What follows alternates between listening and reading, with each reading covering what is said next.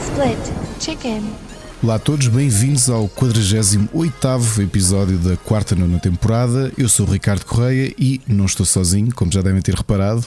Hoje tenho comigo uma pessoa que é bastante perigosa quando está esfaimado como um lobo, o que o torna, obviamente, um alvo em movimento, especialmente quando faz a união com a serpente ou com a cobra.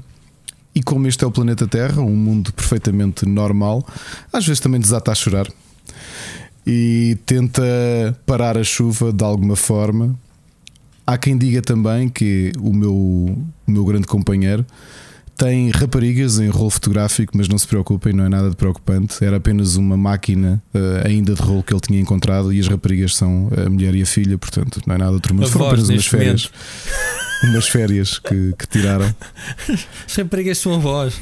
São exato. esma- esmaif- como é que disseste? Esmaifados? Como aos lobos? Esfaimados, como as lobos. Esfaimados como aos lobos. É o que é que tu, o que é que poemas é que tu andaste para aí Não, é- como, é- como e- e- a introdução? Tu, tu já estás a interromper, eu estou aqui a tentar fazer isto de improviso, Ah, mas queria falar que, ah, que pensaste em seguir uma profissão ah, de família que era ser chofer, mas não, não, não, não foste, e que ainda guardas ah, uma prece, talvez para um dia, e obviamente estou a falar de o Rui, chamam-lhe, o nome dele é Rui, e ele dança na areia. Estou a falar, obviamente, de ti, Rui. Gostaste desta introdução? Eu estava a olhar para o alinhamento do, do concerto de Duran Duran e a fazer aqui um, um Muito bom, mas, mas tu sabes que o meu pai é taxista, portanto eu ser sei. descendente de chofer, pronto, é uma- eu só não sou taxista neste momento porque o meu pai é burro. Na, na, na sua carreira, chamemos-lhe assim de taxista, em vez de procurar investimento ou, ou juntar algum dinheiro para fazer ele um negócio de táxi, não é? E depois eu, claro, podia eventualmente trabalhar com ele, porque dá dinheiro, né? Sabes? É que o meu pai ganha muito dinheiro em táxis, mas é para dar aos outros. É, bu- é Ok. burro, não é? Ele, ele toda, trabalho nunca lhe faltou, porque toda a gente. O meu pai tem as melhores percentagens possíveis. Eu acho que aquilo é mesmo. Ele só não ganha 50-50 porque o carro tem despesas e, e estado de 10% de margem. Mas ele ganha qualquer coisa como sempre. eh, ou 55-45 ou, ou mesmo 60-40, eu não sei. t- Ou, percebes? Sim.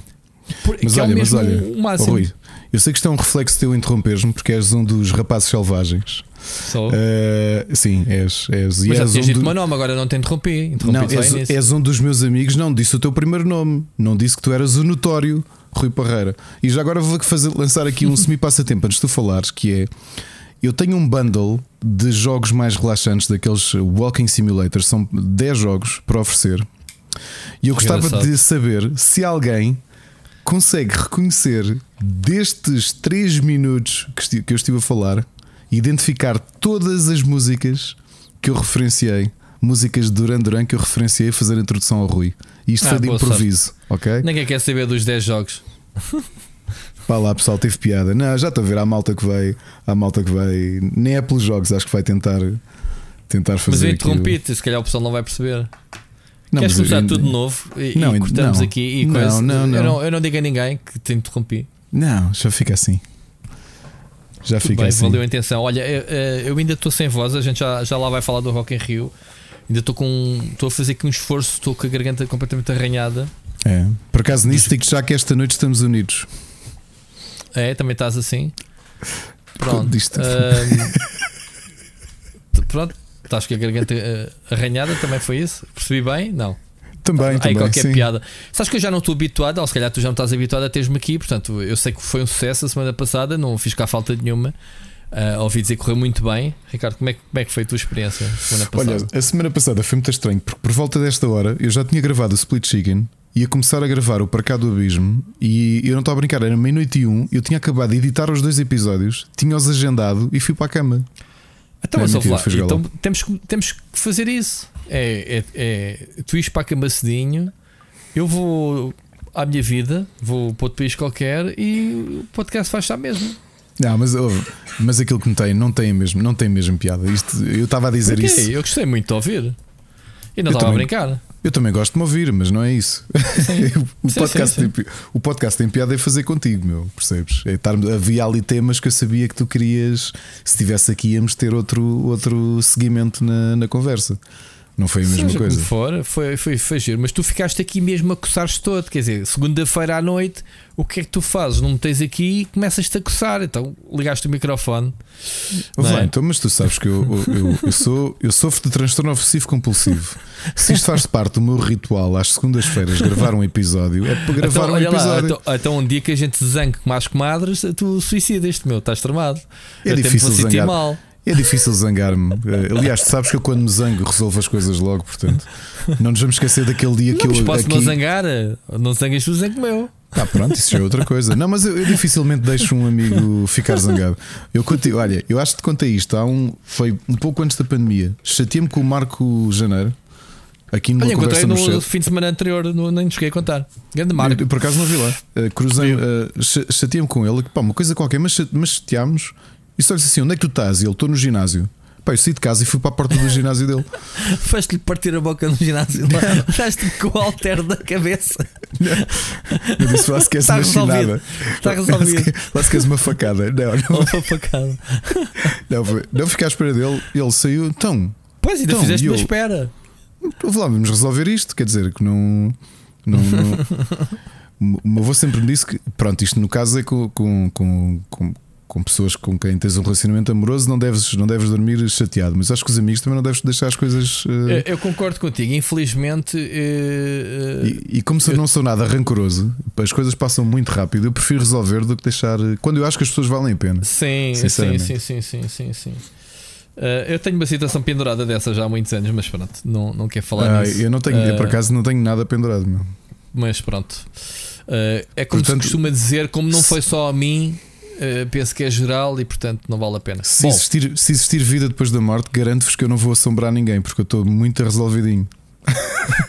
opa, ainda estávamos há bocado a falar sobre isso, por causa da Anitta, né? Que ela disse isso. Foi. Eu não, eu sou um gajo muito resolvido. Pá. Ahm, Sim, tu, tu que estás a ouvir e que me deves 20 euros. Sei que estás a ouvir É por 20 episódio euros, agora. vou-te assombrar por, por causa de 20 euros. ou, ou então lá uma chinada por 20 euros, até por menos. Fosga-se, que horror. Pois é, mas olha, tivemos. Foi. foi nós só nos encontramos no final da noite. Tu queres já falar do, do Rock in Não, Rio? não, não, não, Temos muita coisa para falar antes dos nossos então podcasts. nossos- já lá vai. O, o Rock in Rio é tema, até porque temos que cumprir com as nossas obrigações de contrato de cobertura, não é? Porque pronto, foste lá, eu fui lá e temos que, que falar. Ou, ou então não, mas eu acho que já a gente já lá vai. Eu já cumpri já- aquilo que prometi. Sim, ao, epá, eu- que me eu comprometi também- com o Rock in eu- eu Rio. Aliás, que está aqui já na, na introdução, não é? Porque tivemos um episódio especial do Para Cá do sexta-feira. Exatamente, exatamente, já vamos falar nisso. É, Eu também escrevi e acho que nunca escrevi tanto sobre o mesmo assunto como escrevi pelo Rock in Rio. Deve ter escrito uns 5 ou 6 artigos diferentes. Portanto, a organização que estiver a ouvir este podcast vá, vá fazer clipping, que vai encontrar muita coisa assinada por mim. Bom, hum, Ricardo, a esta semana temos muita coisa. Uh, tivemos este domingo o hum, Entre Marido e Mulher, que eu ainda não É tive a verdade. oportunidade de ouvir. Tivemos o teu podcast especial Rock in Rio do Para Cá do Abismo. Queres fazer algum.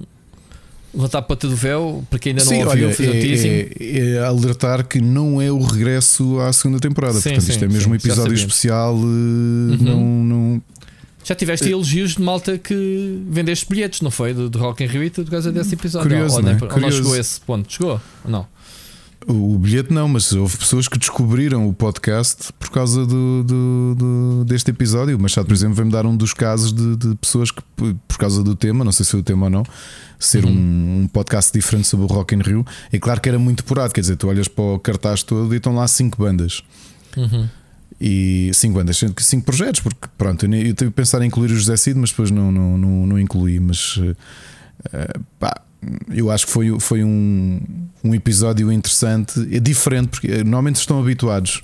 E eu vou-te já dizer: a segunda temporada do Para Cá do Abismo vai ser ainda mais refundida e mais obscura que a primeira, porque eu já tenho três episódios alinhados, ok? 3 ou Ahm, 13? Não percebi. três, três episódios alinhados e, pá, e é tudo coisas houve hiper desconhecidas. Este episódio é exatamente o inverso. Eram só projetos. Sim, mas a gente conhecidos. já aqui falou que o, que o Para Cá do Abismo nem é as músicas em si, são as histórias. E portanto, se tiveres eh, boas histórias, mesmo que as músicas E sejam neste, treta, e neste foi um treta bocadinho muito isso. o pessoal dá contar, skip à música. É? contar, isto foi o que se calhar. Acho que este episódio foi interessante por serem tudo bandas e o Arnei Mato Grosso, não é? um artista que toda a gente conhece, mas que há muita coisa do, do que eu tive ali a contar que, que não sabiam. É? Por acaso, ah, eu não me lembro se, já não lembro o que é que disse no episódio, mas uma particularidade do Zaha, por exemplo, é que foram eles os primeiros a bater o recorde do mundo de hum, maior audiência com bilhete pago. E foi no, no segundo Rock in Rio de sempre, que foi em 91. Ou em 91 87. Olha, agora Mas não foi cá, 91. que eles é a primeira vez Não, que foi no Rio de. Janeiro. Foi no Rio de Ah, Janeiro. no Rio. sim. Ok. Muito bem. Mas olha, gostei de fazer. Um, Acho que é um episódio. Olha, são bandas que a gente conhece e se calhar no, no episódio vão descobrir alguns aspectos que, que não Sim, conheciam. Por porque- exemplo, uma das primeiras músicas que o Ney Grosso tocou foi da banda dele, que foi a primeira banda de rock progressivo do Brasil, que era os Secos e Molhados. Mas eu ouvi dizer que ele tocou muita cover, né? ele trouxe pouca coisa dele. Eu- sabes que eu vi parte, eu estava no, no palco, mas foi transmitido para o palco principal, para o ecrã, o concerto dele. Ainda ouvi para aí meia dúzia de músicas no intervalo. Ah, eu até te disse, pá, coitado, ele, ele tem 80 anos, ele parece-me o teu Zé Luís, meu. não é? José Luís também dá com plumas. Não, mas coitado, ele parece que foi buscar o, o, o fato lá ao baú E foi. não é? Ahm, Pareceu-me, pronto, temos que respeitar a idade, mas pronto, ah, não tem aquela energia que eu conhecia o Nel Não. Mato Grosso nos tempos áureos, né? Pronto, já Tá, não, Está as um pessoas não minuto, são está a um- eternas. Está a um mês de fazer 81, meu. Pois está, é muita fruta, mas quem, É muito, que- nós chegarmos lá a essa idade com, com a capacidade de estar em palco como ele, Sim, sim, eh, sim, sim. va- vale muito. Mas pronto, ahm, depois já, Tivemos- já comentas. Já É, comentas. tivemos isso, tivemos o Crónicas de Nada do Carlos, eh, que já Uhum. regressou a casa, já, já pôde fazer o seu episódio. Foi excelente o episódio, foi, valeu Uhum. mesmo muito a pena. E depois tivemos o ouvi. O Diário de Bridget Jones, não é como eu lhe chamei? O teu Eu aqui diário. sozinho. Deixa-me só dizer que o Bruno ahm, já gravou o novo Pixel Hunters, portanto, ah, aliás, eu já editei, portanto, ainda não, não decidimos quando é que vamos. Esta semana deve entrar algures, temos que ver calendário depois. E portanto, vamos ter este- esta semana Pixel Hunters, portanto, o podcast de, de retro gaming. Ahm, qual é que era o tema, Ricardo? Ah, era as mini consolas, portanto, Exato. vai ser interessante a discussão. Eu, por acaso, eh, o pouquinho que eu ouvi durante, durante a edição pareceu-me ser uma discussão muito interessante. Right, Ricardo, o que é que temos mais? E temos os nossos é patents. É, É, temos, temos, temos um passatempo ativo, como é que está? A semana passada lançaste o Mario Temos Kart. dois passatempos ativos, não é o Mario Kart, Ok. é o Mario Strikers. Ah, desculpa, Mike, estava a pensar no Mario Kart. No Mario Striker, sim. Para além do Dolma, não é? que foi o passatempo de compensação de, 2000, Certo, de, de maio não está de fechado. Uhum. 2022, não? E temos aqui este Mario Strikers que está, está a decorrer, eh, em que já temos respostas. O, o objetivo é conseguirem. Como é, que se chama, como é que chamaria uma equipa de futebol liderada por nós os dois? E está aqui já umas sugestões bem, bem Ok. boazinhas. Que fixe. Bom, bom passatempo. Muito obrigado uh, por teres lançado. Muito bem, então é, é mesmo isso. Deixa-me agradecer também então aqui aos nossos uh, queridos uh, membros dos Patreons que todos os meses continuam a apoiar-nos, mesmo que a gente não tenha voz, como é o caso de hoje, e este vai ser, vai ser, vai ser estranho, ou, ou alguém se balde, ou os passatempos não chegam a horas. Enfim, eu acho que não sei o que é que vocês ainda estão aqui a fazer, mas pronto. Gostamos Diz-me só uma coisa, Rui, tu vais, vais cumprir aquilo que foi falado e prometido no Twitter ou, ou, ou que, te, ou que o Carlos Duarte te, te sugeriu, que era criares um spin-off do spin-off do Para Cá do Abismo, que era um podcast de música teu chamado Para Cá do Rodismo, só com músicas para mamar na boca. Olha, mas tinha que falar assim. Bem-vindos falar ao assim. mundo que existe a mamar na boca. boca. Era isso. Pois assim com um saxofone, assim com um Kenny G por trás, né? assim uma cena Não, ou altamente. Então, sabes como é que era a tua entrada? Era o, é, o início do Carlos Whisper. Do? O Carlos Whisper, aquele saxofone. Pronto, por aí. Se alguém me fizer uma isso. intro, eu faço um episódio especial. Ah, e era espetacular. Portanto, Por acaso o, o Carlos Whisper desafio, tem a o ser outro feito. desafio. Façam-me uma intro, assim toda, todo o Oceano Pacífico e eu faço um, um especial. Não sei quando, mas faço um Não sei se os especial. nossos ouvintes sabem que o Carlos Whisper é, aumenta a fertilidade. Sabiam? Logo os, Claro, prim- é os primeiros segundos e já estás, já estás lá em cima. qual Bom, Glenn, qual Glenn Medeiros? Tu ouves Qual Carlos? Whisper e vais logo. muito bom. Sabes qual? Muito Eu vou-te contar isto há uns anos, quando eu, eu e a Ana fundámos o, a Associação de Moradores aqui da, da Urbanização. E quando Até foi, isso prim- fundaste, meu, é impressionante. Foi Todas as quando- semanas tem uma coisa sobre tu, sobre ti. Quando foi Tu ainda, o vais, primeiro ainda vais formar um país, tu, uma república. Olha, é a Asfodélia. Vais te Eh, chatear com isto e vais criar aí um barraco chamado Asfodélia. Um, quando foi o primeiro aniversário, eu, eu cantei no aniversário da, da, da associação, que foi ali num- numa academia de jazz. E então o piano, o que era meu professor de piano na altura, mas isso fizemos o- existe, essa associação? existe, existe. Eu sou presidente da Assembleia de Geral. Uh, E o pessoal paga guides eh, para de cotas? sim, sim, sim, sim, sim. Sim, alguém tem que pagar o ordenado? Chefe é chefe. É isso, é, é isso. uh, epá, eu cantei o, o, a Carlos Whisper com só uma versão de piano. Meu, foi o meu professor de piano na altura que teve a tocar, acompanhou-me e eu, eu cantei. E tinha lá dois de um casal que também estava connosco na associação. Eh, E eu achei-me essa piada assim: é pá, fogo, meu. Uh, temos de contratar pias lá para, o- para o nosso quarto cantar. Eu, não, não podes. para o quarto. Ah, pois. Enquanto eles estão a, praticar o. Não é só para começarem, Só para, para, ah, dar o ok. arranque. Para dar o arranque. Também me imaginar tu estás do cortinado lá do quarto. Exato. Já agora, se quiserem, para do Patreon, pessoal, eu faço casamentos também, se for preciso. Faz casamentos, não faz capaz uh, noite de núpcias. Isso é um nicho que ninguém pegou ainda. Ninguém se lembrou. Ninguém se lembrou dessa. Ricardo Asfadel faz noite de núpcias. Mas não o que vocês estão a pensar. Não, Não, não. ele vai Não, para trás do cantar. cortinado. Só Cantar. cantar Carlos Whisper. e outras. E o Still Got the Blues e coisas do género. Muito bom. Muito bom. Que início, pessoal. E é isto. isto há, há, há podcasts que já acabaram nesta altura e nós ainda não começámos o nosso, que é a parte mais linda. Esta altura, a semana passada, já estavas a fazer as recomendações, ou não? isto, isto só prova que eu, que eu só, só venho aqui para destabilizar um Tens podcast. o desestabilizador in- normal. implacável. Até começaste com, o- com o programa do, do para cá do quê? Do, do rodismo. Para cá do rodízio não fui eu, foi o Carlos Duarte que se lembrou dessa. Ainda por cima, eh, o tema depois tem um nome tão rude para o tema que é, ninguém vai associar uma coisa à outra, não é? Tem de ouvir para saber. Só quem ouve é que sabe. Muito bom, agora fiquei entusiasmado com esse projeto. Portanto, olha, malta, just do it. Faço o póster e faço o intro que eu faço o resto. Bom, ah, deixa-me aqui agradecer antes que me esqueça ah, ao António Silva, ao João Gomes, ao Gonçalo Madeira, ao Wilson Guys, o Jorge Rodeio, o Nuno Pereira, o Miguel Nogueira, o Carlos Duarte, o Peninha, o Alexandre Grande, o Helder Paiva, o Cir Becas, o Filipe Silva, o Oscar Morgado, o Enzon Bolt, o Vasco Vicente, o Carlos Felipe, o Ricardo Moncacho, o Luís Ribeiro, o Frederico Monteiro e o Bruno Carvalho, que todos os meses continuam em Certcoin aqui no nosso Patreon e a alimentar aqui este nosso sonho de, de pronto, continuarmos a, de transformarmos este podcast numa rádio nacional, hã, Ricardo? Exato. Próxima missão é conseguirmos uma frequência. Uma frequência, um espectro. Bom, E como não temos Um, tempo para mais, fica o dia todo a dar o split chicken. O que na prática dá para aí seis vezes só, não é? Porque para a duração que isto tem. dá para seis, dá para seis episódios, queres tu dizer? É? Por Seis ou sete sim, estás sempre a ouvir, estás sempre a ouvir. Sim, sim. Tens programação para dois anos, tens noção disso. e sem fazeres mais por isso, sem fazeres conteúdo.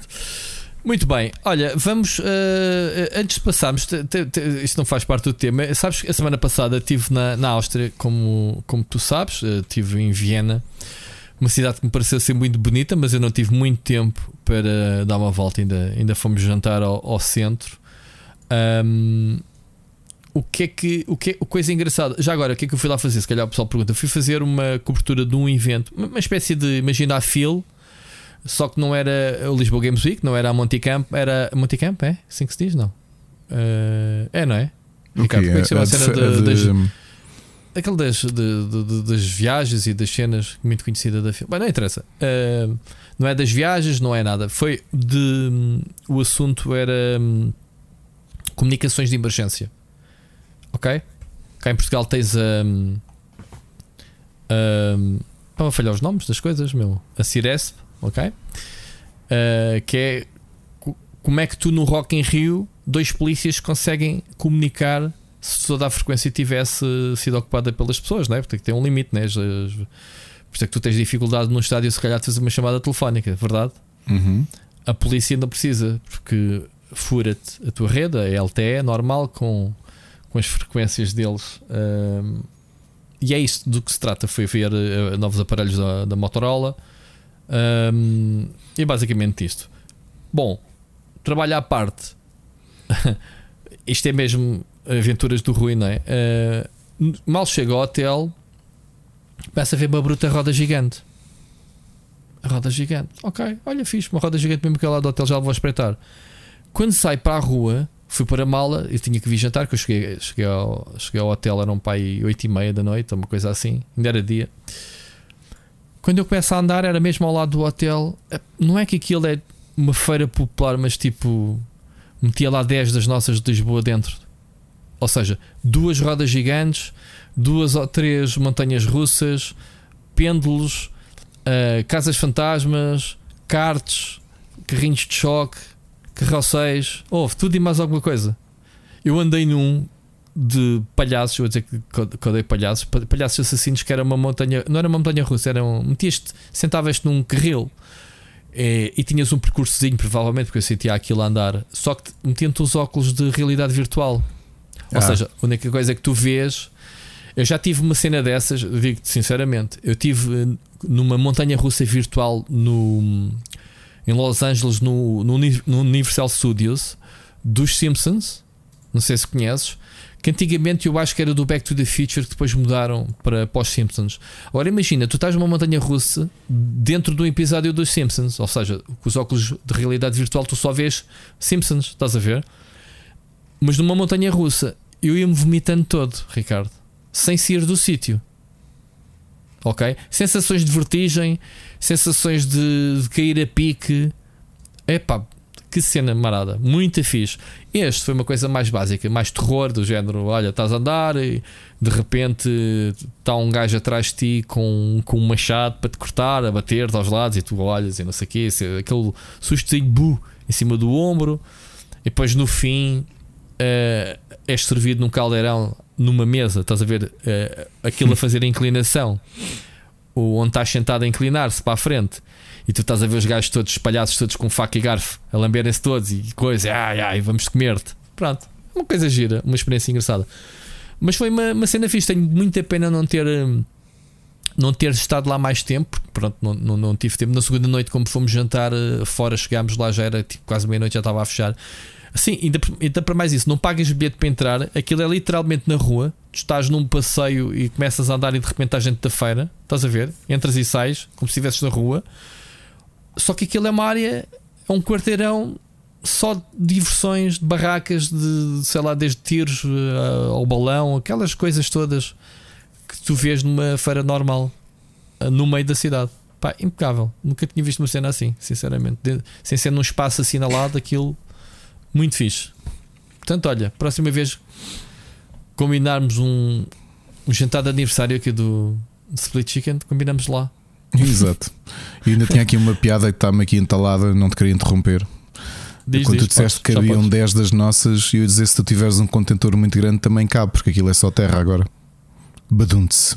Ali na, na feira da nossa. Sim. Pois é, que tiraram-nos a feira e não construíram lá nada. Sim, isso é uma das coisas que. Eu, podes fazer as piadas que quiseres, mas não tem piada nenhuma. Porque era a única coisa que tínhamos em Lisboa. Houve aquela polémica toda, né? O Braga Park, uhum. que era. Yep Uh, acabou por não se fazer nada, né? aquilo ficou embargado depois, não, não, não sei o que, é que aconteceu, nem estragaram. As pessoas que lá trabalhavam foram despedidas, né? a única diversão que tínhamos ali no, entre campos. Uh, pá, não consigo levar a minha filha a uma coisa parecida, a não ser aquelas feiras, uh, carrocéis, como aqui há duas semanas andei ali em Sintra, um carrossel básico. Não há nada parecido. É, com tanta coisa que temos em Lisboa que se constrói, ninguém se lembra de. É, é duas coisas. É isso. E lembras quando havia o Onda Park e o Aqua Park que ah, mas isso não foi. Miúdos. Não, isso eu nunca fui. Uh, não já não é do teu tempo, já não é do teu tempo. Não, eu era, eu era da idade, eu era um pouco mais velho que os miúdos que morreram. Devia ser para uns 3 anos mais velho que os miúdos que morreram. Pá, eu, eu já não fui, Ricardo. Eu tinha 16 anos quando isso fechou. Eu já não fui.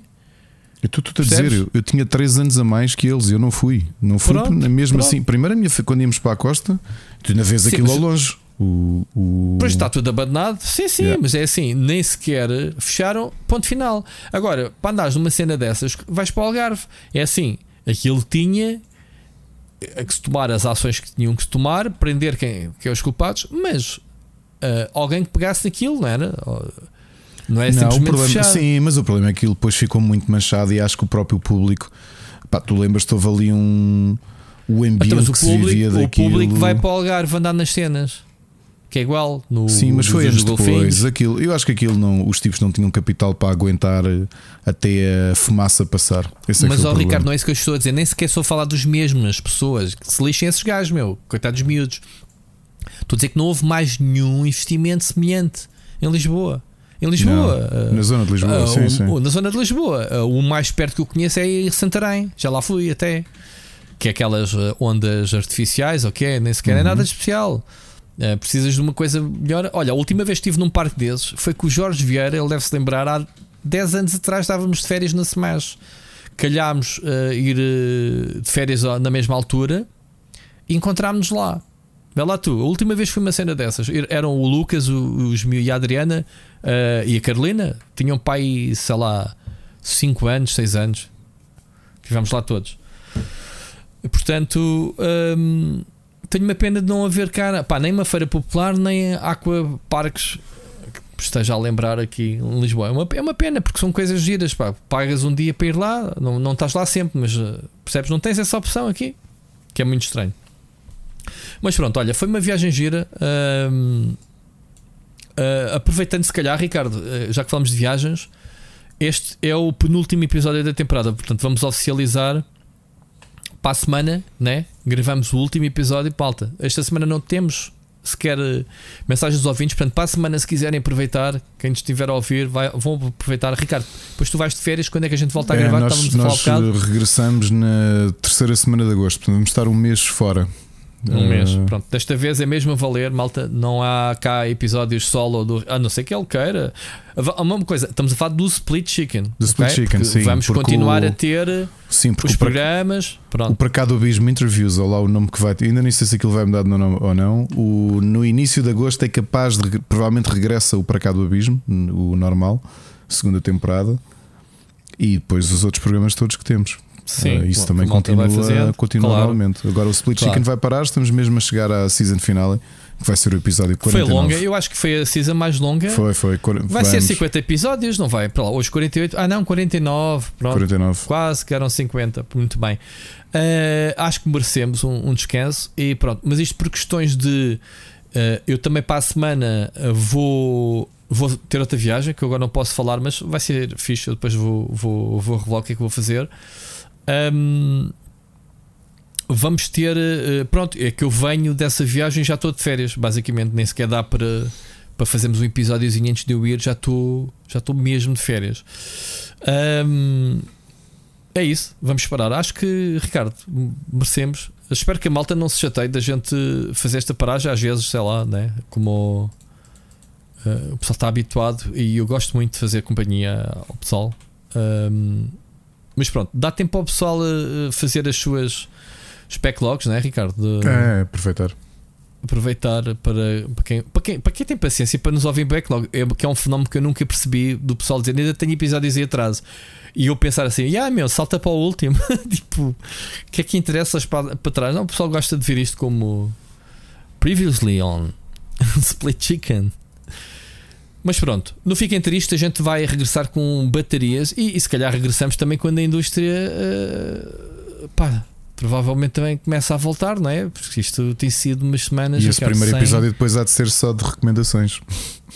só de recomendações do que já fizemos. Já este aqui, eu, eu 15 dias sem gravar, tenho para aqui uma lista de, de coisas que, impressionantes, eh, portanto, não sei, não sei. Olha, vamos entrar então no, no nosso programa propriamente dita.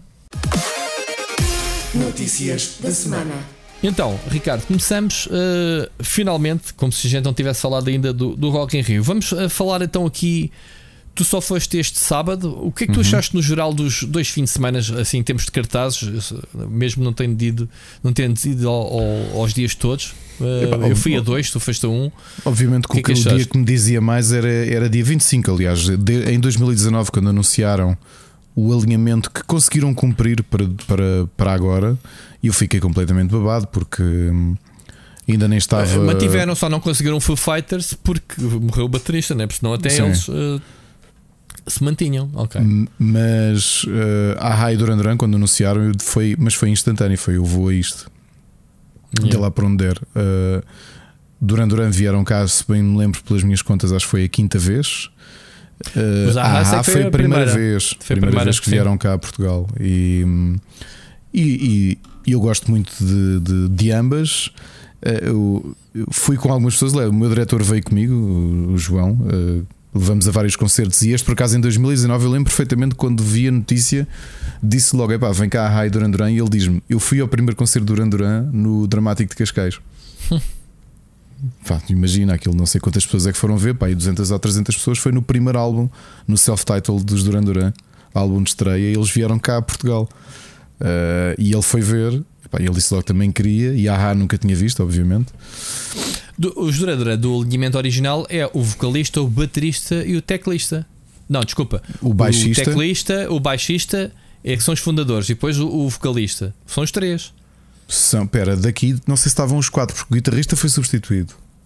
Sim, era um miúdo. Era, era mais novo, sim. Mas Sim. ti- tinhas lá o grande Nick Rhodes né, na- nas teclas, sempre com o seu ar. Sim. eh, Alucinado. e não, ele, ele tem um ar muito sério. Ele, tem- ele sempre É, teve um ar muito sim, sério. Sim, sim, sim. Eh, Era isso que eu estava a dizer, Psycho. é. Tipo, vou- vou-te. vou-te- e o Simon Le Bon. eh, uma curiosidade, tanto que isto, uma, para quem ouviu o Para Cá do Abismo, não é novidade, mas ehm, o Bon- tanto o Simon Le Bon como o Morton Hackett, o vocalista dos Aha, têm os dois 62 anos. Eu acho que eles estão ótimos para a idade, ótimos mesmo. Rep- Repara que isto foram dois concertos sem, sem playback. Ok. Aliás, o próprio Simon Le Bon, ali a meio do Ordinary World, eh, a voz começou a ficar um bocado rouco porque ele esticou-se. Aquilo foi uma hora e meia de concerto praticamente Mas imparável. muita- com muita genética. Foi muita um, genica. foi um grande, foram dois grandes concertos. Eu já sabia mais ou menos o alinhamento. Uh, vou aqui admitir só uma coisa que estava à espera. Como para quem ouviu para cá do Abismo já sabe que a minha música favorita dos uh, Duran Duran é a última música do segundo disco deles, o Rio, que é The Chauffeur. E que nos concertos anteriores eles tocavam no Encore. Portanto, no Encore tocavam três músicas: era o The Chauffeur, era o Save a Prayer e a Rio. E aqui só tocaram Save a Prayer e a Rio, mas eu- quando as luzes ficaram escuras, eu veio a da Chauffeur, mas, mas não. Eu por acaso Um, tive essa, essa sensação de porque passámos, eu e a Mónica dos Aha um, a querer ouvir a, a música com que eles fecharam, o, o Take On Me, né? Uh, e quando começou no fim, uh, epá, foi aquilo quase que ia abaixo, meu, mesmo pessoal. Pá, lá está, dá, o que um, achei piada, por exemplo, o meu Aham, diretor estava a olhar yeah. para mim a meio do concerto à raia a dizer: Tu estás a cantar as músicas todas de uma ponta à outra. É que eu conheço mesmo. É conheço, porque os Aha não têm, como tu disseste, não tem álbum há muitos anos, portanto não fazia sentido estar a 2015. promover nada. Tem em Sim, 2015 e eu gostei muito do Ok. álbum também. Eu na altura Ok. eu contei-te, eu escrevia com o Filipe Marques num site de música. O Filipe Marques Sim, da sim, PlayStation, lembro, lembras? lembro-me desse. Sim, e, sim. Quando e o álbum sai, e eu até escrevi sobre ele, porque achei que foi um excelente álbum de, de- de reunião. Sim, mas, mas ó, põe-te no lugar deles. É assim: nunca vieste a Portugal, vais tocar músicas do último álbum que até já foi Não. editado há 7 anos atrás. Não, não, não, vais tocar aos clássicos que toda a gente conhece. Pá, fazer qualquer, todo o sentido. Mas olha, eu confesso que gostei mais da Aha do que Duran Duran. Não sei se foi porque diziam mais as músicas, eram mais conhecidas. Uh, mesmo a Mónica estava a dizer isso. Uh, gostei dos dois concertos, mas acho que a Aha Eu foi acho que foram fixe. dois concertos de luz, pá, de luz. Sabes que um, Yeah. um dos meus melhores amigos, o Luís, uh, Três, é um- porque UB40 também foi um E o luxo. Forte também foi um bom concerto, sim, Não com é? aquela particularidade, não é? Uh, Eu expliquei isso no cá o- programa de sexta. O Ellie Campbell voltou. O William Campbell voltou, mas ele já está há uns anos. Eles, não sei se tem em turnê, mas eles gravaram um disco há uns anos. Uh, Depois do regresso, ele saiu em 2000. Eu estive a ler 2008. em Ele saiu 2009 2008. Ele saiu em 8. 2008 e foi substituído Pronto. pelo irmão, pelo Duncan. Uh, mas o Um, problema é que 2021 foi um ano negro para os UB40 porque eles perderam do- dois dos membros morreram. Uh, um Ah. portanto, um não se sabe, pelo menos não foi dito Ok. a razão. Uh, e o irmão dele, que foi o vocalista desde 2008, teve um ataque cardíaco em janeiro e teve mesmo que se reformar, porque ficou com sequelas da- da- do ataque Em cardíaco janeiro deste ano? Em janeiro de 2021. E por isso é que ele entrou Ah. a meio do ano passado para o substituir e veio fazer esta turnê. Porque ele já estava Ok. fora do UB40 desde Sim, mas sabes porque é que ele 2008. saiu da banda? O quê? Porquê? Não sabes, pronto, eu depois estive a ler. Ele saiu, ele saiu por conflitos com a com a com o management, porque ele começou a, a desconfiar, a desconfiar não, começou a entrar em eh, de, de, de- de não divulgarem os números, de, de andarem a meter a, mão- a mão no bolso dos músicos, estás a ver? Uhum. Ele saiu mesmo com, com, com um pedido de investigação às contas da, da empre- empresa, né? claro, da, da banda. E depois, mais tarde, ainda houve, houve outro membro que saiu, não sei se foi o baixista ou, que, ou o baterista, já não sei, que saiu também pelos mesmos motivos e que se juntou a ele na investigação à, às contas da banda. Sabias essa? Não, por acaso essa parte não. É muito estranho, é sim, senhor. É sim. Yeah. E foi essa a razão pela qual saiu. Portanto, ele voltou, não é porque estejam zangados, não foi por eh, conflitos criativos, que normalmente costuma haver, ou assim. Não, mano, ele, eh, ele saiu, foi lixado. Eu, por mim, pensava, não era mais fácil a banda despedir, eh, fosse quem fosse, de direção. Pá, depende dos contratos que têm. Sabes que depois isso Pois. aí para. para, para, Crias uma banda e depois tornas-te empregado de alguém, foi É, não é? ser namorado. Mas olha, indo aqui primeiro aos. uh, falando das do. Obviamente, o BB40 foi um concerto interessante. Uh, eu não vi tudo, aproveitei também Cantámos uma... tudo, Ricardo.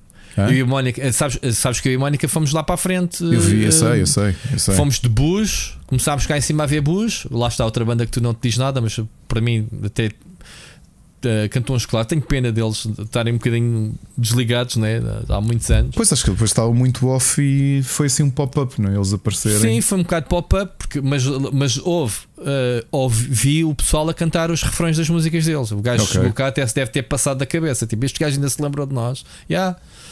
Bush, eh, pá, na altura do Grunge, né? Daquelas bandas que na altura teve bastante sucesso. O gajo no fim cantou algumas coisas, eh, porque esse já apanhei a meio. Um, E também não está. lá, Ele também não está menino nenhum, tem 56 Olha, anos. tá- mas está muito bom. Pois, Tá- eu continua eu todo vi. bonzão. O que é que tu julgas? O gajo continua ali para as curvas. Divorciou-se da Gwen Eh, Stefani há uns anos. Foi, eu não, sei- eu não sei, por acaso não fui ver se ele ainda estava casado com ela, não. não. É muita areia. Os dois ali faziam um choque um com o outro, pá. Não era? Ela toda girasse, ele também, era aquele casalinho perfeito. O problema do tempo Do passar é que eu showbiz. não tinha ideia que ele já tinha 56 anos. É pá, que os Zaha e os Duran Duran, ainda por ser os Duran Duran, começaram Pá, em os 78. Bush de 56 anos, os Bush têm 30 anos de carreira, não Pois são os Zaha com 40, mas os Bush têm 30. Pois eu sei. É muita fruta. Agora, eh, pronto, estava eu a dizer, nós fomos lá para a frente. Eu fui. eh, estive no mesmo sítio onde eu estive na semana passada a ver Muse, e depois já vamos também falar sobre isso. Estive mesmo à frente e a Mónica, ah pá, então aqui, tá-se- a Mónica tinha ido à casa de banho e tinha ido buscar cafés para a gente e não sei o quê. E quando, quando voltou, eu já estava na Alcatifa. Diz: Olha, vens ter aqui a Alcatifa, porque o pessoal a banca-se ali, cria-se ali espaços em que tu, quando não se está a fazer nada. Quando eu até te disse, quando eu te liguei, olha, Ricardo, se Sim. vieres agora, te- dá para estarmos aqui, estamos aqui todos. E ficámos por ali e, e não saímos mais dali, pronto. E, e foi muito fixe. Ver, vi- eu vi o concerto não pelos ecrãs, que é a cena, a cena é essa que eu, que eu te digo. Pá, um gajo em casa com a produção televisiva é muito melhor do que a projeção nos concertos do- Sim, dos ecrãs dali. mas eu, por exemplo, a AHA tive realmente noção. Eu fiquei eh, praticamente simétrico a ti. Ou seja, tu estavas Sim, tu praticamente à frente do lado esquerdo do monitor Yeah. da esquerda e eu estava do lado Yeah, direito. Não dava para passar para o outro lado por causa do, Não, do por causa central. daquele. Sim, exatamente. Mas Yeah. ah, há uma altura em AHA que eles filmam, aparece no- nos ecrãs a filmarem de frente o público. É quando eu olho para a esquerda, aquela multidão. Uhum. Que loucura a quantidade de gente que ali estava. Há uma coisa Yeah. que eu tenho para te dizer e que estava a comentar com, o- com o Lionel, eh, que é. hum, Obviamente que nós, como sabes, eu e ele vamos a muitos concertos e a Ana também, vamos a muitos concertos e muitos festivais, mas são festivais hum, muito específicos, ou seja, que tu sabes que as pessoas vão lá porque querem mesmo ouvir aqueles Sim, sim. músicos e o Rock in Rio, este foi a terceira, terceira vez que eu fui a um festival generalista, digamos assim, ok? Não, Uhum. Não é um festival de um, de um género só. Sim. E continuo a sentir a mesma coisa, que é eu acho que a grande porcentagem das pessoas vão lá para tirar fotografias para o Instagram, ou seja, a música é completamente secundária. vão lá para curtir e pipar as filas, não é? Eu, eu também sinto É. isso. É, eu notei porque, eu- oh, ok, eu estava mais à frente e eu não sou exemplo, porque o alinhamento da AHA eu cantei de uma ponta à outra. Duran Duran não cantei duas, e eu posso dizer porquê, que foi um, Friends of Mine do segundo álbum, porque eu nunca gostei muito da música e não estava à espera que eles a colocassem no alinhamento. Portanto, era daquelas que normalmente eu passo à frente e não sei a letra de cor. E foi um, Together United do álbum anterior, que nós gostámos bastante, até falámos aqui no Para Cá do Abismo, do álbum do ano passado, que é um excelente álbum dos Duran Duran. Eles tocaram quatro músicas desse álbum e o Together United eu gosto, mas não foi eu daquelas lembro-me que. de ter feito uma observação quando tu falaste do álbum, eu te disse assim, mas os Duran Duran ainda, ainda existem. Existem, é, exatamente. Lembras-te que Lembro, até. Jorge Vieira gozou comigo É e eu a dizer assim: quem diria que eu, passado um ano, ia ver um concerto deles? Olha, mas depois foi excelente porque eles cantaram na mesma a minha favorita do álbum anterior, que foi o Give It All Up. Fez o dueto com a, com a rapariga dos backing vocals, Uhum. eh, que chama-se Rachel, Rachel O'Connor, eh, e foi concorrente do The Voice Irlanda. Pois, eu ia dizer, as raparigas coitadas, quando, quando a banda existia, ainda andavam de saltitanos de, daqui para Sim, ali. a rapariga acho que tem 24 anos. Pois, coitadas, não é? Tipo isso. Mas o concerto foi muito bom. Mas lá está, obviamente que para mim era diferente. Eu já contei isto no Twitter, portanto não há problema dizer. Levei a minha tia, que é. Que é, hum, que Gostei era- muito desse gesto, conhecia no fim. e Até ela, lhe disse: olha, bonito gesto. E ela estava contente. Pá, foi abraçámos umas quantas vezes porque, pá, sabes aquelas músicas, ela, quando eu nasci, ela tinha 14 anos, ela é 15 anos, ela é a minha madrinha de, de batizado, de batismo, ok? Uhum. E, e eu fui criado pelos meus avós, como sabes, os pais dela, e portanto eu era o, apesar de ser o filhado dela, nós temos 14 anos de diferença, não é assim nada de, de outro mundo, ou seja, eu era miúdo e ela era adolescente.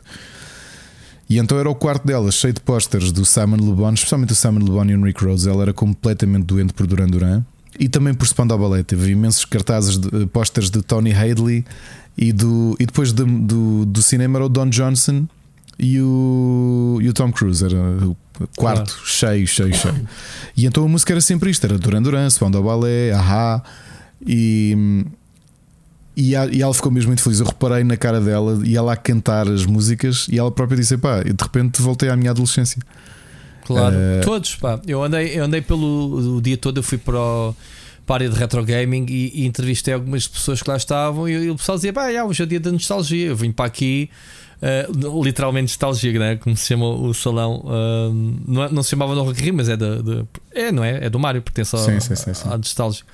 Ahm, e eles, hoje é o dia da nostalgia. Vim para aqui jogar máquinas arcade porque era o que eu fazia nos anos 80 e não sei o quê. Ah, o, a organização do Rock in Rio sabia toda. Fizeram o dia nostálgico para os velhotes no sábado. Os putos foram acompanhar os pais, porque ainda vi lá muita chavalada. Lá está, como tu dizes, e bem, eh, para o Instagram, foram a reboque. E depois no domingo, pelo que me consta, foi o dia do- dos putos, não é? Do, dia da Danitas e, e Sim, afins, mas olha, o Lionel, é estava, o Lionel estava a comentar isso depois, que foi eh, de ver casos estranhos, por exemplo, malta da idade da tua filha, ou seja, eh, pais que levavam malta da idade da tua filha, mas eram os jovens é que estavam vidrados a ver a Rai Duran Duran, estás a ver, e a curtir, e os pais no telemóvel o concerto todo. E isso eu vi muita gente que estava no telemóvel o concerto todo, sim. Que é daquelas coisas que eu olha, penso assim, posso man, dizer uma coisa, Ricardo? Eu e a Mónica só sacámos do telemóvel para sacar umas fotos. eu, tam- eu também tirei pouquíssimas fotos só porque eu estava meia dúzia por concerto. Eu estava a Eh, gostar tanto, tanto. pá, pá, porque, olha, eh, Eu estive ali três a qu- quantas horas? Eu estive ali no mesmo sítio Sim.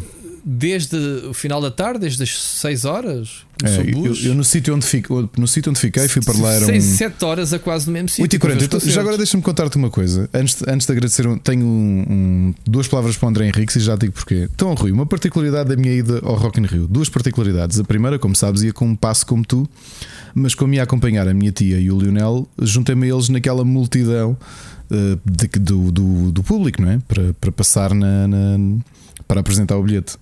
Quando chego ao primeiro checkpoint, o- a polícia e os seguranças dão-me um sermão. Não deixaram. Yeah. O senhor não pode estar aqui, o senhor tem de ir para ali para o seu lado. Não sei o que, olha, está ali uma entrada, um desvio. Yeah. Fala ali com o segurança, vai, então, mas estou acompanhando. Não, não pode estar aqui, tem de ir para ali para o lado. Eu não quis, eu também quis ir a acompanhar a minha mulher e foi. E depois até disse assim: ah, que separar o, o trigo no joio e a segurança ouviu. Eu disse: é, é, isso não se diz. Eu, eu não, estava agora- Mónica. Quando isto acontece, quando eu passo o primeiro checkpoint, Rui, eu decidi levar as minhas botas de paraquedista que, que tenho há 21 anos. Já, já sei da história. Força. tem milhares de, de quilómetros, Quilómetros. em o Lionel contou-me. milhares de quilómetros em cima, tem centenas de concertos. Pá, sem exagero, centenas de concertos, ok? Aquelas botas têm Está na hora centenas de de concertos. reformar-se as botas. Então onde é que eu vou andar? Novamente, aquilo são mesmo botas militares, são dos paraquedistas, ok? Tu, o primo da Ana, por exemplo, tinha um modelo igual que, que, que chegou-me a arranjar e eu, eu acabei por continuar com as minhas, pá, porque estraguei, estraguei as dele na varanda, whatever, ao sol. Ahm, são ótimas botas, são daquelas cozidas à mão e tudo. Pá, não é que eu vou andar e o salto descola-se, meu. Ou seja, fiquei a chinelar, ficou preso à frente, ou seja, eu andava e aquilo parecia um chinelo, tal, tal, botas da tropa. E eu, ai, o caneca. Então estive a andar a arrastar a perna. A minha tia, assim com olhos de, de- de falcão, viu no meio da terra dois pregos e depois falei com o André a ver se ele me arranjava um martelo. Ah, fui ter com o André Henriques Epá, e o André safou-me, meu. O André safou-me, o And- o Lionel é que tinha dito: pá, arranja fita cola preta. E o, André arranjou-me fita cola preta e teve-me a ajudar e teve-me a, a ajudar a, a arranjar a bota e ela ainda está ali presa com fita cola preta. Portanto, esta é a primeira já fica mensagem ali do para André. vagos e isso. Não, porque ele agora vai para o sapateiro para cozer outra vez. Que isto já ainda aguenta mais 20 anos. Eu estava a dizer ao Lionel e à minha tia que estas botas vão, os meus filhos vão herdá-las, pois andam à vez com elas. Filhos, estas botas viram toda a gente, viram Maiden, tipo, olha, para o mês que vem. Viram muitos rabos, não espataste dar uns biqueiros com elas. Olha, estava lá no. Depois estava a contar ao, ao meu diretor e ao pessoal ali à volta o que é que aquelas botas já tiveram, que foi de andar à biqueirada a pessoas para conseguir tirar a Ana de um. de- foi esta história. Eu acho que já contei aqui, foi do o, o- o terceiro Marés Vivas, ainda era no Areal da Madalena. E estamos a ver Prodigy, tudo ok. A Ana estava de Havaianas, tinha acabado de comprar umas Havaianas, estamos no meio da praia e eu, botas da tropa, claro. Começa a Firestarter dos Prodigy. Ah, tá, tchau. Mosh pit. Man, mas o Esquece. recinto transformou-se Esquece. num mosh pit. Esquece, O claro. recinto, olha. Estás à o- espera do quê, O meu meu? amigo Miguel foi levado pela onda. Estavam duas miudinhas inglesas ao nosso lado, ficaram separadas do pai, dos pais. A Ana começou a ser levada pelo, pela onda. Houve. Eu assim, amigos, estava uma malta muito aganzada à minha frente. Eu pensei, lamento imenso. Mas pesões para tirar. Começaste Mas- a, transformaste as botas em katanas e começaste a, a desbravar caminho. Não, não, não. É aquele, aquele pezão para abrir portas. Sei. para empurrar pessoas. Foi assim, tal. Não me entrega, olha. E consegui tirar de lá a Ana, pá, ela ficou um bocado aflita e ia-se magoando e tudo. Não está, pá, foi aquela coisa, estávamos no Areal. E foram estas botas, portanto, estas botas aguentaram tudo. Vou entrar no Rock in Rio. E eu pensei, já me lixaram. Mas o André, o André safou-me, pá, e tenho muito a agradecer. Já Outra mensagem para o André: o André teve a mostrar o espaço. Uh, muito bem organizado, portanto, eu percebi até pelas fotos. Eu, eu só fui lá, eram 8 e e havia gente uh, lá a assistir. e a haver uma batalha de VR entre o Impact e o G, acho eu. E, Sim, e o palco estava sempre- giro. Eu, eu na tarde do- de, domingo, de sábado, quando lá estive, estava a Estava cheio. Nintendo tinha ocupado o Ok. espaço com as corridas do Mario Kart, sim. Muito giro, pá. É que Um, eu até estava a brincar com o André. O André disse: pá, vens cá mais tarde, já não vês ninguém. E a realidade é que não. Eu fui ao palco e havia imensa gente àquela hora, portanto eram quase 9 da noite e havia imensa gente a assistir. E, portanto, aquilo o- estava mesmo O animado. salão de jogos retro estava muito giro. Parecia mesmo, não sei se Uhum. entraste lá dentro. Entra, entra. Parecia mesmo um salão de arcade dos anos 80, man. naquele ambientezinho eh, Uhum. fechado, pequenito. Só faltava o fumo, do, do- do- que era típico na, na- na época. E, Sim, tu, e tu já tinhas tido uma coisa semelhante que foi um sucesso quando foi no Mosh, não é? Como tinha sido naquela sala, foi, foi a loucura. E ali, obviamente, Ah, como era mais um retro- contentor. O retro em todo lado. é, o retro dá, em todo dá, lado. dá espetáculo. É. É. Uh, Mas ali as máquinas de pinball e arcades É, pá, foi muito, funcionam muito, fixe. bem. Não, mas estou a dizer mesmo a animação do palco. eh, a realidade é isso. Estavas a dizer. se- Nos outros dias eu soube que esteve muita gente, até porque o público era mais jovem. Mas no dia que era mais para os cotas, foi engraçado ver os jovens realmente tiveram muito o que fazer porque tinham lá os seus ídolos, não é? os streamers e. Sim, E- a única coisa eh, que pode, eh, repara, num evento que mete 70 mil pessoas, obviamente não, não- nem toda a gente vai ali para o gaming, mas eh, o espaço de experimentação levava muito poucas pessoas, eh, 20 e tal pessoas. Sim, mas, mas eu acho também o que é certo é, que não nunca o- vi confusão, não, não vi ninguém empurrar-se para entrar nem para sair e não vi ninguém a ser apressado. Estava ali a jogar, eu só entrei sempre pela saída. Eu, eu dizia: Olha, só quer tirar fotos, eh, só quer ver o ambiente. Eles deixavam-me sempre entrar. Ahm, mas não vi nenhuma confusão epá, e achei, achei que estava fixe. Ahm, portanto, yeah. Não, é- Eh, venham mais, venham Assim, mais espaços assim. É Assim, eh, e, e acho que nem era o espectável. Acho que o centro mesmo de- daquela parte de gaming, eu compreendo para o tipo de evento que é, é o palco. Eh, Aliás, o, eu palco, antes. o palco eu- teve sempre. Epá, particularmente o- não me interessou, como é óbvio, né? Não, mas era, houve, mas isso foi o que eu conversei com o André. nós fomos almoçar duas semanas antes do Rock in Rio e, e ele estava a dizer: pá, se calhar isto não te interessa tanto. E eu disse: pá, mas isto não é para mim. Para Não o é para ti. É, lá é isso que a vai, gente é tem que se abstrair das coisas. A gente às vezes esquece de nos abstrairmos. Não, gente, foi, eu foi isso que eu nós, disse. Seja, se não- calhar há 8 anos eu ia pôr-me aqui armado em parvo a dizer: ah, mas que coisa, mas quem é que interessa aquilo? Interessa Não, muita gente. E estava bonito, muita gente. o ecrã gigante Estava muito, estava bom, sim, senhor. E acho Sim, que foi um, sim. foi um belíssimo trabalho. Uh, espero que continuem a dar. uh, espero, não, obviamente vão continuar a dar destaque aos, aos Olha, videojogos porque é um. Sim, mas ó ó, Ricardo, a Mónica, a, Mónica eh, eh, a última vez que tínhamos ido a ser um festival deve ter sido o Super Bowl. E ela estava com coisa de ir à casa de banho e dizia assim: Epá, agora vou à casa de banho e deve ser uma jabardice no caso. Eu disse-lhe só assim, sem ter ido, eu nunca fui Não, à casa de banho pública no Rock in. Rio. Sim. Fui sempre à, quando eu precisei à sala de pressa e, e- e pronto, era uma casa de banho particular para nós, não, não havia esse problema. De- por causa das filas, atenção, porque eu vou, até atrás da árvore, não é, não é a cena do, do distinguir, é, é mesmo porque as casas de banho ta- estavam sempre apinhadas de filas e não sei o quê. E assim, o tempo que eu vou estar aqui na fila também vou lá abaixo à sala de pressa, sempre que eu precisei. Agora, ela foi e ela estava com receio. E eu, disse, eu só lhe disse assim: Olha, estás no Rock in Rio, não estás num, num festival qualquer. Toma nota. Ela chegou e disse: Epá, realmente, casas de banho sempre impecável. Já, já, lá, já lá tinha ido uma vez, fui impecável, sempre limpinhas e não sei o quê. Portanto, é o espetáculo. Este é a aprendizagem que eles têm, né? Todos os, todas as edições, todas as melhorias, tudo o que é repensado. Eles têm muita experiência, eles sabem o que fazem. Não... E, e têm aquilo como uma casa deles, eles já conhecem aquele espaço de trás para a frente, Uhum. portanto, sabem o que há de fazer daquilo sempre. Primeiro, que tem uma equipa altamente rotinada que sabe o que é que faz ali. Eu vou a muitos concertos e muitos festivais, como, como sabes. Obviamente que generalistas não vou, mas já fui a muitos generalistas. O Rock in Rio é ao minuto. Às nove Ah, isso- está a banda a Houve, começar. houve, mesmo, mesmo, é verdade. Só olha, por exemplo, os Muse atrasaram-se 10 minutos. Acho que de- destes concertos todos, só os Muse é que se atrasaram, mas também era a última banda. hum, agora, é o, que- é o que tu dizes, é mesmo ao minuto. E depois coisas hipótese. realmente é o que tu dizes, que eles conhecem bem o espaço. Uh, uma particularidade para o número de palcos que tu tinhas.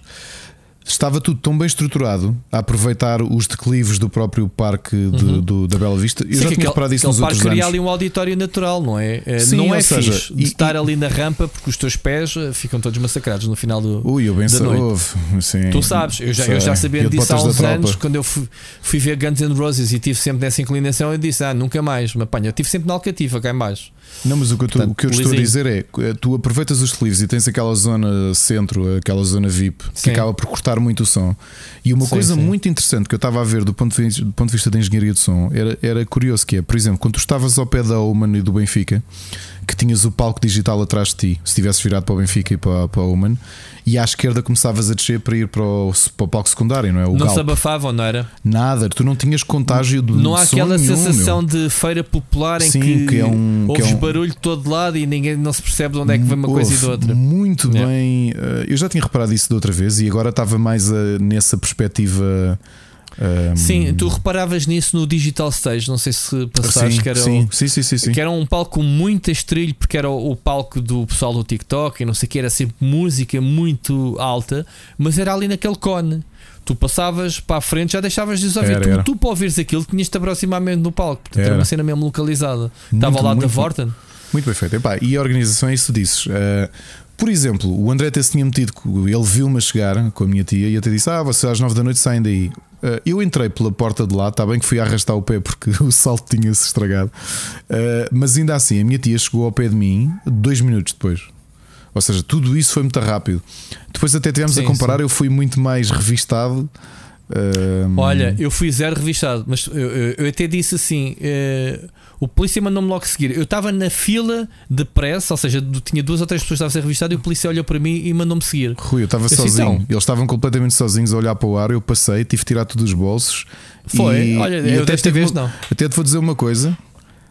Tu sabes que eu tive de fazer um exame aos testículos em, em. Foi o ano passado ou foi este ano? E eu não sei se este polícia não, não foi mais profundo que o, que o urologista. sério? A sério.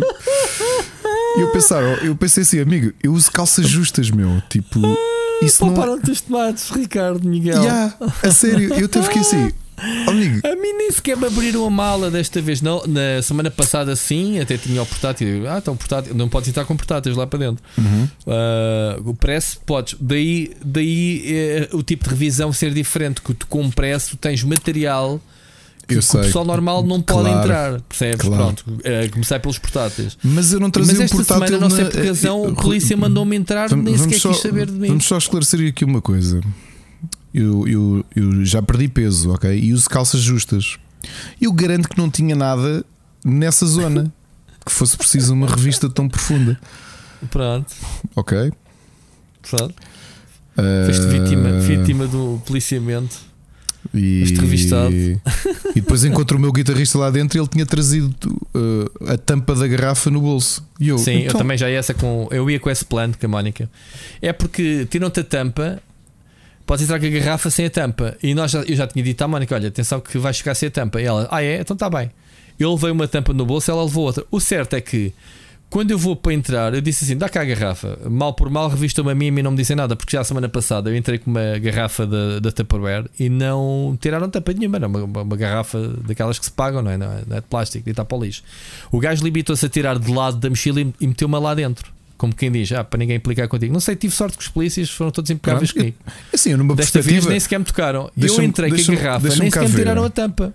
Eu não estava para aí virado e não é bem a minha cena. Se fosse, também tinha-me calhado a sorte com os polícias. Ah, não é o caso. Ah, Mas tu também vinhas com botas da tropa, vinhas com o cabelo a dar-te a casa. Ah, este gajo vem, vem ver Iron Maiden, man. Não, Exato. Este, este gajo é Tu, maluco. blazer, meu. Estava de blazer, Rui. Bolas.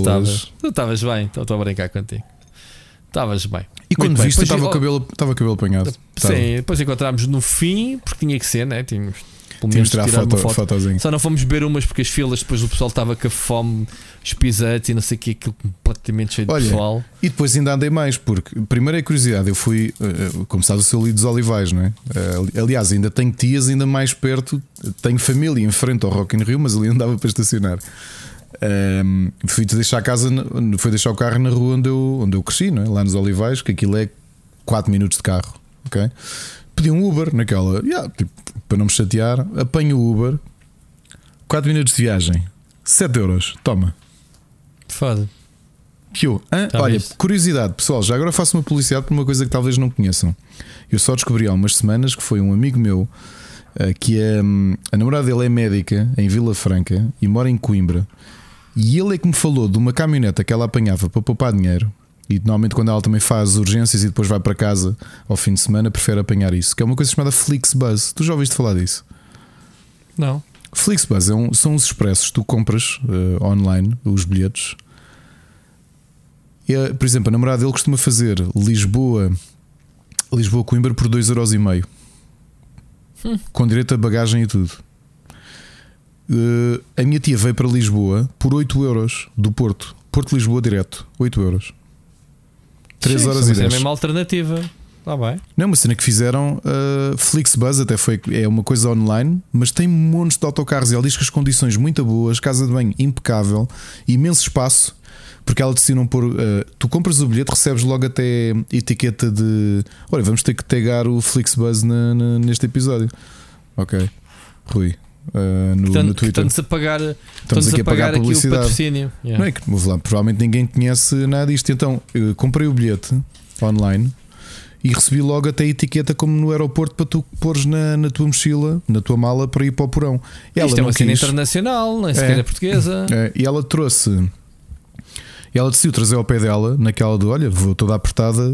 Diz pá, pôs a mala debaixo do, do banco, tinha imenso espaço na, na cadeira da frente. Ah, no total foi mais cara a viagem. E olha, e ela, voltou, e ela veio para cá no São João e ficou 8 euros, porque tu depois tens várias tarifas e tu vês qual é que é a tarifa que está com promoção. Que se compraste até com antecedência, eu comprei com uma semana e tal de antecedência.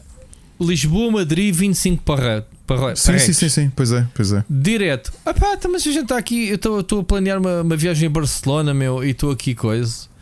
Sei lá, Não aqui? Barcelona. Não. Eu- olha, Rui, estou com 25% de desconto já agora, na próxima compra. Deixa lá ver. Ah, pera, quer dizer, vão-se a lixar, mas de Barcelona já me estão a pedir 125. Mesmo assim, fica um bocadinho mais barato que avião. Olha, mas para Madrid Mas ficou são, quase. ao- 30, são 33 horas, meu, de viagem. Fogo. Não, mas São isso é malucos. estranho porque a viagem direta são 7 horas até Barcelona. Não é? Então está aqui 33 horas das 5 Deve da manhã escala, tem 17. escala, tem escala. Deves ter de apanhar mais do que um. Ah, sim. Madrid 25 estou a ver- horas estou não a ver mal. Estou a ver mal, estou a ver mal. 125 para Barcelona. Ok. Deves ter apanhado isso, se calhar, uma fase, porque os preços oscilam, são, são dinâmicos. Que ok? giro. Wi-Fi gratuito, Yeah, yeah. tomadas, 15 paragens. Opa, tenho que. Tenho que Já viste? Que Pessoal, à Mónica. aprenderam aqui, ok?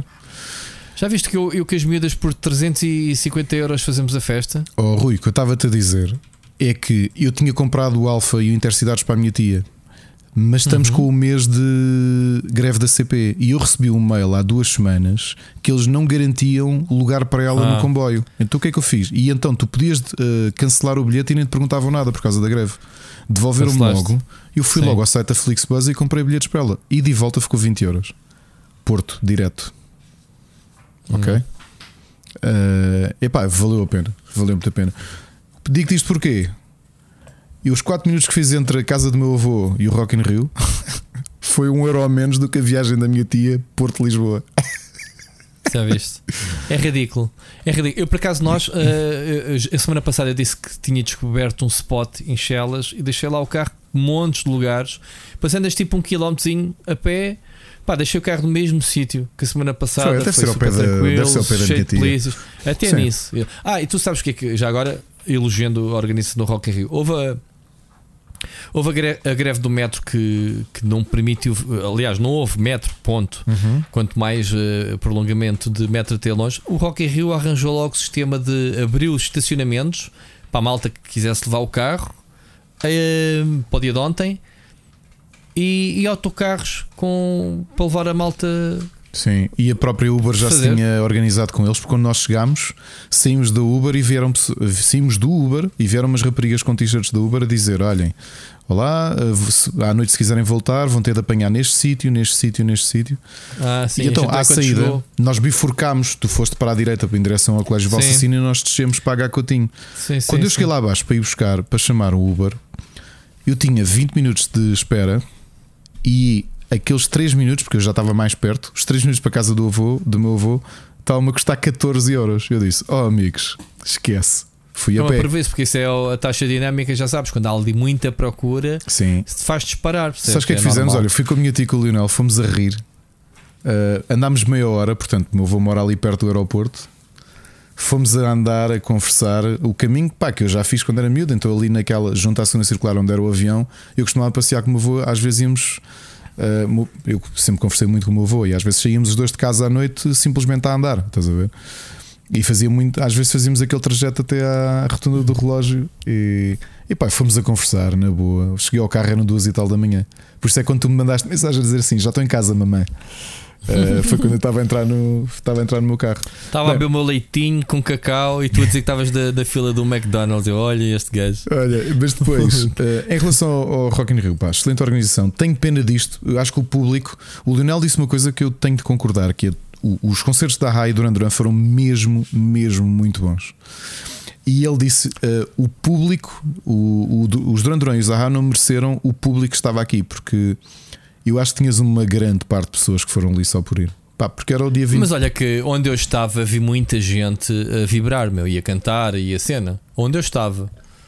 Mas, é- mas eu, eu estou contigo. Há muita gente que, que vai porque tenho o tio que lhe arranjou um bilhete, não sei o quê. Epá, é assim, e as eu fui empresas, para ver as os empresas também concertos, fui ofereceram. para trabalhar numa parte e fui para ver os concertos na outra. Uhum. Quando eu fui para ver os concertos, eu não quero saber se há ali uma fila para, para, para um, para um Para sofá um insuflável exato. ou uma fita ou raio que os pá. Eu nem sequer para ir comer, Ricardo. Eu já tinha a cena tão mentalizada. Eu levei comer, tanto a semana passada como esta, para mim e para a Mónica. Ok? Só disse a ela assim: olha, na sala de imprensa lá- estão lá a dar savanepes, vou lá buscar só bebidas para a gente nem sequer ir para a fila. Nem é questão de gastar o dinheiro que ainda Uhum. antes, investimos, porque antes, eh, quando estávamos a ver boas, tínhamos acabado de ir à, à barraca do Casal Garcia, não, do, do outro vinho, como é que se chama-se? Do whatever. Eh, e comprámos cada um de nós uma taça de, de vinho ok? Traçamos até os copos, que foi 5 euros. Eu nunca vi, com aquele dia comprava uma garrafa, mas pronto, anyway. Um, e tivemos, e não havia fila, obviamente, para isso. E depois o rapazito uh, que andava lá embaixo a vender cerveja, ainda comprei Imperial. comprei. O gajo estive a perguntar ao gajo: Olha lá, qu- quantas vezes já encheste essa cena hoje? O gajo, 5 vezes, 5 vezes vezes 49 litros. Agora vê, Imperial a 3, a 3 euros, cada, 40, cada litro dá para quantas Imperiais? Fazemos a 4. Ui, 25 aquilo era muito mal servidinho, meu caro. Copinhos Sim, pequeninos, o gajo estava-me a dizer- servidinho. O gajo estava-me a dizer que fazia em média por dia de Rock in Rio 2.500 euros. Fogo. Ele a vender cerveja 2.500 euros. Epá, mas coitado do rapaz. 50 litros às costas o dia Sim, todo. sim, sim, sim. É, É, não é fácil. eu não sei se o gajo parte das costas a, se o dinheiro compensa, mas olha que já viste. Não é o gajo tira 10% do valor, 10%, né? que o gajo tem eu não sei como é que funciona o negócio, se eles têm que comprar, são empregados de alguma empresa. Não, eu se- acho que eles, são, eles recebem ao dia para estar ali. ao dia. É, é. Aquilo Opa. é tudo para a empresa. Que o gajo ganha 10%, não é? 250 parreques, fogo. Mas trabalha que se farta, o gajo sempre com a Sim, mangueira na mão, sim, sempre sim. a encher, sempre pumba. Olha, Mas ma- pronto. Mas eh, concertos, eh, muito, o som Sim. espantoso, meu, mesmo. Eu estava. Sim, eu, eu acho que o, o concerto dos Duran Duran tinha um som um bocado alto demais. Não sei se Não senti. havia partes em que explodia, parecia que não se distorcia um bocado, pareceu-me. Atenção, eu não percebo nada de, de som. Ah, não tive esse problema, mas de, de Duran Duran não sei se No- sentiste no- isso em não, não momento. senti. No, no, no Duran Duran até senti uma coisa. Obviamente que o John Taylor é, é muito importante na banda e a clareza do baixo dele era Uhum. brutal. Meu. Estava tudo. Acho que o som estava todo muito limpinho. Os Ok. quatro, pronto, os quatro membros originais, não é? Estava- Estavam os quatro com, com mais destaque do que os outros. Mas gostei, gostei. Os alinhamentos foram bons. Ah, claro que ficas sempre naquela, ah, gostava que fosse isto, gostava que fosse aquilo, mas é o que é. Em relação ao Zaha, ah, o. Eu, como não conheço bem as bandas eh, Duran Duran, e Aha, senão os hits que tropecei ao longo dos anos, não é? Não, não foram bandas que eu procurasse álbuns, portanto eu fui na expectativa de assistir a bons concertos e, E de reconhecer e algumas músicas. E não é? assististe a bons concertos, isso Por foi exemplo, sim, o, o Duran Duran abriram com o What Boys, toda a gente Abrem conhece sempre. essa música, logo a abrem, abrir. meu, abrem não é? sempre, abrem sempre. Abrem sempre, É. logo ali para gritar com a malta, logo É. estás a dormir, acordas logo com aquilo, quer dizer. Mas por curiosidade, o Zaha, há duas semanas, o Morton e o Paul tiveram Covid Ah, e estavam ali, estavam ali em forma. Estavam. Ele teve um bocado de problemas com o microfone. Ele passou o tempo todo do concerto a mexer no, no auricular, ver qualquer coisa ali que lhe estava a fazer uma confusão. Mas não mesmo sei. assim, tu não, a voz não sentava, foi mesmo muito, muito Não, não, não. on Olha, eu adorei, pá, Olha, cantei de uma ponta à olha, outra. é- po- posso é dizer que gostei muito. Epá, mas os Muse, desculpa-me, adorei os Muse. Eu nunca tinha visto ao, ao vivo. eh, e passando agora para, para a semana passada, eu não conhecia National, portanto, não conheci numa única música, mas gostei de ver o, o concerto em si. Aí vi que vi muita gente a cantar. Os- agora, os Muse, não, não chegaste a ver na televisão, não? O, Não, o Machado estava-me a dizer que, pronto, já está farto de os ver. eh, que Sim, deram. a única tudo, vez que vi foi com tudo. ele, com o Machado e com ela e com a Ana. Mas foi Pronto, ambiente eu não- festival, pá. Para mim, ambiente festival, eu fico sempre Exato, pé atrás. exa- Mesmo assim, os gajos levaram um aparato. Epá, o gajo que tinha que partir uma guitarra. Depois estive a ler que o gajo tem o recorde do Guinness de, de gajo que parte mais guitarras em torneios, sabias? Não, Mas estamos a falar tipo, já não me lembro se eram 200 e tal ou 400 e tal guitarras por turnê. bolas. E o Machado estava-me a dizer: não tem problema, porque ele é dono da marca, ele pode partir Ah. as que quiser, está a partir o que é dele. Ah, e o gajo eh, notou-se que houve um problema técnico com o Muse, os gajos entraram bem e na passagem para a segunda música houve mesmo uma paragem. Do género, tipo, foda-se, houve ali um problema eh, técnico com, com o som. ahm, que os gajos tiveram que resolver, tiveram ali, sei lá, dois ou três minutos eh, mesmo, pronto, pessoal, eh, pessoal que não percebeu, mas, eh, mas houve um problema. E o gajo estava só a chatear com a guitarra, não lhe estava a sair as cenas. O gajo às tantas pegou na guitarra, espatou lá para trás. Agora fiquei a pensar, eu. Eu acho que aquilo foi mais eh, show do que propriamente a guitarra, coitada. Se o gajo parte guitarras porque sim, porque lhe apetece, portanto, foi mais uma que ele partiu ali. Agora eu gostei imenso, pá. Gostei imenso de mais uma vez clássicos e hum, no, de- de- tocaram duas ou três músicas no novo álbum que ainda vai sair, não era? A, a que, a, que, a que vai, mas pá, gosto muito do- dos Muse. Uh, e foi isto. Na semana passada, o que é que ainda houve, houve mais? National Muse, o que é que eu fui ver antes? Já agora, duas curiosidades do concerto de Aha e Duran Duran foram duas músicas de bandas sonoras oficiais de James Bond seguidas. Sim, eu reparei nisso. Foi tão tipo, como é que é possível esta coincidência? Foi o Living Daylights e depois o View to Kill. Yeah. Yeah. Muito bom. Foi dois concertos, eu acho que foram. Estava a dizer, o, o, Luís, um dos meus melhores amigos, e vamos sempre a concertos. Eu estava a trocar mensagens com ele na sexta-feira a dizer: é pá, porque ele tem estado Londres-Lisboa, Londres-Lisboa, e ele está cá. E eu disse: pá, tu não vês ver a Rai Duran Duran, que é uma cena que ele adora. E ele disse-me: eu, eu, para a idade que eles têm, eu vou-me desiludir. E eu não quero. E eu, a sério, pá, sabes lá se tens a oportunidade de os ver outra vez? Ele disse: pá, eu, eu sei que me vou desiludir, prefiro ficar com a imagem que tenho do. Disse o Lionel? Não, disse o Luís, um outro amigo ah, nosso. Ah, o Luís. Ah, ok, ok. E ele e ainda lhe mandei mensagem a dizer: Olha, tu cometeste um erro gigante, meu, porque foram dois concertos de um nível e de uma classe. Sim. É que foram mesmo dois grandes concertos, muito diferentes. Uh, tinha lá um amigo meu que estava a dizer que, por exemplo, que o Morton Hackett parecia professor de literatura da Universidade de Oslo, né? porque ele tem aquele estilinho mais sóbrio, né? óculos, óculos graduados, camisola de malha, calças de ganga, blusão de cabedal castanho, não é? mas um blusão assim mais uh, uhum. formal. É? E depois, não, o Simon Le Bon são os, os blazers verdes fluorescentes. E, uh, epá, mas foi espetacular. Houve, eram, uh, eu daquela era Uh, quatro bandas que eu queria mesmo ver. Cinco de Depeche Mode eu já contei aqui que tive bilhete três vezes Sim. e nunca os consegui ver. Não Mas pronto, já coloquei aqui Depeche Mode de parte, até porque o Andy Fletcher morreu, não sei se eles, se eles voltam yeah. ou não. Os Talk Talk não, não vou ver. Um, e tinha visto o Spandau Ballet e faltava-me ver a Aha e Duran Duran. Portanto, aquela noite para mim foi, foi, ah, foi perfeita. Semana passada, já agora, o Lane Gallagher também. Ah, e como é que foi? Chegaste a ver os Oasis?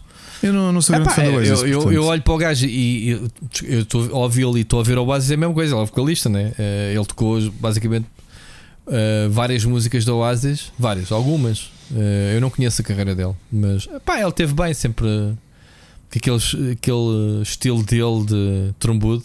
Sim. Não propriamente a pessoa mais, mais sempre a mandar bocas, a embarcar uma Superbock e a dizer que era fixe. tipo, ok. Uh, e tivemos chutes também. Estava eu a trabalhar ah, ainda. Nem disso. Estava a ouvir a casinha assim, olha, os chutes já começaram. Tá mas, mas, sabes que é engraçado? Por exemplo, hoje fui levar, eh, fui levar os meus filhos ao colégio e o Machado foi levar a, a minha afilhada e, e paramos, normalmente temos parado, no último mês temos parado no café, bebemos o um cafezinho 10 minutos e vamos trabalhar. E lá no café, lá estavam os pais, não é? Dali dos colégios, uh, a falar do quê? Ai, Duran Duran, claro. Mas agora eles estão bem, não sei o quê, mas já têm pai 50 e tal anos. E eu, eu voltei para trás e pá, desculpem, não, já, até já tem mais do que isso. já tem.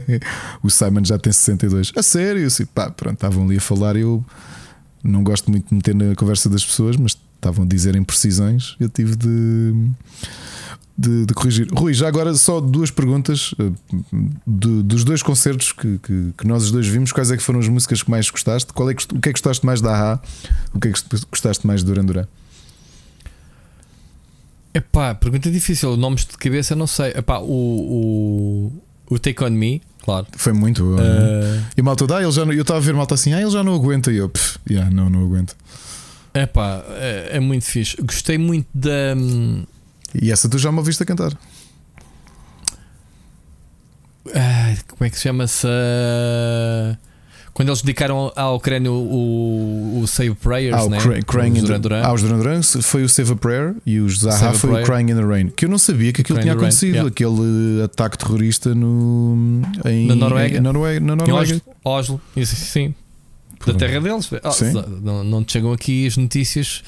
A Ucrânia ofusca tudo, né? Não, também não sabia. Tinha sido naquele dia, a pessoa também esteve ali no dia todo no, no Rock in Rio. É uh, pá, que gostei. Gostei as duas, cada um a cantar, a cantar o View to a Kill né? e o Living Daylights. Sim. Cada um deles. Uh, Pá, eu gostei muito dos duetos que eles fizeram com as miúdas. Uh, não me recordo as músicas em si. Dar ah, destaque, sim. de repente, as miúdas do coro virem para a frente cantar, cada Foi uma o, delas, pelo menos uma cada uma. O Give It All Up e o Come Undone. Foi muito bem. Uh, gostei muito da, da, da, cena. Pronto. Olha, obviamente que adorei o concerto de A. Era o que eu estava a dizer. Para mim era difícil. Uh, a mim diz-me ainda mais o alinhamento todo da A, porque conheço. Acho que é um bocado mais consistente para o meu gosto. Lá está ali o Duran Duran tinha talvez duas ou três músicas que eu não gostava tanto. Uh, o meu ponto alto, sem sombra de dúvida, já que não havia.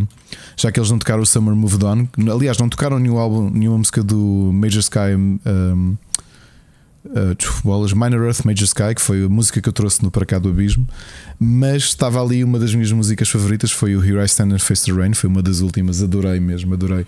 Começava com aquele cântico gregoriano e depois com o piano, linda a música, eu adoro, é do primeiro álbum, uh, espetacular mesmo. Uh, só tinha sido mais perfeito. Não tocaram o Summer Moved On, mas do primeiro disco, se tivessem tocado outra que eu adoro, que é o um, Living a Boy's Adventure Tale. Epá, mas pronto, que é que eu posso. Isto é aquela coisa de. Estás a ver como tu dizes. Eu, eu lembrei-me de ti quando eu comecei a pensar sobre os alinhamentos, por causa daquilo que tu andaste chateado na E3 de ver tanta gente, até da nossa praça, ou especialmente da nossa praça, que eu. Ah, o não sei que foi fixe, mas não anunciaram não sei o quê. Foi um bocado depois a sensação que eu tive que era. Uh, estar a reclamar de boca cheia, que foi um alinhamento brutal, foram 14 músicas eh, muito boas. Uh... Não, eu, eu, das três bandas que a gente foi ver nessa noite, eu e a Mónica só, só, só, só estávamos a pedir. Tem que tocar estas, que era o, o Take On Me, Sim. que eu sabia que eles iam provavelmente claro. guardar para o Encore. Sim. E foi o Red Red Wine e o B40 que também guardaram para o Encore. Pois. Portanto, eu vi, uh... eu, eu, e o B40 também vi de uma ponta à outra. Claro que também fiquei lá. Uma coisa já agora que Cantámos senti... todas. E depois viemos ouvir o UB40 pela. Na tua pela, zona havia. Estava a fumar muita ganza no UB40. É que o UB40. Ah, é que na zona que eu estava havia muito pouca ganza. Eu tentava dizer assim. Isto está, está muito fraco. Isto... Não, não, mas eu é que não foi só o UB40, é que foi tipo a noite toda assim, lá basicamente gansados. Eu, senti, eu senti mais ganza em Ahá e Duran Duran do que o UB40. E o que eu disse que era uma ironia do caneco. E eu, mas espera lá, mas é, na UB40 é que, tu, é que é supostamente uh, yeah, tens de Jamaica, acompanhar com ganza. Yeah. Jamaica de Birmingham, não é? Que, uh, aliás, ainda por cima tinhas lá o guitarrista do Bob Marley, meu. Yeah, e, que assim, não sabia. Assim, não viste essa? Vi, vi, vi. O mexicano que lá estava, dele a dizer que era. Este gajo era guitarrista do Bob Marley. Pá, E a cena linda dos, dos UB40, é? apesar da pronúncia que o Ali Campbell faz, é que tanto eles como os Duran Duran são da mesma cidade, são de Birmingham.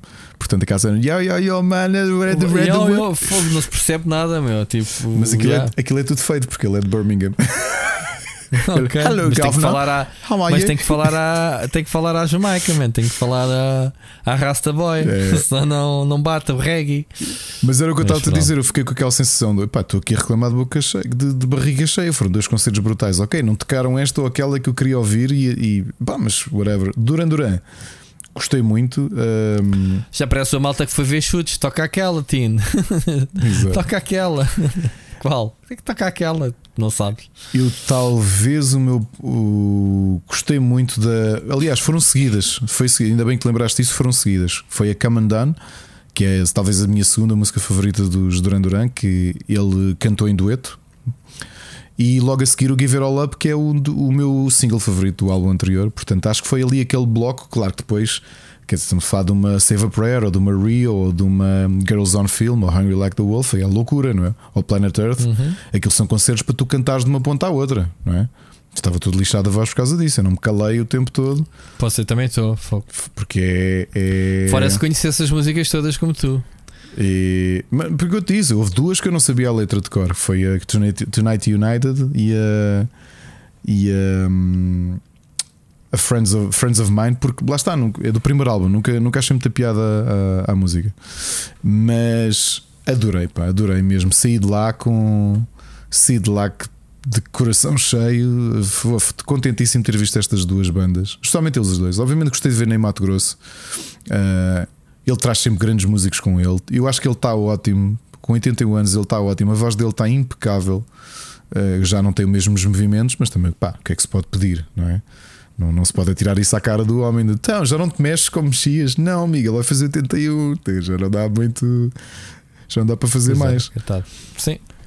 Mas... Sim, mas já não, lhe, já não lhe fica bem os fatos, pá. Não sei, ele quer manter aquela imagem até ao fim, ele podia se ter Mas- transformado. Não, mas sabes que é estranho? Eu não estava a esperar que ele fizesse isso porque eh, eu falhei dois ou três concertos dele no Coliseu e ele no Coliseu já nem trazia, ele já vinha. De, Já vinha civil, normal, à ao civil, paisano. À paisana, Ah, pá, sim. pá, pois, é, pá, eu acho que ele deveria, porque já pá, é como tu veres, é pá, sei lá, ah, Eu ia dizer o, lá, eu ia dizer o, Nick The Cure, o The Cure, o, O Robert é Smith. O, Robert o Smith. Robert Smith, que ainda continua a usar aquele penteado e aquele Que é tia batom vermelho É com é a minha tia Alice. Tipo a, tia, a tua tia Alice com, com um gajo com 70 anos, ou quantos anos ele tem, sei lá, 60 ou 70, todo gordo, todo, todo já a cara deformada, percebes? Olha, mas por outro mas, Deixa de eh, fazer ma- sentido. Mas depende, eu estava a comentar, tu, quando o Nick Rhodes, apareceu, o teclista dos Duran Duran, quando focavam nele, ele está bem que ele tem aquele ar inexpressivo, não é? Mas ele ainda fica bem com, com, com o corte de cabelo e com os olhos pintados, porque ele está não pintou bem. muito, tinha os brincos e não sei o quê, mas não estava nada extravagante. Mas ele também nunca foi, quer dizer, sim, já foi mais. Quando eram muito novos, era mais Eu Estou a falar extravagante. daquele pessoal que vive dos próprios, do, do- da imagem, seja os Kiss. Pá, Sim, estás a perceber? sim, Ah, sim, sim, Tu, sim. tu vives muito uma imagem. O Nel Mato Grosso, que já que estamos a falar nele, vivia muito dos fatos de carnaval brasileiros que ele tinha. Claro. Tinha uma presença em palco olhavas para ele e e estavas a ver um pavão, meu, um autêntico pavão, literalmente, do género. Aí chamava mesmo a atenção. E depois, quando abria a boca, era aquele vozeirão que a gente. que era um vozeirão por cima de uma mulher, não era? Oh, oh, Rui, mas tu olhas para, o- é? para o- novamente o Nick Rhodes, que, que era um ícone, é um ícone da, da, da- da moda, não é? Que, que o Simon Le Bon também, obviamente. Aliás, os Duran Duran eram ícones da moda. Mas tu olhas para o Nick Rhodes, que ainda hoje continua a, pin- a usar eyeliner, não é? Mas eu acho que mesmo assim é bastante discreto. de todos ainda achei o Morton Arquette o o estilo, que idade que ele tem do, Do Zaha. o Pois tá, vocalista. tá. Fogo. É pá, o Mas o Paul, o, Paul, o Paul também, aliás, quem falou mais foi o Paul até. Que era, Sim, sabes porquê? sim, Que era sim. para o, para o Morton se, se resguardar. Porque ele teve, Uhum. lá, duas semanas teve Covid. Não é? Ele tem 62 anos e deu um concerto do Caneco. não foi? 62. 62. 62. 62. 62, mas está muito bem preservado. Tá. O que é curioso é tu vês esta geração que, que notas que a malta está muito bem preservada. Não, não estás a perceber? Andam ali, não. Fogo também tem dinheiro para se conservar, a não ser que se metam nas, nas drogas e, e, e- Olha lá, tu já viste, bebida, né? como todos os outros. já viste close-ups do Keith Richards? Esse é diferente. O- esse, gajo precisa, esse gajo foi empalhado vivo. Não é? Esse, esse gajo está empa- esse gajo já morreu e nem ele ninguém sabe. Não é? Só, só, só o fim de semana com o morto. Sim, o o Weekend at Bernie's, É ele é o. Bernie. Richard também está todo empalhado. Vão fazer uma sequela, uma sequela 30 anos depois que era o É Weekend, ele, meu. Weekend at O Cliffs. gajo não tem mais nada. O gajo não tem nenhum, não tem nenhum órgão para queimar mais. Que já, já empalhou. O gajo é voodoo. Eu há uns, anos, há uns anos vi uma piada muito boa que era um tipo a falar com outro a dizer assim: pá, isto das alterações climáticas preocupa-me. Ele, a sério, é pá, que raio de mundo é que nós vamos deixar no Cliff Richards? Toda a gente, ele fica cá e toda a gente vai embora. É o Cliff Richards e as baratas. Fogo. O mundo acaba e tu só o Cliff Richards vai fumar baratas. Snifar foi- baratas. o gajo já enterrou o baterista, não foi? Foi, o gajo foi. vai enterrá-los todos. Vai, meu. vai, senhor. Mick Jagger vai tudo de caraças, mas fica cá ele. Ah, pá, piadas à parte, é mesmo isso. Eu sinto que o gajo está empalhado, mano. O gajo já morreu há muitos anos e o gajo é o voodoo. Olha, eu tenho uma dúvida, e isto é daquele. Não, não quero entrar naquela conversa do a música que, que tu ouves é que é boa, não é nada disso. Eu ontem aproveitei para ver um bocadinho a Anitta e o Post Malone, porque era o dia mais cheio, não é? Era o dia que Sim, esgotou sim. logo. Nós tivemos aqui a minha filha, não se calava, queria ver. Pronto. Ahm, os Duran Duran e os Zaha e os UB40 também, e a próprio Ney. Ah, são um bocadinho eternos, não é? Porque tu sentes isso, quer dizer, o- os Duran Duran fizeram 44 anos de carreira, eles tinham ali muitos singles Eu tocaram não sei se são eternos, senão não me vou contrariar. Então eu pensei que os Duran Duran já tinham Não, morrido. pera, não, não, já vais perceber o que é que eu estou a dizer. Já vais perceber. Eles tinham ali singles que eram mais velhos do que eu. Não é? Certo, Tu, claro. olhas, tu olhas para um Planet Earth, para a Rio, uh, Hungry Like the Wolf, são dois anos mais velhos que eu, ok? E eles aparecem e tu tens milhares de pessoas, pronto, que vamos assumir que não era toda a gente, mas muita gente que esteve ali a cantar as músicas deles e que e continuava. Tu achas que isso, esse fenómeno acontece? Ou seja, O Post Malone está agora no, no auge. Daqui a 40 anos ele veio ao Rock in Rio 2060, quando já for no, no mundo pós-apocalíptico. O Post Malone. No, Ah. no mundo pós-apocalíptico. E que a geração da tua filha vai cantar as músicas dele de uma ponta à outra. tudo depende da- maneira como a banda, como eles se, se mantiverem ativos e, e transformarem-se, não é? Porque, há muitos artistas que têm a sua época, vão e vão, não é? Quem é que se lembra da Britney Spears ou Spice Girls ou whatever, não é? Ah, não, Quem é meu. Mas, Rui, a diferença é, que se Começavam for... a dizer: Ah, a Anitta tem uma carreira agora, já Não. tem 10 anos de carreira Não. e tem 25 anos ou 26. Então ela que começou a carreira com 15. Não, mas espera lá, mas a diferença é que se as Spice Girls derem um concerto, a malta vai cantar as músicas de uma ponta à outra. É a mesma coisa da Britney Spears. Da mesma forma que qualquer artista eh, que já se tenha reformado há 20 anos, se regressar, vai buscar exatamente esse público saudosista, que é o que os Duran fizeram. O, eu- o que eu estou a é? dizer é o tipo, de merc- o tipo de indústria que tu tens nos dias de hoje, se as coisas são mais efêmeras ou não. Porque tu ainda estás a falar das Spice Girls e da Britney Spears que vivem num mundo pré-YouTube e mundo pré-streaming em que as, as pessoas ainda têm a ligação ao disco. É? Eu estou a perceber o que tu estás a dizer. Que é uma coisa que eu gosto de dar Duran, um que, é, que é, que é tu um e- exemplo. Tu, tu, por exemplo, estás a dizer que não conheces o alinhamento, mas eu dizer, ah, mas espera, eles foram buscar aquela música do segundo disco ou aquela música do terceiro disco, estás a perceber? Será que, eh, será que é assim que a malta consome a música agora? Estás a perceber? Estás a perceber o que eu estou a dizer? eu- eu Porque notas muitos artistas que, o Spotify já A minha nem. é- filha, por exemplo, não quis ir ontem connosco porque não conhecia nada de Duran Duran, ou Aha ou, ou UB40. Não, mas o que eu estava a e ela dizer só é, gastar dinheiro. Oh, Rui, o que eu estava a dizer é que tu olhas para, o, hum, para a forma. Eu, eu vejo, por exemplo, sabes que eu, eu ouço Billie Eilish, a Ana pôs-me a ouvir Billie Eilish e eu, eu acho bastante piada como, como artista. Mas noto que ela, apesar de ter álbuns, também há muita coisa que ela já compõe fora de álbuns, que era uma coisa menos tradicional. Ou seja, tu tinhas na altura. Opa, enquanto existia o poder do disco, tu lançavas um single, mas eventualmente o single ia parar Mas, ao, ao disco. Ricardo, essa miúda é daquelas. É daquelas artistas que são prodígios eh, que fora da indústria musical compõem com batidas de caixas ela e o irmão. Sim, eu sei. O que é que eu quero dizer não com isso? dizer não. Pronto. O que é que eu quero dizer com isso?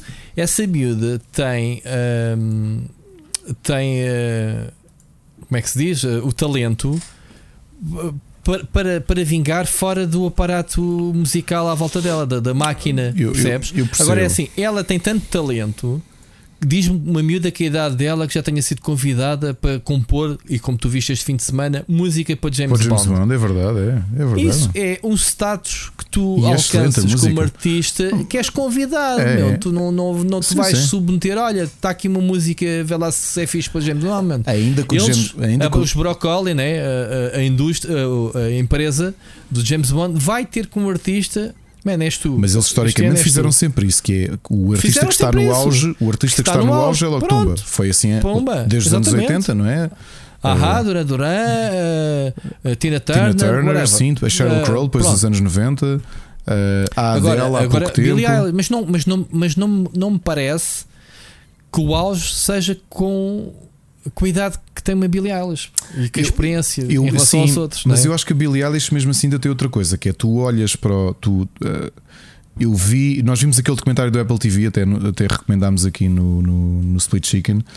Ela mesmo assim ainda leva alguns músicos, mas por exemplo, eu ontem vi o Post Malone e não estou a criticar o rapaz de todo. Eu não conheço nada. Se me, se me mostrares uma música, Eu, se eu- me perguntares, eu, eu- não sei de nada. eu fui nem- se olhar para ele, eu fui ouvir um bocadinho porque eu, a primeira vez que ouvi falar dele foi o Ozzy Osbourne que estava a fazer eh, a promoção dele. Ok. Porque o Ozzy Mas é bom, é, tem músicas que, que- que se conheçam, que queremos eu, eu ou não, não. epá, eu ouvi aquilo, não me disse nada. Há, há só uma coisa, e agora vou soar muito a velho, mas também porque essencialmente eu só vejo concertos de prog e de metal.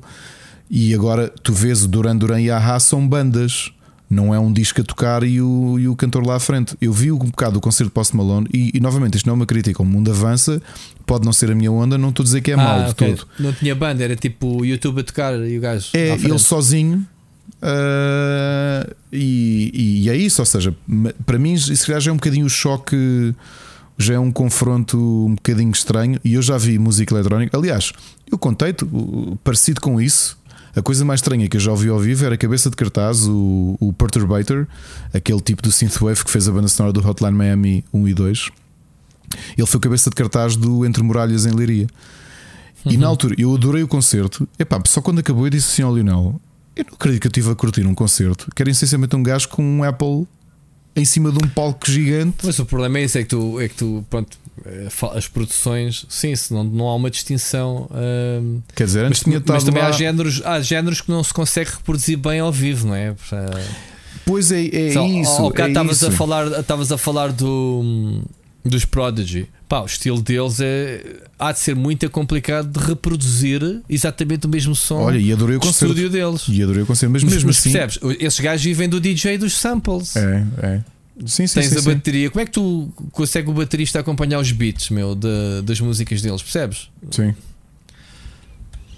Mas, tá, Digo mas eu, é- que é- é difícil, só vendo ao vivo, não sei. tu nunca chegaste a ver Prodigy? Não, não, não. Epá, adorava ver, eu gosto muito de Prodigy. Mas lá está, é tão violento a eletrónica deles que Mas uma coisa que estás enganado. Penso, como é que será isto ao vivo? Eles Não levam, sei. Mas eles levavam sempre baterista ao vivo. Eu não estou a dizer que não levem, eu estou a dizer que- como é que um baterista consegue manter o beat das músicas, eh, reproduzi-las não é? como um estúdio, percebes? É, é isso. No metal tens Porque- coisas mais extremas e mais rápidas do que aquilo. não é? Tu tens, tu tens dois tipos, certo? Tu tens dois tipos de, de público para os concertos. Aqueles que querem fotocópia do estúdio e se tu desviares um bocadinho que seja, Claro. de- apontam logo: é, essa porcaria não parece nada como eu ouço no disco. Tens esse público. Ainda há pouco tempo li uma, uma peça sobre essa cena. E tens aquele público que vai à procura de uma interação, de uma experiência totalmente diferente. Conhece as músicas, mas man, não tens que as tocar tal e qual como no disco. Exato. Estás exato, exato. Pronto. Exato. Hum, Ao bocado estava a dizer a cena das ger- gerações. Houve lá, há pessoal que ainda venera Queen e não eram nascidos quando o Freddie Mercury morreu. Claro. O Freddie Mercury morreu já há 30 anos. Uhum. É impressionante, mas já passaram 30 anos da morte dele. Lá, e ele é tem como 30 anos tudo. de carreira em cima. Nós não vamos todos Ok. ver Maiden, que vai ser o primeiro, 20, vai 20, ser o 20, primeiro 20, concerto do Lucas. Bolas, está bem, os de Maiden estão todos vivos, mas já estão Certo. velhotes, não é? Sim, já estão velhotes, sim. Mas isso, vamos lá ver, as bandas estão cá há décadas, têm que manter o público e conquistar público novo, não é? Claro. para, né, para se manter. Mas pronto, olha, Ricardo, quase que é um episódio todo dedicado aqui ao Rock in Rio. Quem diria, não era? Nós a fazer cobertura. Eh, cobertura do Rock in Rio, a falar mesmo de bandas e de música. Epá, eu quando pedi a minha credencial disse que era exatamente isso que ia fazer. Aliás, o episódio Muito- especial eh, resumiu Mas- mesmo mas- isso, porque mas o meu, era meu suposto, foco. era suposto falarmos de coisas que a gente gosta. A gente fala de outros concertos, no Rock in Rio. Quando for Iron Maiden, também vamos falar de Iron Maiden. Portanto, Ah, sim, certinho. com credencial, pagando bilhete, estamos cá para falar de coisas que a gente viu e gosta e quer partilhar com os outros. Aliás, quando nós regressarmos, já eu fui a Vagos, acho eu, acho que vou, não sei ainda. Uh, mas temos muita coisa para falar, vamos. Vamos, sim, senhor. Pronto. Muito bem. Vencemos então. Uhum. Rock in Rio daqui a dois anos estamos lá. Eu gostei muito já agora. Fica aqui uma nota que gostei da experiência. Não sei se foi porque a gente teve em casa estes anos todos, dois anos e precisávamos de qualquer coisa. E, Não, e a qualidade, foi Rock in Rio. a qualidade. A qualidade é muito boa, né? É. Do- dos espetáculos todos, da, da cena em si. Eu tenho pena, Um, eu por acaso li hoje um artigo, é curioso que esta história do Rock in Rio. Eu li um artigo muito bom, muito longo, uh, até era em inglês, sobre a história do Rock in Rio, que era. hum, E o título até era muito abonatório, que é uh, How Rock in Rio. Como é que era? How Rock in Rio uh, Buried Rock. Que era fazer uma análise É tudo menos rock, né? é, fazer uma análise. Era, era, era de uma internacional. Não lembro que, qual é que é, porque o Rock in Rio realmente é muito importante. É, é dos maiores festivais do mundo, como, como sabes, não é? E é, é curioso olhar e, e o enquadramento que aquilo tinha é interessante, porque o primeiro Rock in Rio é em 85 e o Brasil tinha saído há pouco tempo da ditadura militar. E o Roberto Medina, que é um publicitário, quer encontrar, eh, sabe que pelo Brasil, por aquilo ter sido uma ditadura até há pouco tempo, não, não passavam bandas grandes. E então ele, ele desenha aqui um projeto que, que fosse apelativo não só para esta geração, para viver a liberdade, para ter o contacto com os grandes nomes internacionais. E então o próprio nome, tu acreditas que foi. Isto é mesmo pensamento publicitário. Ele queria que o nome fosse tão direto que até os artistas soubessem exatamente o que é que ia fazer. Ou seja, que tanto o público como os artistas identificassem o que é que era o festival. Em vez de chamar tipo música no calçado, não, é Rock in Rio. Que é, ele quer o rock no Rio de Janeiro. No é Rio de isto. Janeiro. Estás sim, sim, sim. E depois eh, para Portugal foi, tem que ser em Lisboa, ao pé do Rio Tejo. tipo, Tanto Rock in Rio Tejo. Lembras que a ideia original ia se chamar uh, Rock in Rio, Rio Tejo? Acho que era assim a proposta inicial e depois é que o nome caiu. Era. Sim, vale a pena. É Pronto. para Rock in Rio, meu, yeah. E, oito- e realmente aquilo, a primeira edição, os que sabes quem foram os cabeças de cartaz? Queen. Queen. Foda-se, claro. E quem era a banda que Partiram tocou antes aquilo de Queen? tudo. Epá, isso já não me recordo. Iron Maiden. Iron Maiden, ok. Pronto. E aquilo na Mas altura sei era- que os Queen, Queen partiram aquilo tudo. Eu não mesmo. percebo esses números porque eh, não foi reconhecido, mas era suposto a primeira edição poder levar 300 mil pessoas, mas eu acho que levou Mas cento- era no Maracanã? Era no Maracanã. Não era? Era. Pois. Eles queriam meter No lá. antigo? No antigo. Queriam meter 300 mil pessoas, meteram eh, Sim. 180 ou logo foi. Meteram lá 300 mil. Não meteram, não. Estou aqui a ler? Como é que meteram? Esse número é que é estranho. Sabes porquê? O- os Queen meteram 300 mil pessoas no primeiro dia, recorde. Estou a ler aqui. Porque eu andei a tentar ver esses números. Porque como é que é possível que em 91 os Zaha quebrem o recorde de bilheteira a ter 195 mil pessoas a ver? Pois. Posso meter aqui. Já agora, eh, por curiosidade, o sabes qual é o concerto com mais gente a assistir? De sempre. Mas foi gratuito. Rod Stewart, 3,5 milhões de pessoas. Ah, já tinha. Já tinha E antes tinha mas sido o tipo- Jean-Michel Jarre que duas vezes Sim, ultrapassou sim, sim. o recorde. Sim, sim, sim, sim, sim. Sabia dessa do Jean-Michel Jarre, sim. Mas Tinha pronto, vários mas- recordes. mas quando, a ele, ideia- quando ele veio aqui a Portugal, quando eu estive com ele, lembras? Ele é meu amigo. Sim. Tirei foto com ele. Mas pronto, aquilo que estavam a, a questionar do, do, do Rock in Rio, que é uma coisa que está a acontecer no Brasil, mas também está a acontecer em Portugal, que é as bandas que chamam acabam por ser um bocado conservadoras. Neste caso tiveste Duran Duran e Aha, mas em termos de bandas pesadas em Portugal já não existe, não é? já não tens dia pesado. E, na, e Eu- no Brasil eu acho é que no Brasil vão sempre buscando aquelas bandas uh, Iron Maiden. Iron Maiden é seguro, portanto Ok. vais ter 180 mil pessoas a comprar bilhete, está-se bem, percebes? É pá, tu aqui ainda tem- vais ter um, um, um espetáculo dedicado à de média, ainda não sei se está escutado, portanto não puxa. Tu, tu para meteres 80 mil pessoas no Rock in Rio com um cabeça de cartaz com de Maiden, pá, tens que ter depois o alinhamento de mais duas ou três bandas, não é? Se calhar o pessoal não ia ver só Duran Duran ou só ver Aha, mas ver Aha e Duran Duran, oi, foi aquilo que te fez a ti, não é? Hum, e depois tens um bónus e o B40 e fizeram um alinhamento todo para aquela idade. Epá, eu acho que foi genial. Oh, Rui, Os é- buchos é como tu dizes, paraquedistas, mas já, também, também via público. Ah, Pessoal, digo-vos só uma coisa: não vão ver o alinhamento do primeiro Rock in Rio em 85, ok? Para não ficarem tristes. Man, a primeira noite, por ordem decrescente de cabeças de cartaz, Queen, Iron Maiden, White É. Snake e nem Mato Grosso, ok? Depois, dia seguinte, George Benson, James Taylor, ok? Alba Ramalho, Gilberto Gil. Depois, Rod Guns Stewart. N' Roses também. Espera, Rod Stewart, The Go-Go's, Nina Hagen, Lulu Santos e os Paralamas do Sucesso. Depois James Taylor, Jones Bar ok, repetiram. ACDC, Scorpions, Barão Vermelho, meu. Oh my god. E Barão Vermelho na altura bombava muito. Gosto muito. E já agora um preâmbulo vai aparecer no Para Cá do Abismo. Rod Stewart, Ozzy Osbourne, Rita Lee. Isto é outro dia. Yes, Al Jarreau, outra vez. Depois Queen voltaram a tocar dia 18.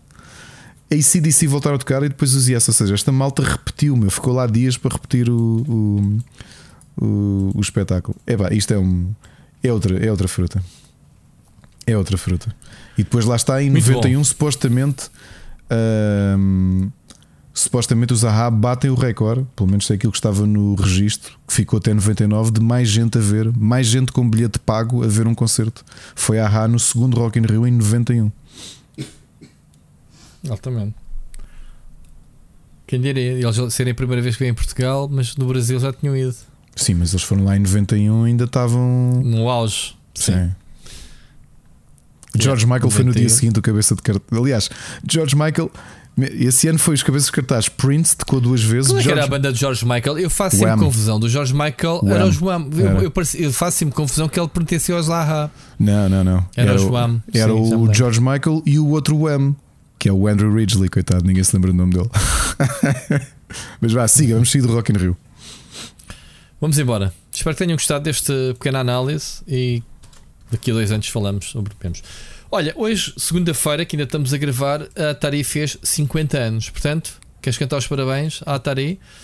Atari, para quem não conhece, 50 anos é muita fruta. 50 É, sim, anos estamos senhor. a falar basicamente de, São sinónimo Duran? de indústria. são. são, são- Portanto, Agora yeah, vamos medir tudo em Durange Durange, pessoal. é verdade, é verdade. Portanto, foi eh, criada, como todos sabemos, por Nolan Bushnell em 72. hum, e, e eles basicamente tentaram reproduzir de uma forma ou de outra aquilo que se fazia nas máquinas, era trazer. eh, a- a reproduzir. Tentaram criar indústria, assim é que é, indústria dos videojogos quando não havia uma indústria. Havia aqui um jogo aqui, outro ali, não era? Ah, e basicamente temos que Muitos devemos, né? Eh, Se estamos aqui, também muito devemos. devemos, muito, sim. né? Eles tornaram-se, obviamente, uma corporação à semelhança de uma Activision e uma Electronic Arts, eh, com tudo o que de mal e o corporativismo traz, não é?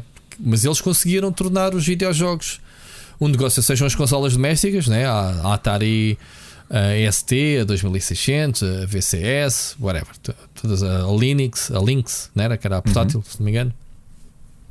Ah, o seu primeiro jogo, o Pong, o primeiro sucesso comercial. Há quem lhe atribua o Pong como o primeiro videojogo da história, que não é, mas ah, é o primeiro jogo ahm, comercialmente bem sucedido. Portanto, foi aquele jogo que disse: ah, sim, há, há videojogos, que têm futuro, não é? Ah, O que é que tens a dizer da Atari? Eu, pá, eu. ahm, Eu não contactei. eu, eu, eu, eu- o, o Atari também está muito ligado à cena do, do Crash por causa do ET. Eh, Lá está aquilo que eu te disse, a, a ganância né, de termos um sucesso como um filme, o ET, eh, a, a ser feito em poucos meses por um único tipo, já nem me lembro como é que ele se chamava. Ahm, foi uma, uma barraca autêntica porque não só foi um flop, como na altura eh, os armazéns se encheram de cartuchos Ora pessoal que devolvia, ora pessoal que não, não comprava do, do ET, eh, com a mítica.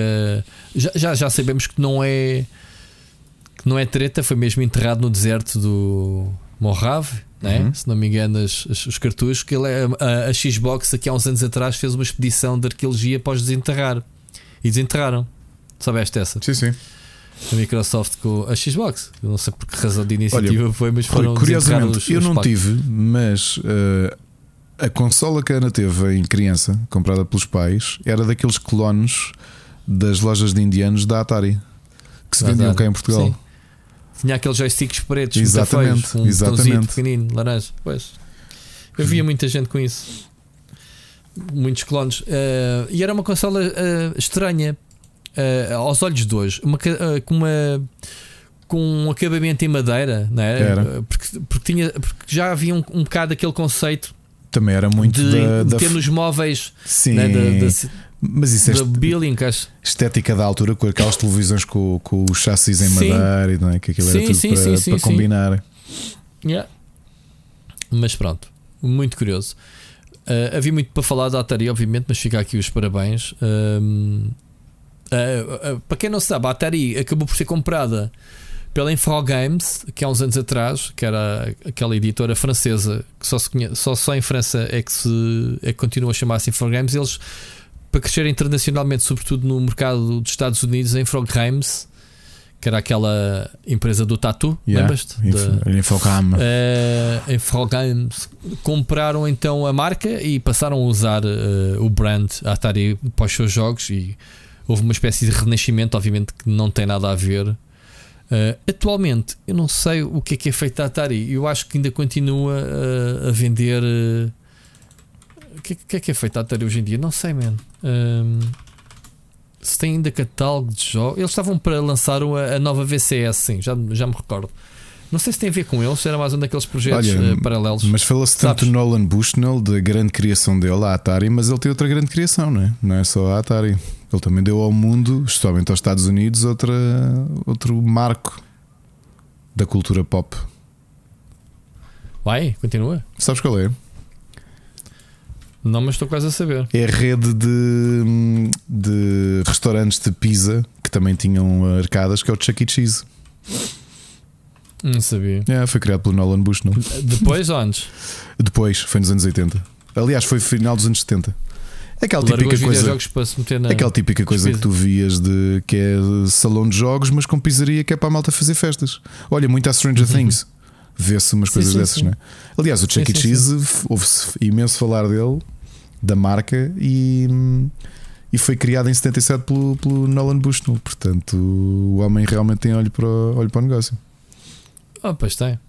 Fundador Bush no... É, é verdade. É, é. E, e por isso é que o consideram, e acho que com, com bastante razão. Ele teve o mais longe. Dizem que a, News, a Newsweek anunciava como um dos 50 homens que mudou a América. Eu acho que ele mudou bastante o mundo também. Não foi só a América.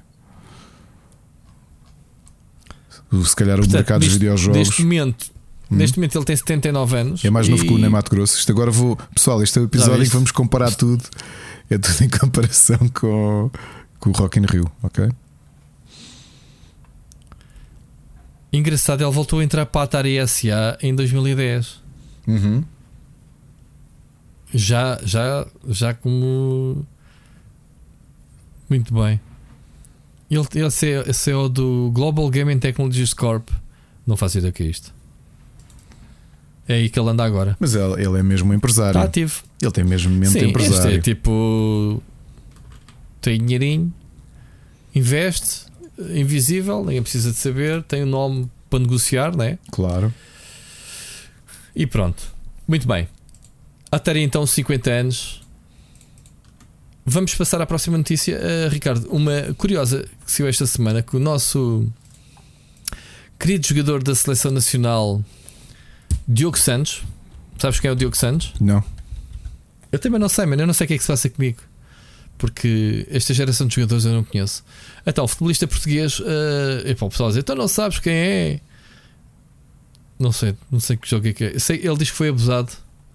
Ah, tem 37 anos. Yeah.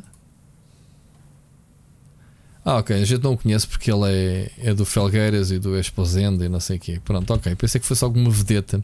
Então, uh, jogos como o FIFA, uh, FIFA Manager, uh, FIFA 19, 2019 usaram o seu nome e imagem, as suas características profissionais e pessoais no jogo e não foi e não recebeu. Portanto, ele agora está a indenizar, está a indenizar, está a pedir uma indenização à Electronic Arts.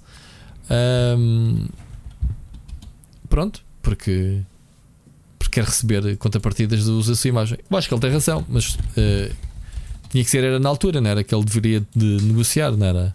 Ou agora lembrou-se disto? Isto tem retroativos, podemos. uh, Boa, boa pergunta, não sei. Não sei mesmo. Mas ele também não pede muito, coitadinho. Ele quer uma. Quer 6 mil, eu- 6 mil euros por cada jogo em que participou. Ok. Pronto. Ele quer 6 mil euros de indemnização por cada jogo. Portanto, se ele entrou no FIFA 2000 e quê? 2019, 2020, 2021, 2000, é, tudo somado ainda é uma boa, bom dinheirinho. Eu tinha lido, não consegui depois dar seguimento É assim, a- a Electronic Arts não negocia com nomes individuais. Não, não. Quer dizer, não é um Messi. Eles, eh, eles falam com as federações e Sim, com, sim. com os representantes do. Como é que se chama? -se? Como é que se chama a cena Da- dos jogadores? A- do Sindicato dos Jogadores. o sindicato de jogadores. É, é, é essa instância que negocia os nomes. É, não, não vai ali os coitados, não tinha mais nada que fazer. Estar a negociar com milhares e milhares e milhares de Ele jogadores. disse que deu entrada no Tribunal de Braga. Estou a ler a notícia já agora no SAP 24. Uh, Tribunal de Braga, uh, que em 2021 se julgou incompetente internacionalmente para apreciar e julgar. Depois, o futebolista recorreu à relação, que confirmou a decisão na primeira instância, e depois para o Supremo Tribunal de Justiça, que lhe deu razão. Ele tem sempre razão, atenção, tu não podes usar a imagem de ninguém para proveitos. Agora, com isto também é a ingenuidade dele chegar a este ponto dizer, é, estão a usar, o meu nome e não, ninguém me pagou nada. Isso é que eu eu estou a brincar com a cena da ingenuidade dele. Agora ele tem razão sempre, nem precisa de ir a tribunal, né? Agora, porquê que Electronic Arts usou o nome dele sem autorização? Quem é que lhe deu essa autorização à Electronic Arts? Isso é o que ele tem que descobrir e, e apontar, não é? Obviamente que isto é só um peanuts para a Electronic Arts, mas hum, então Tribunal de Justiça, o Tribunal eh, Supremo deu-lhe razão, ah, mas é preciso ir eh, ao internacional, portanto, para para reivindicar os violação de direitos de personalidade, de conteúdos mundialmente difundidos. Ok? Tribunais do país onde se encontra o 103 ilusada. Ok, já percebi. Oh, Rui, falando, curiosamente, falando de FIFA, eu, quando te vi a escrever isto, pensei que estavas a falar do caso do Rasta Arthur, que foi jogador do Sporting de FIFA, Uhum. porque ele no início, no final de abril, tinha sido. Foi o final de abril, desculpa. Só para confirmar, não, foi no início de junho saiu a declaração da, da Liga Portuguesa que o tinha banido eh, um ano de competir por processo disciplinar, por, e agora vou citar eh, a declaração da Liga, da Liga de, de Futebol de Portugal, que diz que interrupção de jogo, violação de deveres e reincidência, que foi num jogo eh, entre o Porto e o Sporting. E ele foi agora. E o que é que ele fez? é- estou a citar, portanto, na prática não sei o que aconteceu para, para, para a Liga ao ter. hum, Foi desclassificado pelo do campeonato atual. Mas, para além disso, foi a própria FIFA, a Global Series, eh, que o baniu agora um ano de poder competir. E agora Ok. vou citando isto, agora já é a própria EA que, que disse, a EA Sports, interferir ou interromper a transmissão, a produção da transmissão, participar de qualquer outra atividade que perturbe o ambiente do jogo profissional, justo e respeitoso da competição, interferir ou interromper a participação de outras pessoas que jogam na competição.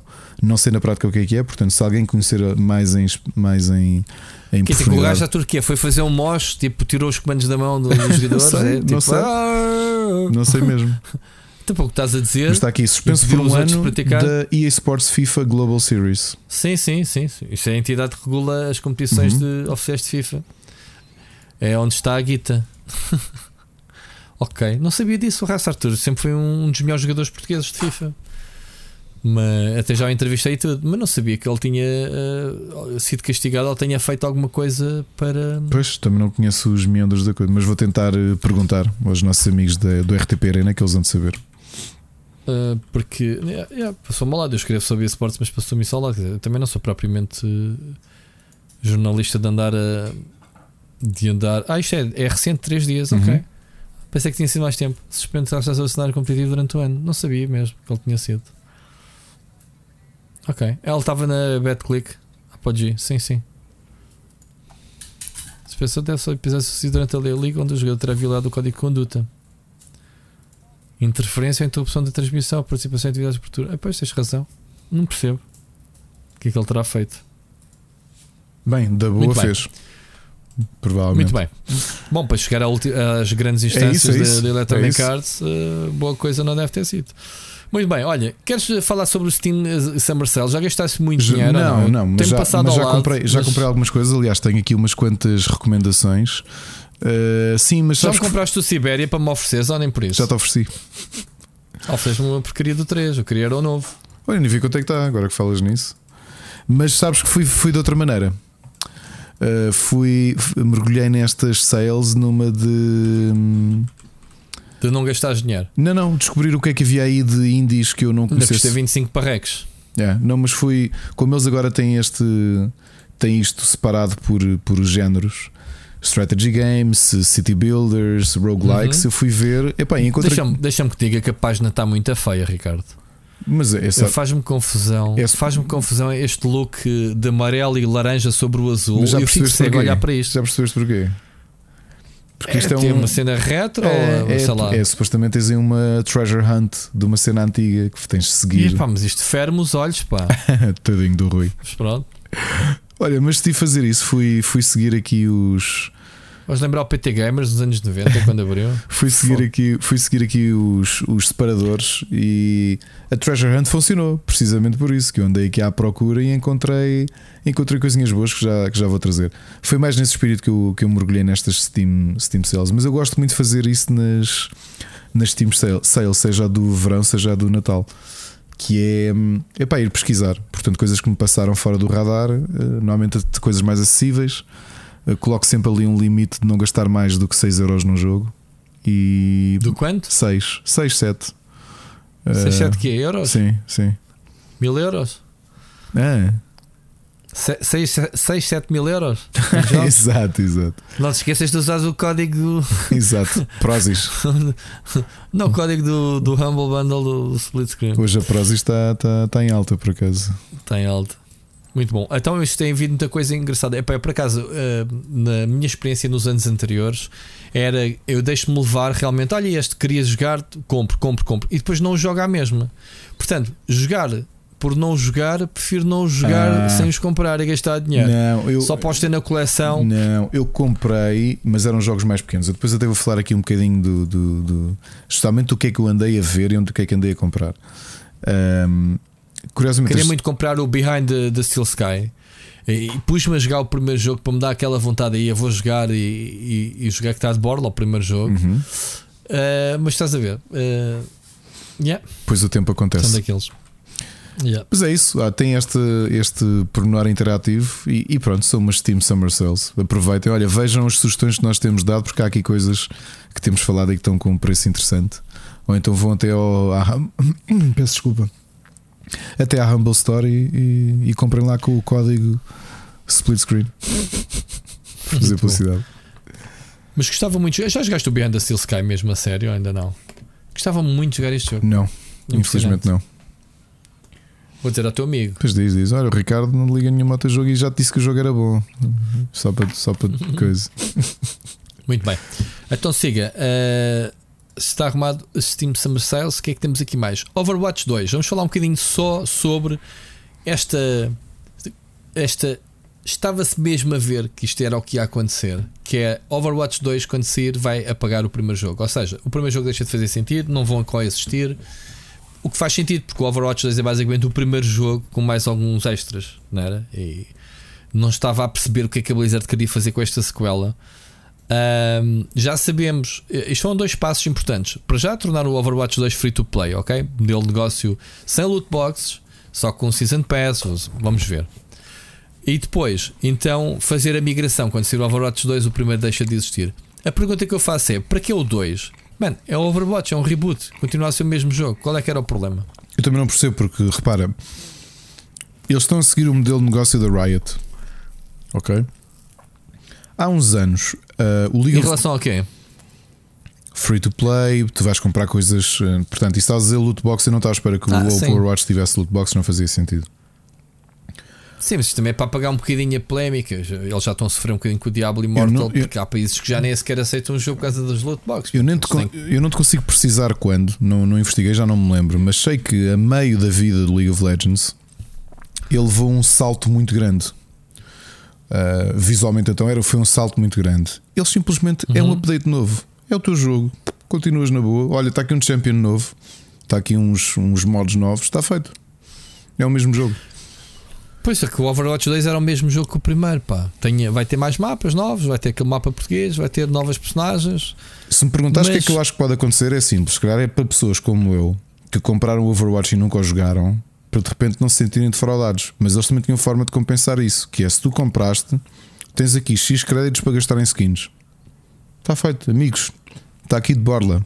Uh, ideias gratuitas para não terem que fazer um jogo, uma sequela. Está bem? O meu contacto está. Podem mandar mensagem têm, privada. E eles têm uh, isto como sequela porque desde o, desde o anúncio que está mal, né? está tudo mal desde o início. Que era uh, uh, só, só ainda está só a campanha a solo, que eles agora vão ter uma história, é que vai ser paga à parte, vai ser tipo uma, um DLC, uma expansão à parte. Um, mas sempre foi basicamente o mesmo jogo, portanto é estranho.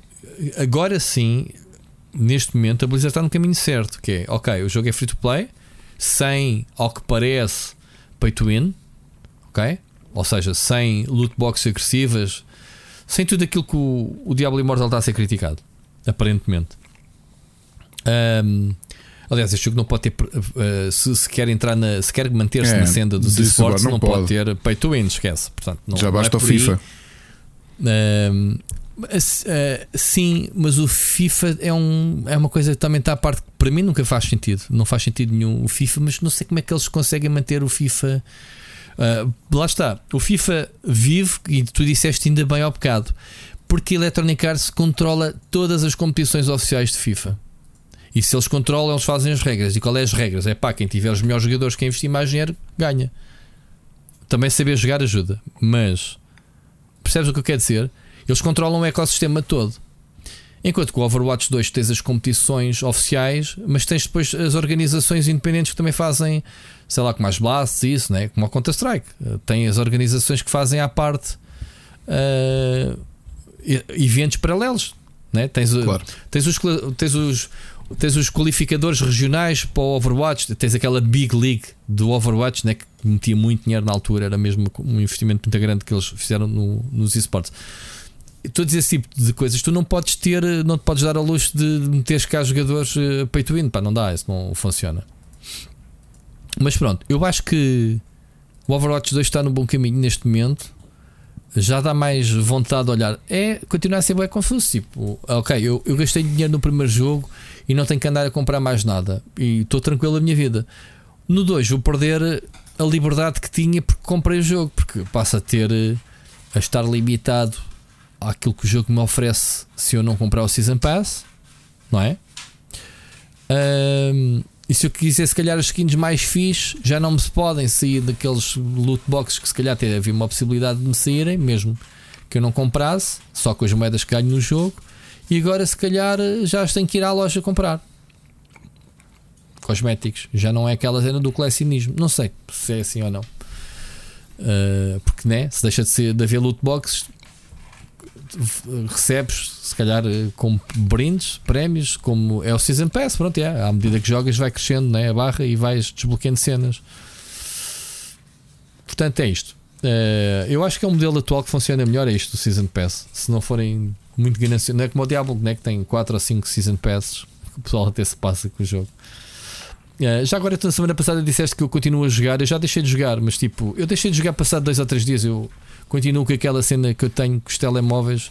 Não jogo em telemóveis e parei de jogá-lo rapidamente. Vais, mas, vais surpreender com o que é que eu vou falar hoje. Sim, mas tu a semana passada perguntava, deixaste no ar. Deixaste no ar se eu já tinha batido com a cabeça numa paywall, se tinha continuado a jogar ou se tinha deixado. Eu deixei de jogar nem sequer a meio do, do nível, vou ao nível 30. Portanto, deixei de jogar porque simplesmente é, eu não gosto de jogar em telemóveis. Ainda não descobri um jogo tendo o Clash Royale na altura, que me agarrasse para jogar. E não é o Diablo. Uh, é estranho, não é? Mas não. Eu nem jogo no PC o Diablo já agora. Pronto. Fica aqui, fica aqui a cena. Posso, oh, Rui, se calhar aproveito. Oh. Não vou dizer sugestões, mas vou-te dizer uma coisa. Como sabes, eu subscrevo o Apple Arcade há, há muito tempo. E dizia que o Play Pass veio um bocadinho mais tarde e parecia-me inicialmente que a oferta era um bocado mais fraca. Agora vou-te contar esta pescadinha de rabo na boca que começou com as Steam Summer Sales. Encontrei uns city builders assim mais casuais que tinham ar de jogo de telemóvel. Pixel art e tudo, mas estavam com muito boas reviews no Steam. E eram. Pois. Segui, fui até ao Android e eles custavam 7 euros cada um. Mas depois diziam assim: está incluído no Play Pass. E o hum. Play Pass dá para a família toda. Fui a ver. Estou agora a fazer um mês de Play Pass. Já agora subscrevi, portanto, aqui a família tem toda, ou neste caso sou eu e a Ana, mas os miúdos se tivessem telemóvel, como eles já estão no nosso Google, já poderiam ter acesso. no iPhone não é? e, no, e no iPad. Não, não, não. Mas eu tenho um telemóvel, tenho um Samsung e tenho aquela tablet. Ah, dá para jogar no...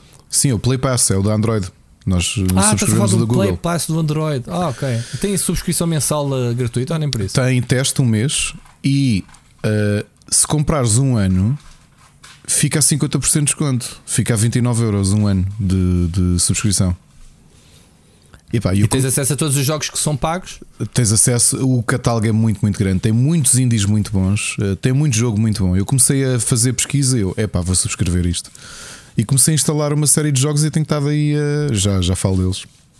Alguns que eu já tinha jogado no PC, mas há lá muita coisa boa. Mesmo, mesmo, tem um catálogo muito melhor do que eu esperava. E, e acho que está a passar muito debaixo do radar porque não parece que a aposta da Google seja o mesmo da Apple. Ou seja, a Apple está, está a pagar exclusivos e está a pagar jogos que ficam lá exclusivos temporários e só depois é que chegam às consolas ou ao PC.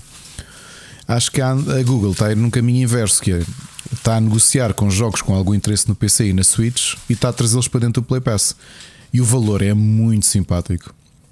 Muito simpático. Houve, essencialmente, se os meus filhos já tivessem telemóvel, todos nós íamos ter uma subscrição anual do Play Pass por 29,90. Ok. Ok? É pá. Eu É, não como sabia. Tu sabes, porque- eu estou eu, eu, sempre à procura de jogos novos de Android para, para escrever sobre eles. Mas depois, hum, não sei. Isto, não, atenção, uma coisa: não é a qualidade deles, é. eh, Eu, eu expliquei mal. Quando eu vou eh, no comboio, que é o tempo que eu tenho para jogar no telemóvel, quando estou ali um bocado no sofá.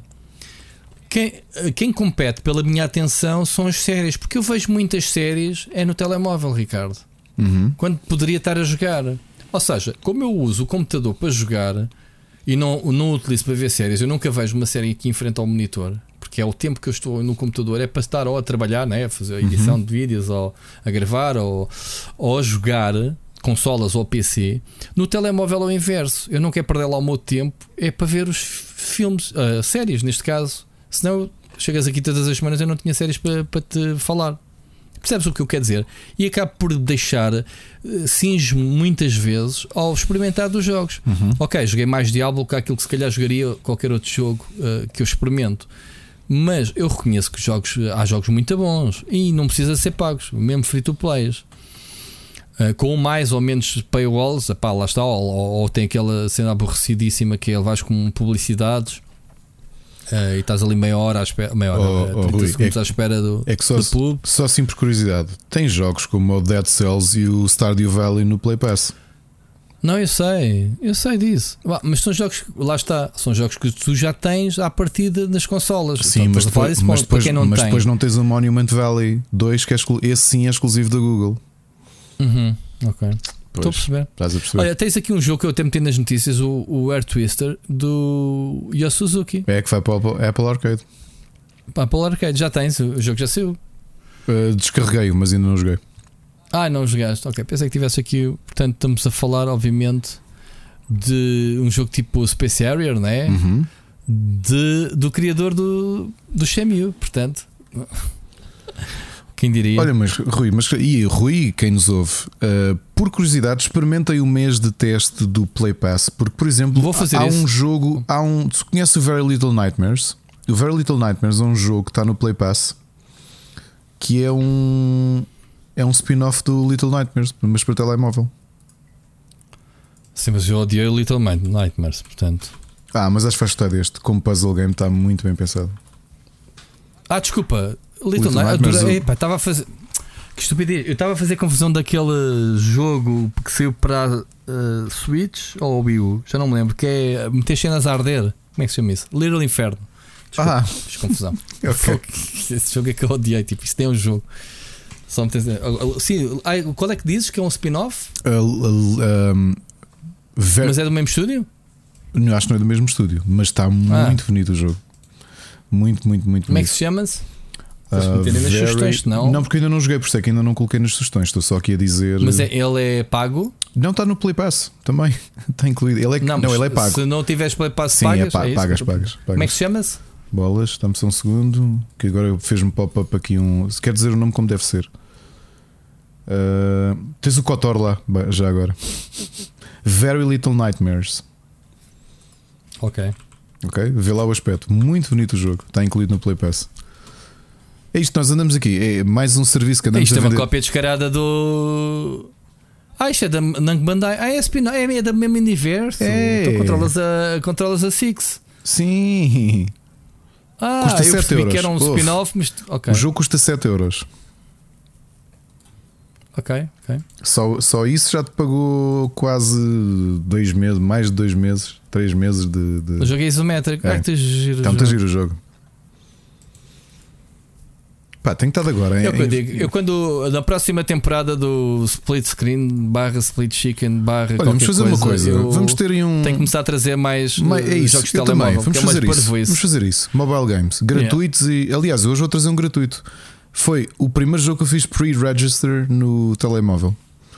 E Ah, to- eu também joguei. Fiz esta semana. Já tens aí na lista, já vi É, qual. jogaste? A gente já fala sobre Ok. eles. Sim. Já sei qual é. Muito bem, muito bem. Aliás, até vou fazer uma coisa, Ricardo. A gente vai conseguir contas disto para, para ver se a gente testa jogos. Porque eu já, eu já aqui há semanas que ainda a dizer telemóveis é onde, onde, onde acontece muita coisa boa e a gente não está a prestar atenção, percebe? Mas pronto, jogos de telemóveis a substituir jogos de consolas e, e PC. Atenção, temos que meter isto no mesmo ecossistema, eh, senão continuo com o mesmo problema que eu tenho que ver séries na minha vida. Mas siga, Ricardo. Um, ainda não vamos às sugestões. Deixa-me só, pronto, tinha aqui esta nota do jogo do Yo Suzuki. Uh, Deixa-me só para acabarmos as notícias e hoje realmente não há muita coisa mais a falar de notícias. Vamos ter muitas coisas nas recomendações. Uma notazinha do, do nosso querido amigo Yves Guillemot, um dos 20 irmãos da Ubisoft, uh, o principal dono da Ubisoft, decidiu fazer um corte. Rui, no seu sabias que eles tinham 30%. placas gráficas? Sabias? Já, já aprendeste ou não? ah, meu Deus. Já que foste comprar uma, uma, uma, uma gráfica da Guillemot, Não fui agora, mas eu tive uma. Mas tiveste, Tive. sem saberes que era deles. saber- Era um dos irmãos gêmeos deles. Bom, Rui, há quantos anos é que eu soube? Foi há três semanas que eu soube que tive uma gráfica deles. toda a gente teve, porque na altura só compravas duas. Ou era. eh, As duas. du- du- havia dois chips, havia várias marcas. A era uma das marcas. Havia o chip 3DFX e a, eh, eh, e, a, e a outra, que eu já não me recordo. Só me, só me interessava pelas Monster. Bom, siga. Eh, Ricardo, ele, a Ubisoft este ano vai-se lá saber porque não atingiu os objetivos de eh, crescimento e de faturação. Eu vou dar aqui uma dica: lancem jogos, a ver o que é que acontece. Tipo jogo, de vez em quando. há quantos, mas há não é quantos meses é que não jogo não da é por Ubisoft? isso que ele está a fazer isso. Não, eu sei que eu sei que não é por lançarem, não é por não lançarem jogos, é porque hum, então diz lá, pronto, pega na cena, pega no bicho. Porque, Eu porque sei que eles não atingiram os objetivos. Sim, e para propostos. além disso, o relatório interno, depois também de aviso da própria eh, União Europeia, não é? porque como eles são uma empresa dentro da União Europeia, Estado. também receberam alguns. tiveram que receber informações para passar aos investidores, mas é sobretudo porque há um grande risco eh, da, hum, por causa dos problemas de abusos que nós falámos aqui, o próprio relatório Ah. interno indica que a empresa está em grande risco de começar a perder funcionários para outras empresas e, portanto, eles querem manter ao máximo figuras-chave do desenvolvimento de jogos da Ubisoft na empresa. Epá, e para isso vão ter de abrir os corneios à bolsa, ok? Que é aquilo que eu acho que todas as empresas deviam fazer: que é tens um bom funcionário, queres mantê-lo, uma boa maneira, o que é que podes fazer? Paga-lhe mais, não é? Compensa mais. Pois claro. Já falámos disso aqui. E essa é a grande preocupação da, da Ubisoft, não só por causa dos problemas de abusos que nós co- cobrimos aqui, mas realmente dessa, desse sentimento, o ambiente que se vive e muita gente está a procurar trabalho, muita gente se está a despedir e a trocar por outras empresas. E a Ubisoft está a tentar compensar isso a, a renegociar contratos, portanto, e alguém tem de, esse dinheiro tem de vir de algum lado. Como tu dizes, não há jogos a serem vendidos, é preciso ir buscar dinheiro a algum lado, não é? Então, o Big Boss leva um corte de 30%, coitado, vai só receber nas contas aqui apresentadas eh, 624 eh, milhões. ok, no ano. Ele era para receber um. Como é que era? Estou a dizer, bem- não, não, é que é? ele recebe Vai normalmente. 624 mil. É porque ele normalmente Ele- recebe um milhão e qualquer coisa um só de milhão. salário base. Os bónus não entram Base. aqui para as contas. Pronto, mesmo assim é um cortezinho jeitoso. Quer dizer, tinhas um ordenado de um milhão por mês, ganhas só 624 Pronto. mil. Outra coisa é que com este corte, o que é que eles conseguiram fazer? Pelo menos segundo o relatório que o próprio Yves Guillemot eh, anunciou, é que conseguiram renegociar com 600 ex-funcionários para voltarem a Voltarem, posições de sim. destaque na, na empresa.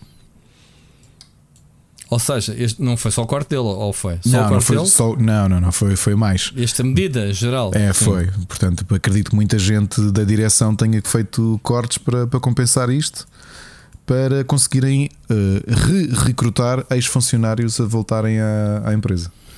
Eh, Ok. Outro dado muito giro é os 25% de workforce ser representado por mulheres. Eles também querem que haja um equilíbrio. ah, que é, ainda é assim um terço de É. todo o recrutamento, portanto ainda é pouco, é, mas no entanto, a ah, direção um acho que está, hum, Uh, Está 50-50 é quase. quase, já está quase. 42% Exato. E Yeah. 45 no board. board. Muito bom. Ahm, epá, estas ações são bonitas de se ver, não é? Ah, quando a direção dá o exemplo, não é como o Bob Kotick, que Bolas. pronto.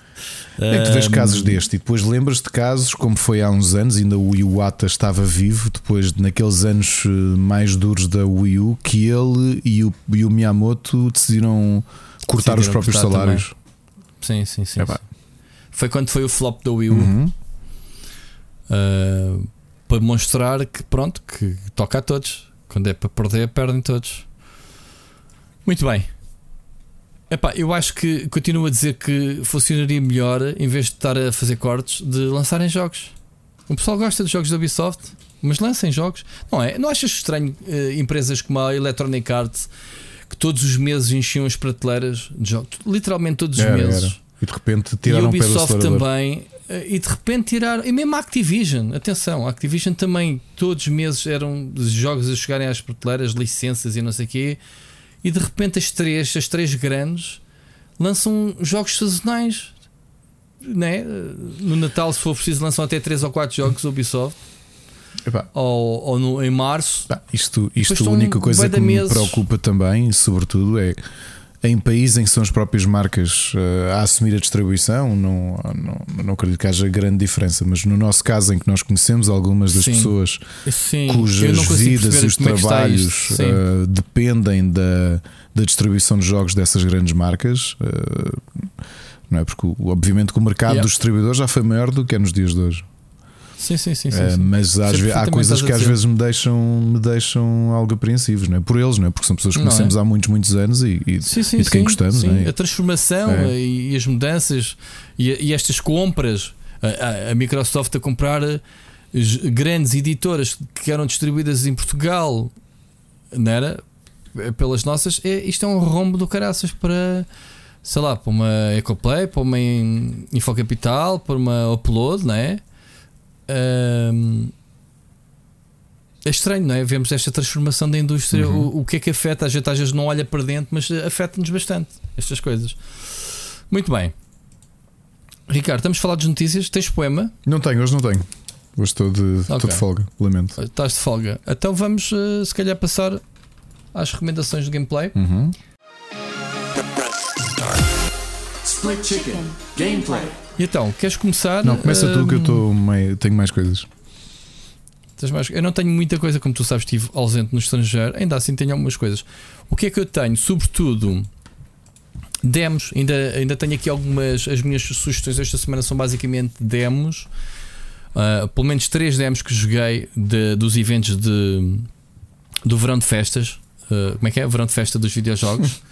Verão dos jogos. Epá, eu, eu, verão, dos jogos, assim que é. jogos, então. Eu disse verão das festas.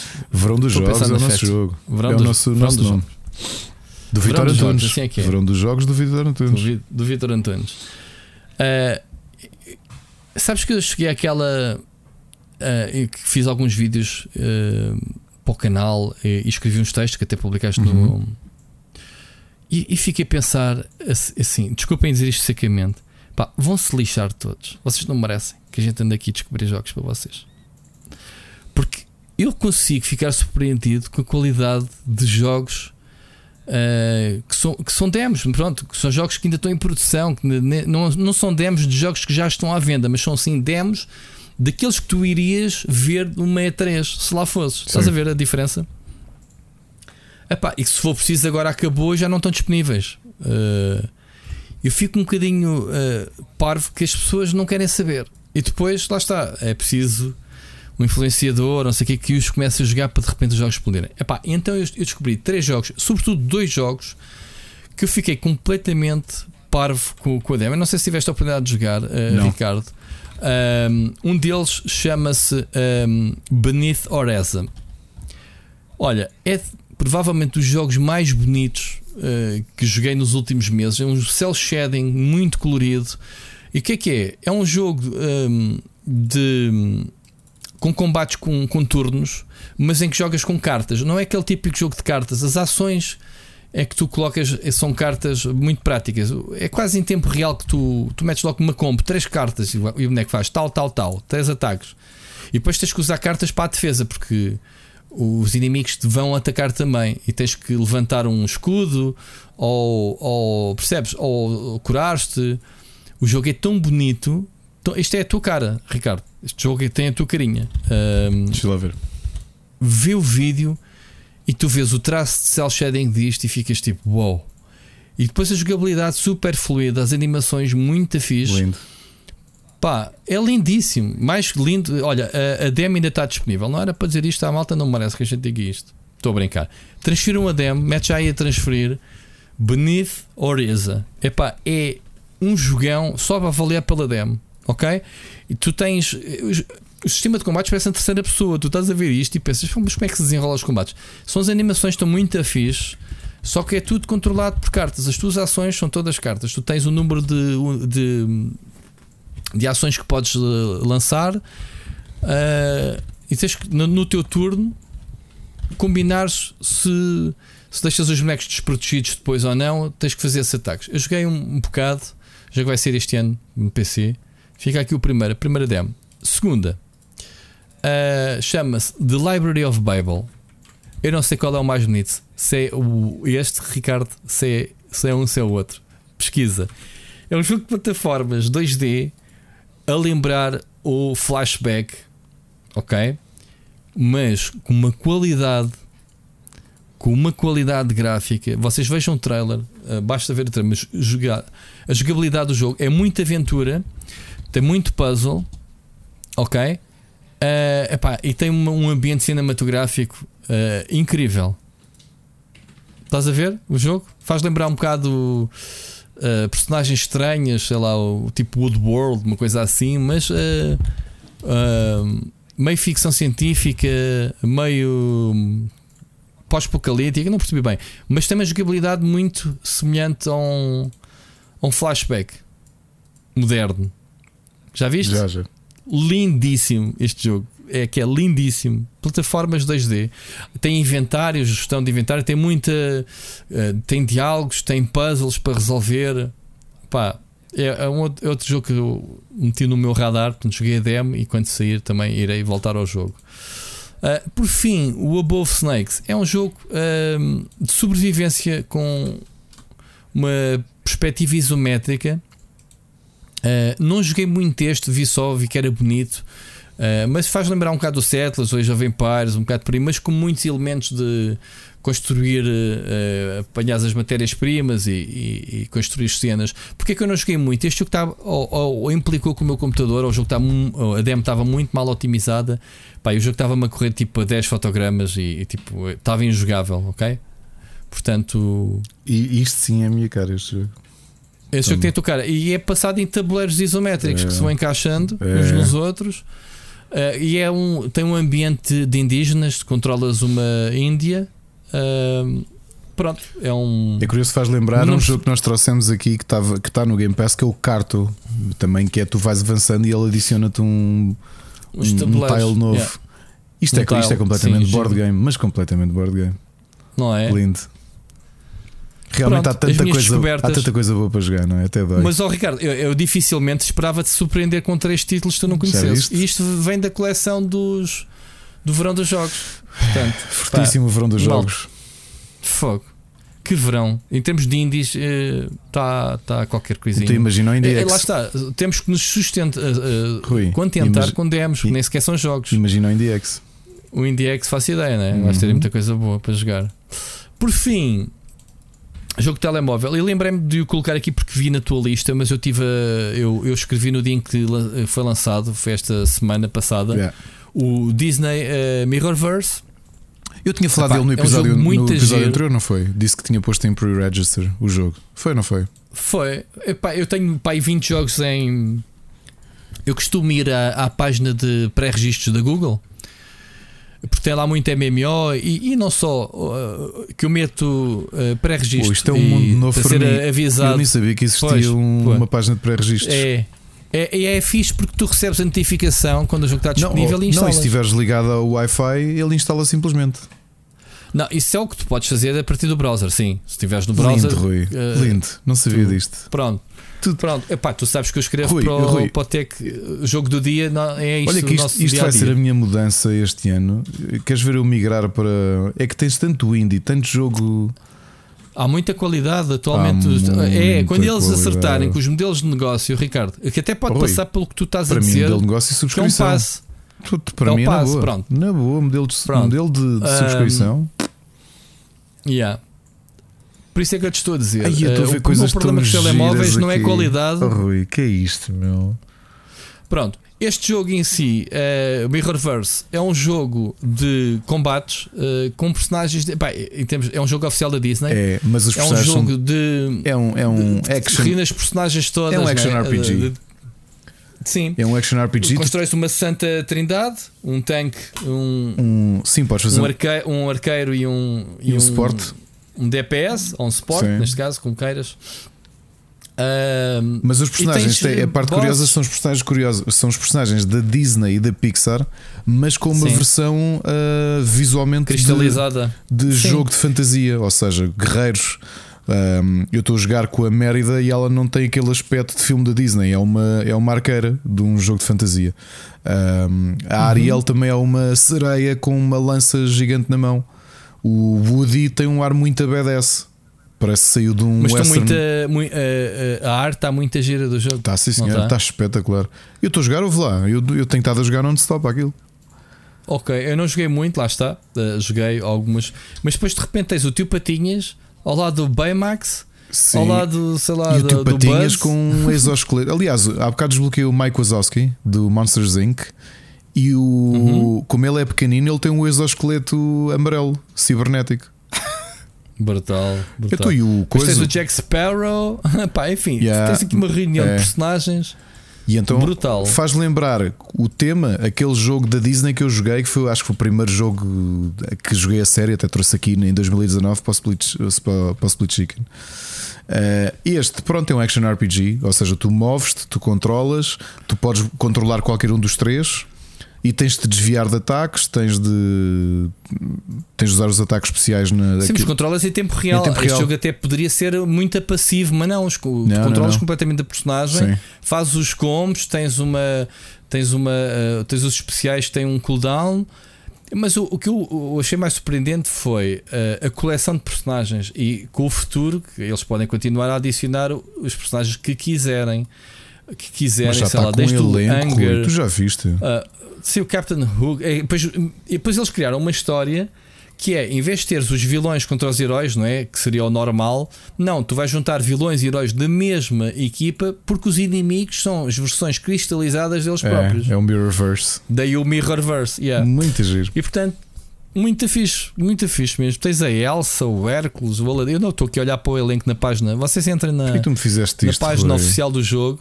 Agora estou na página o de Tron, olha, entrou agora o Tron, é uma das novidades. Eu estou agora na, na, na página de pre-register da Google. Isto é só jogos muito. Olha, um jogo de Saint Seiya que vem aí, um jogo de Harry Potter que vem aí, um jogo da Sim. DC que vem aí. Eu podia ter avisado sobre isso. Não, Ok. não podias, não Eh, devias ter feito isto. Sorry. Não, mas tem, mas tem muita coisa. O que é que esses jogos não, não têm uma coisa que me irrita? Não tens uma previsão. É, estás sempre a ser. eh, Olha, já, uma das personagens agora estou a ver já tem o The Rock, meu. Estás a brincar do, do filme do, do filme do barco. Como é que se chama-se? Do River of não sei o quê. Está Tá aí já. Já, o Frank Wolf. Ok. Acho que é ele. E é ele transforma-se em árvore, que é a cena mística do gajo. Mas pronto, é, é assim, estamos a falar. de- mas isto é um negócio. Este jogo é interessante, mas continua a ser. eh, continua a ser um.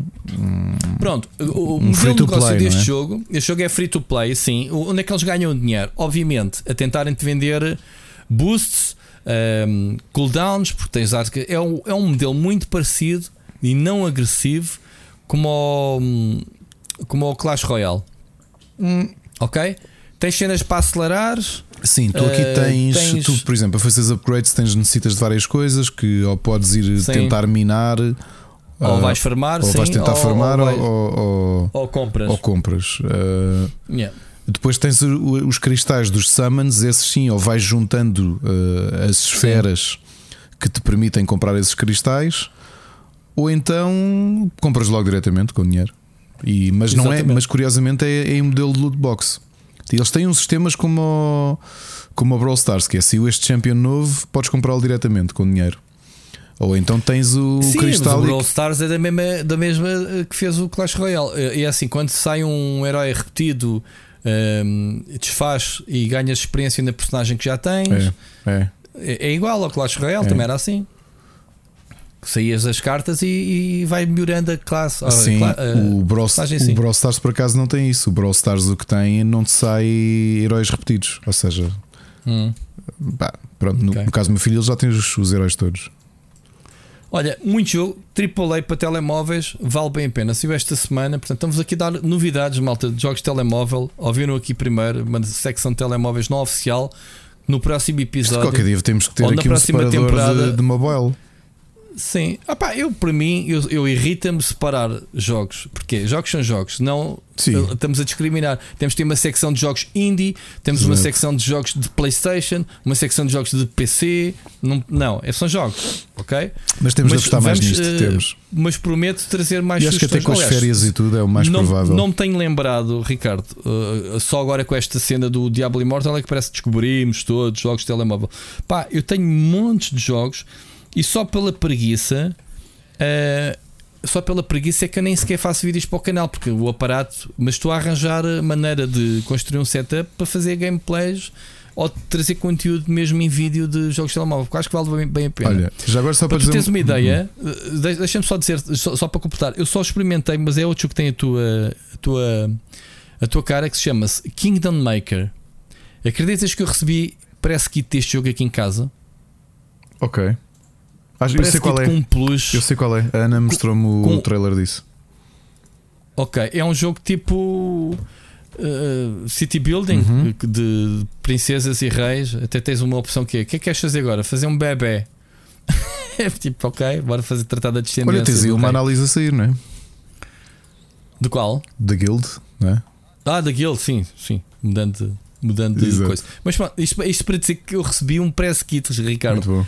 Eh, As editoras não mandam mandar press kits de nada de jogos e de repente tenho uma, uma empresa que me manda um press kit físico bonitíssimo. Eu depois tiro uma foto e meto no. E meto eh, a falar deste jogo, portanto fica aqui só o primeiro contacto. Depois hei de trazer o, hei de, hei de escrever um bocadinho também para, Olha, para o Tech. Rui, mas, pronto, para veres o nível do a Play. Pass, tu tens inclusivamente, eu tinha reparado, mas já o joguei a todos, eh, as versões HD dos jogos do Professor Layton. Da Level sim, 5. já são antigos. Sim, sim, sim, sim, sim. Eles tinham muitos jogos. Mas é, é, é espantoso, ou seja, os jogos até foram refeitos aqui para, para o- na vertical e em HD para, para o Play Pass. Pá, muito bom, olha, estou contente. Agora, jogos que eu joguei. Vou trazer aqui o Outer Wilds, apesar de dizer que joguei muito pouco. Foi daqueles que eu lembro que tu tentaste na altura e não te disse muito, pois não? Tu não achaste grande piada o Outer Wilds, pois não? Não, eu joguei várias vezes o jogo. Sabes que o jogo tem é, é o, uh, o típico uh, dia da marmota, Uhum, certo? sim. E eu fiz várias, uh, vários ciclos e pá, e fartei-me. Mas o jogo é muito bom em termos de se tiveres paciência É, para ainda não, repetir ainda não as repeti mesmas ainda- é, coisas. não, não, entretanto fui jogar outras coisas e acho que é, da- Tens 22 minutos, ok, se me, se me lembro. acho que é daqueles que eu hei de o voltar. até o sol arrebentar. Sim, eu hei de voltar. Não, não, não vai ser tão cedo, mas hei de voltar. Um jogo que estava Sim, no. é giro porque tu começas, desculpa, eh, começas sem saberes como controlares a nave e o tempo que tu perdes é quase para aprenderes a controlar a nave e, e pronto, e, e arrebenta. Depois já começas, já sabes, né? já sabes ligar, aquele tempo que perdeste anteriormente vais aproveitar para a run seguinte. Pronto, e é isto. É isto. É preciso é ter alguma paciência para repetir as mesmas coisas, mas depois de aprenderes as cenas, vais fazendo os ciclos. Siga, estavas a dizer.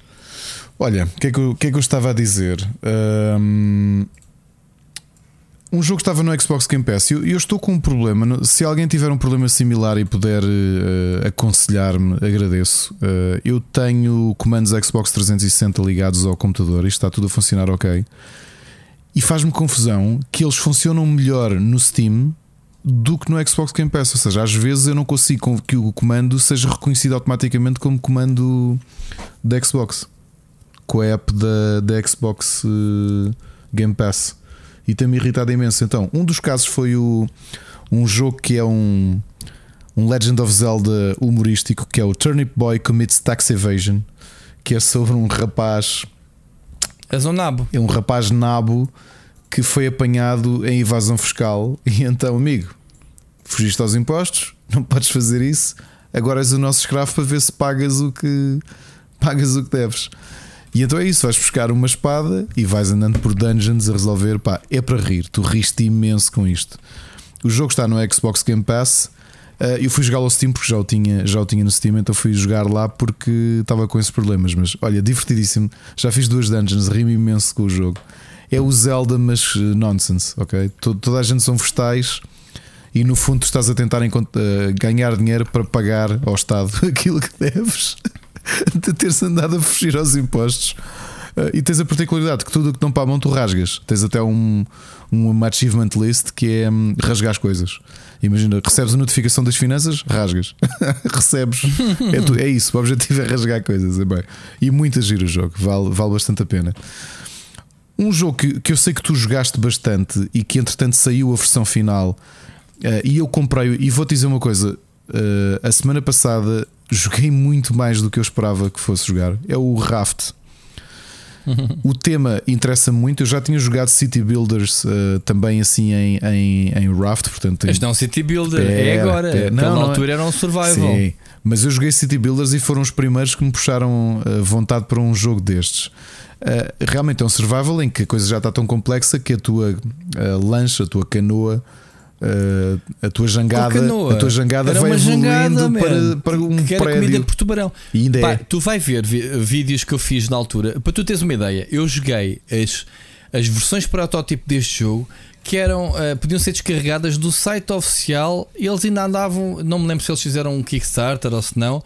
Eles andavam mês a mês, ganhámos mais guito, vamos adicionar mais isto. Agora já temos cadeira. Agora já tem, percebes?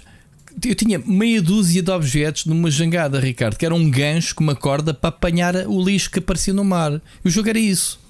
E já era super divertido. E agora sim, já sei que tem sociedades utópicas e- É. e, já parece o No Man's Sky o jogo. É, Fogo. é. Que o jogo cresceu entretanto. Olha, como survival game, Os eu acho o navios, jogo. os navios que tu, tu constróis. Não, que eles já são prédios, a tua jangada já é um prédio. prédios. Prédio, Olha, eu estou a gostar muito das mecânicas. Acho que é, é, é interessante é que para ser Mas- é um survival game diferente. Eu perdi. Mas tu começaste, começas com a jangada à mesma ou já evoluiu? Não, não. Que começas. Começas uma jangada 2x2 e depois vê o tubarão. Dois por dois. Sim, e vai-te comendo. Ou seja, acho que isso é completamente o vai início. comendo. Ah, ok. Então é a mesma Mas, coisa. Para mim isso é mesmo. Rui, zero Ok. aprendizagem. Por exemplo, eu a primeira vez morri à sede e depois lá vi na Tech Tree que dava para construir um. Epá, tens que apanhar água do mar, fazeres a fogueira para destilares Ah, a e água, eu, e eu saber purificares, isso. Foi, blá, foi, blá. foi tentativa e erro. Eu, olha, já dá, Yeah. olha, morri. Já não- agora não tenho madeira para fazer não sei o que. Agora o tubarão comeu-me parte da jangada. Tens que esperar, tens que ir com o ganchinho. Olha, estou a gostar imenso do jogo. Mesmo, mesmo, mesmo. Tenho ali um mundo chamado Split Chicken. Aliás, eu tenho uma série disso, Ricardo, que eu gravei eh, na altura que eu fazia séries. Uhum. Eu gravei para aí 4 ou 5 episódios ou mais disso, já nem me lembro. Epá, é, é, é, é esse tipo de jogos que estás a descobrir agora que eu vejo que o canal já tem uns anos. Sim. Já anda. Mas sabes que eu nunca fui assim grande fã dos, destes survival games, mas este, pelo tema, pela temática ser tão diferente, é aquilo que é aquilo que me faz que me fez gostar dele. Ia Epá, fazer uma piscina. e imagino o que é jogar em grupo. Porque acho que aquilo está interessante é tu partilhares o, o- Nem sequer dava ainda. Agora partilhas eh, o em teu grupo. servidor com amigos e, epá, e encontram-se na mesma jangada. Olha, Rui, temos que experimentar, se der um, de ver se. Não sei se temos tempo ou não de fazer uma live ou qualquer Aí é coisa. no tempo em que o Carlos Seixas comentava os meus vídeos. Ei, É que muito loucura. bom, já viste o tempo? Olha, mas gostei muito, o Fogo. jogo estava a 15 euros, não sei quanto é que está agora no Steam, mas, eh, mas comprei. Agora, isto vai ser sugestão de jogos, ao mesmo tempo que vos vou dizer, eh, vou-vos falar aqui de uma empresa que eu conheço há algum tempo e que tem uma ideia muito gira, e até vou falar de outra primeiro, que é. Eu não, não tenho, por acaso, não, sei, não tenho subscrição disso porque, hum, porque se gasta um bocadinho de, hum, de dinheiro. Agora também não me lembro como é que se chama a empresa, mas existe. Uh, existe uma comunidade de game designers de board games que tu pagas o Patreon e todos os meses recebes um jogo que cabe na carteira. Esse é o conceito deles, ok? Todos os meses recebes um jogo que te cabe na carteira e pagas um valor fixo. Existe uma coisa parecida para videojogos, que é um coletivo chamado Sockpop, S-O-K-P-O-P Collective, que estão no Patreon e estão no Steam. E o que eles fazem por 3 euros por mês, todos os meses fazem um jogo diferente. Ok? E recebes o jogo. Microjogos, não? Microjogos. Agora, o que eu te vou dizer, Rui, comprei alguns, eu já tinha alguns, eh, comprei ali um bundle de jogos de estratégia porque eles houve, epá, eu acho que eles já vão com cento e tal jogos feitos, ok? É os jogos que eu tenho jogado são dos jogos mais eh, são pequenos, mas são dos mais geniais que eu já joguei, ok? Eles visualmente eu acho que eles são muito bonitos, são muito depurados, são, são simples até, mas são bonitos os jogos. Agora é nas mecânicas. Isto alguém que quisesse pegar em algumas destas mecânicas deles e fizesse algum acordo e transformasse isto em jogos maiores, potencialmente, tinha aqui ideias brutais. Então eu vou-te começar para te dizer alguns jogos que eu estive a jogar e perdidíssimo. O primeiro dele, eu comprei um bundle que eles têm que é o Strategy, portanto tem alguns city builders, tem alguns jogos de estratégia. O Pirâmida, eu até pensei que era um jogo lixado que só me permitisse ter três saves, mas não. Eu fui lá às settings e afinal dava para apagar as saves. Então o que é o que é um Pirâmida? É um village builder, um survival game, muito, muito depurado, em que tu uh, começas com uma, uma cabana, com um casal e uma criança e tens tens de ir recolhendo materiais e construindo coisas e de repente começam a surgir animais que nos matam e é ver quantos dias é que aguentas a civilização a sobreviver. Ok? Pá, lindo jogo. O jogo, se vocês comprarem separadamente, custa 1,49€. Mas se comprarem o bundle do jogo estratégia, acho que ele me ficou por 6 ou 7 euros.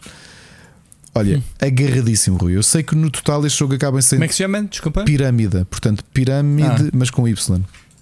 É um dos jogos da Sock Pop. Uh, eles têm cento e tal jogos no Steam, ok?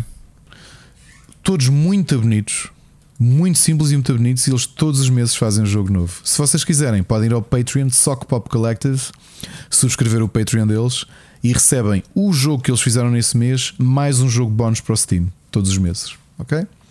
Este foi um deles, muito, muito, muito bem pensado.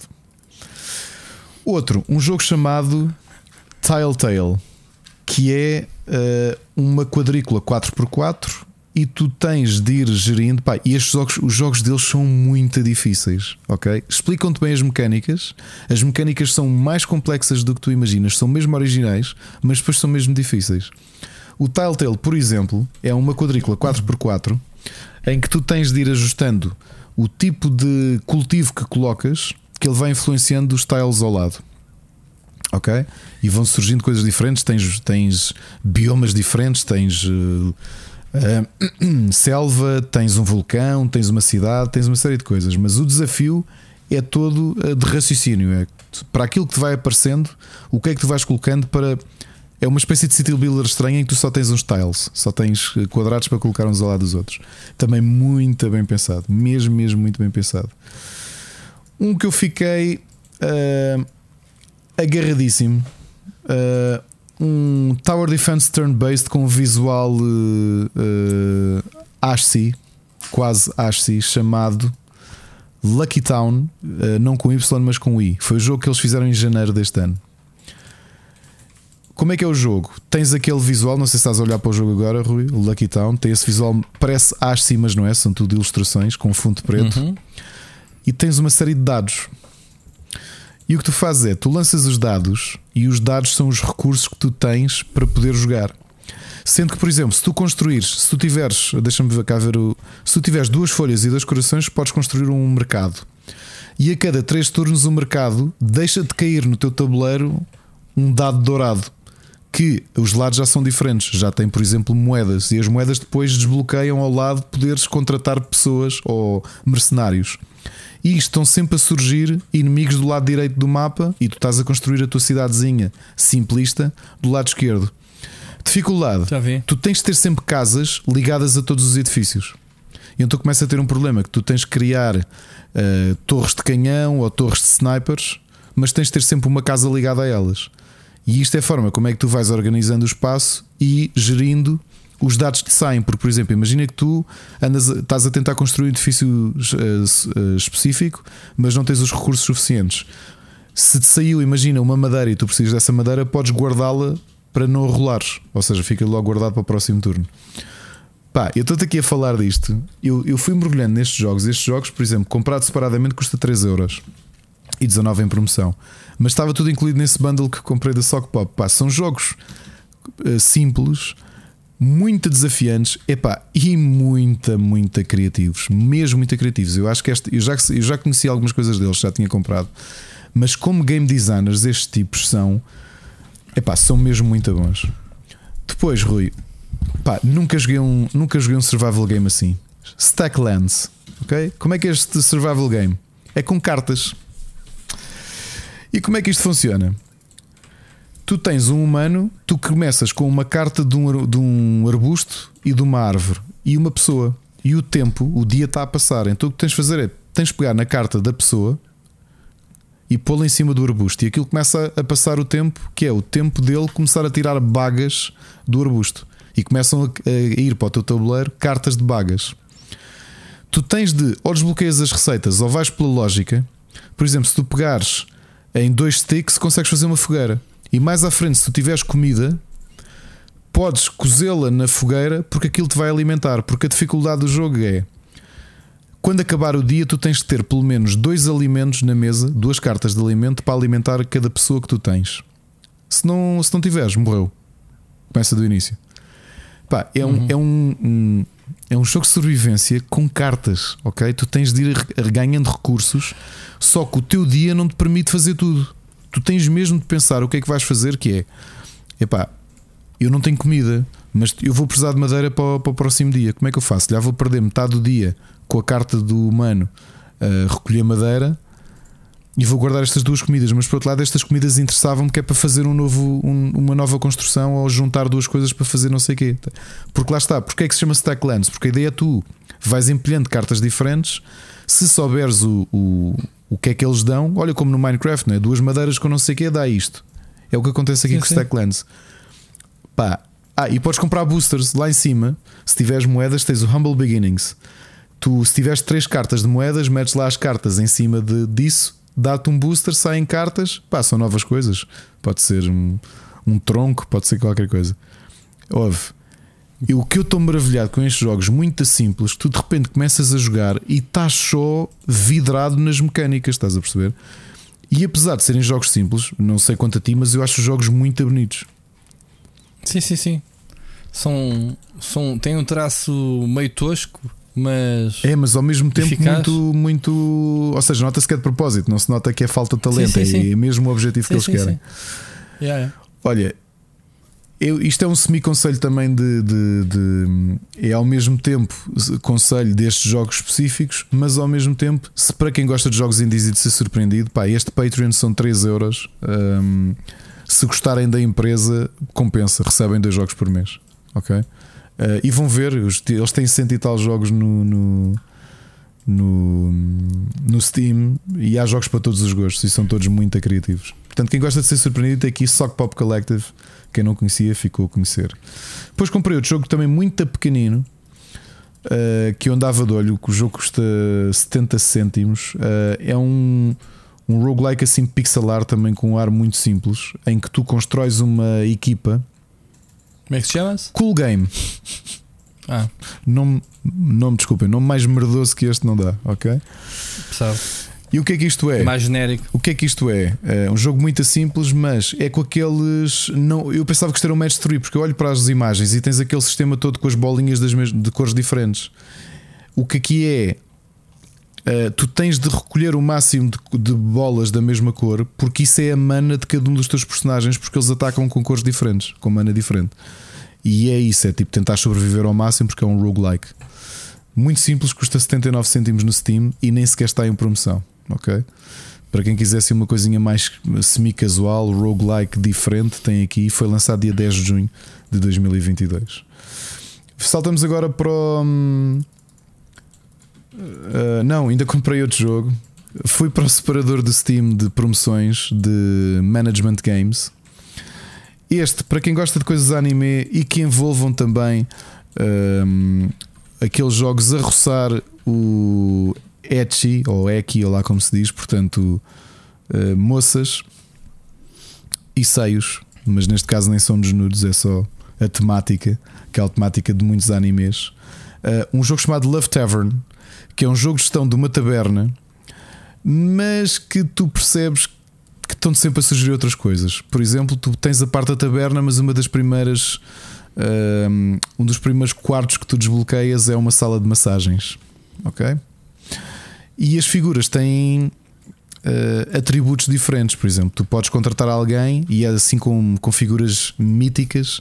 Obviamente são tudo aquele traço anime, raparigas sensuais, mas umas são uh, lobisó, sim, lobisomens ou uh, medusas, o que quer que seja. E elas têm todas habilidades. É, as personagens do Genshin Impact vieram aqui para. É, não é? é? O visual é muito esse. Vieram para a taberna. Uh, e aquilo é um jogo de gestão em que tu tens de, por exemplo, tu contratas alguém, mas aquela personagem não dá para trabalhar na taberna, não dá, não dá para cozinhar. Depois tens os minigames de cozinha uh, para, para, pronto, para os clientes que lá vão. E tens umas que são só para massagens, e depois à entrada tu podes pôr aquilo em automático de recepcionista atribuir a massagista certa para o tipo de massagens que faz para o cliente que lá vai. Ou então podes ir tu sabendo que, olha, esta é boa a fazer massagens com pena, esta é boa a fazer massagens com as mãos, nas costas. Um, Love Tavern, portanto, um management game para quem gosta de management games e ao mesmo tempo a roçar ali o erotismo uh, nipónico. Ok? O último jogo, e este sim foi aquele que me fez ir buscar o ir buscar. Um, foi que esta pescadinha de rabo na boca no, no Steam Summer Sales, que depois me levou para o Play Pass. Foi o Dungeon Village, que é de uma empresa, eu acho que eles são japoneses, uh, que tem tido imenso sucesso, especialmente no mercado mobile, mas no Steam também, com. Com jogos de gestão. Só Farmville, meu. Isto não é, não é bem o Farmville. Um, são mais cruzamentos de city builders com RPGs, mas com visual 16 bits, ok? Uh, o jogo de sucesso deles é um, foi um simulador de estúdio de game dev, que é o Game Dev Story. Foi um dos grandes sucessos deles no telemóvel, acho que, lhes, que os alavancou para o sucesso. E a partir daí começaram a produzir imensos jogos com, com essa temática. São tudo jogos a 6 bits uh, isométricos jogos de gestão, eh, alguns city builders, outros são mesmo management games com temáticas diferentes.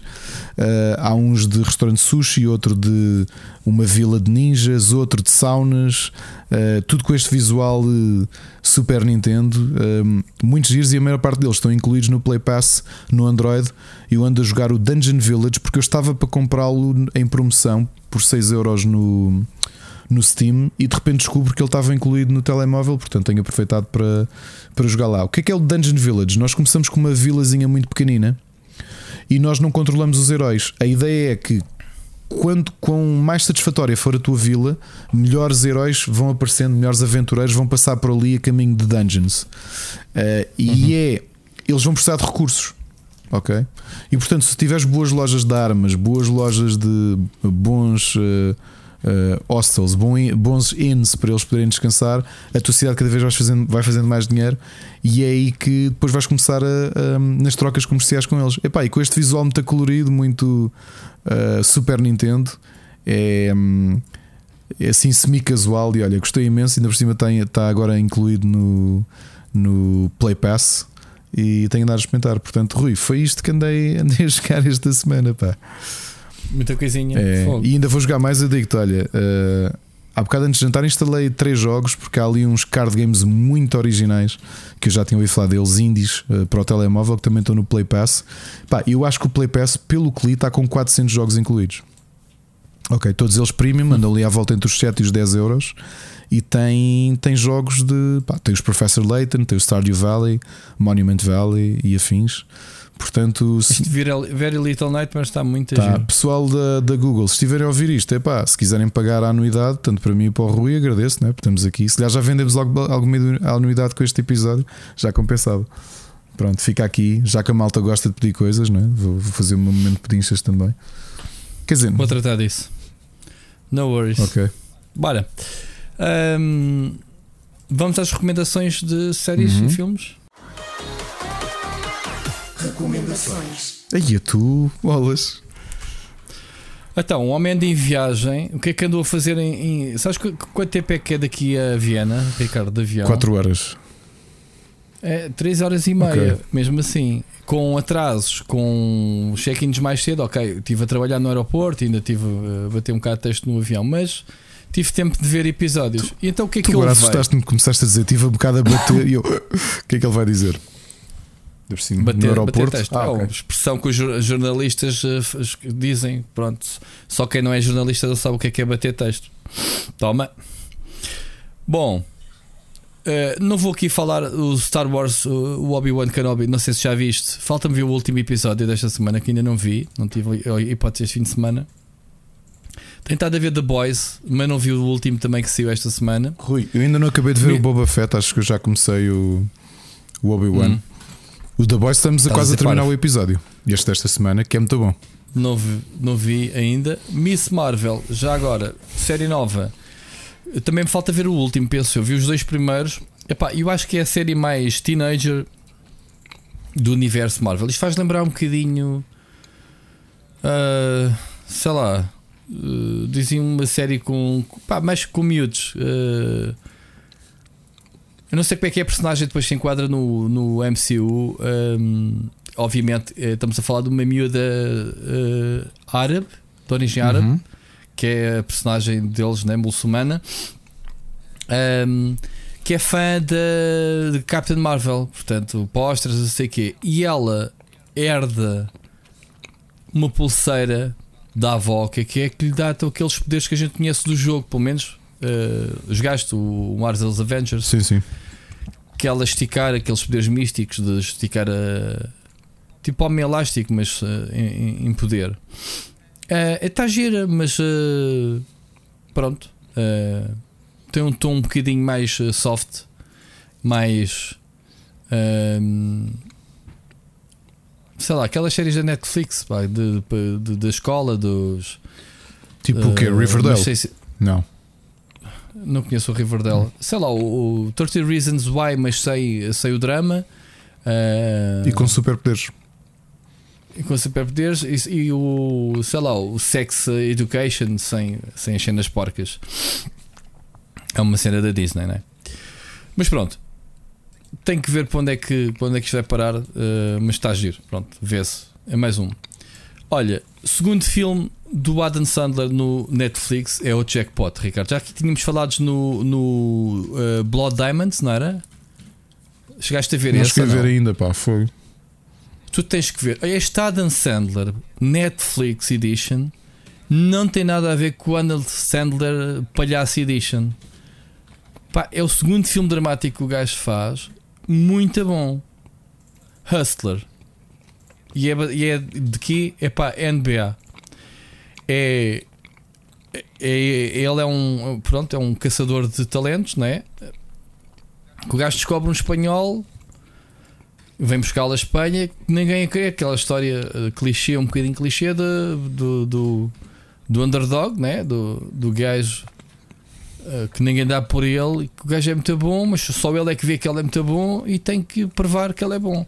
Pá, o filme é muito giro. E para teres uma ideia, ahm, grande parte do elenco são jogadores ou ex-jogadores do- da NBA, desde o Shaquille O'Neal e não sei o quê gajo é que tu vês no fim dos créditos dizer Shaquille O'Neal, Inself, o Larry Bird, Inself, o não sei quê, Inself, tipo Phonics, man. O da NBA está cá todo. E o gajo faz um grande papel mais uma vez. Agora, não viste o, o- o- os diamantes, epá, já nem me lembro como é que chama-se, diamantes negros, diamantes de sangue. Não, não é diamante de sangue, é. Diamante qualquer coisa. Tu tens que ver esse filme, man. Esse filme para mim, o gajo tinha que ser pelo menos nomeado para, para o Oscar.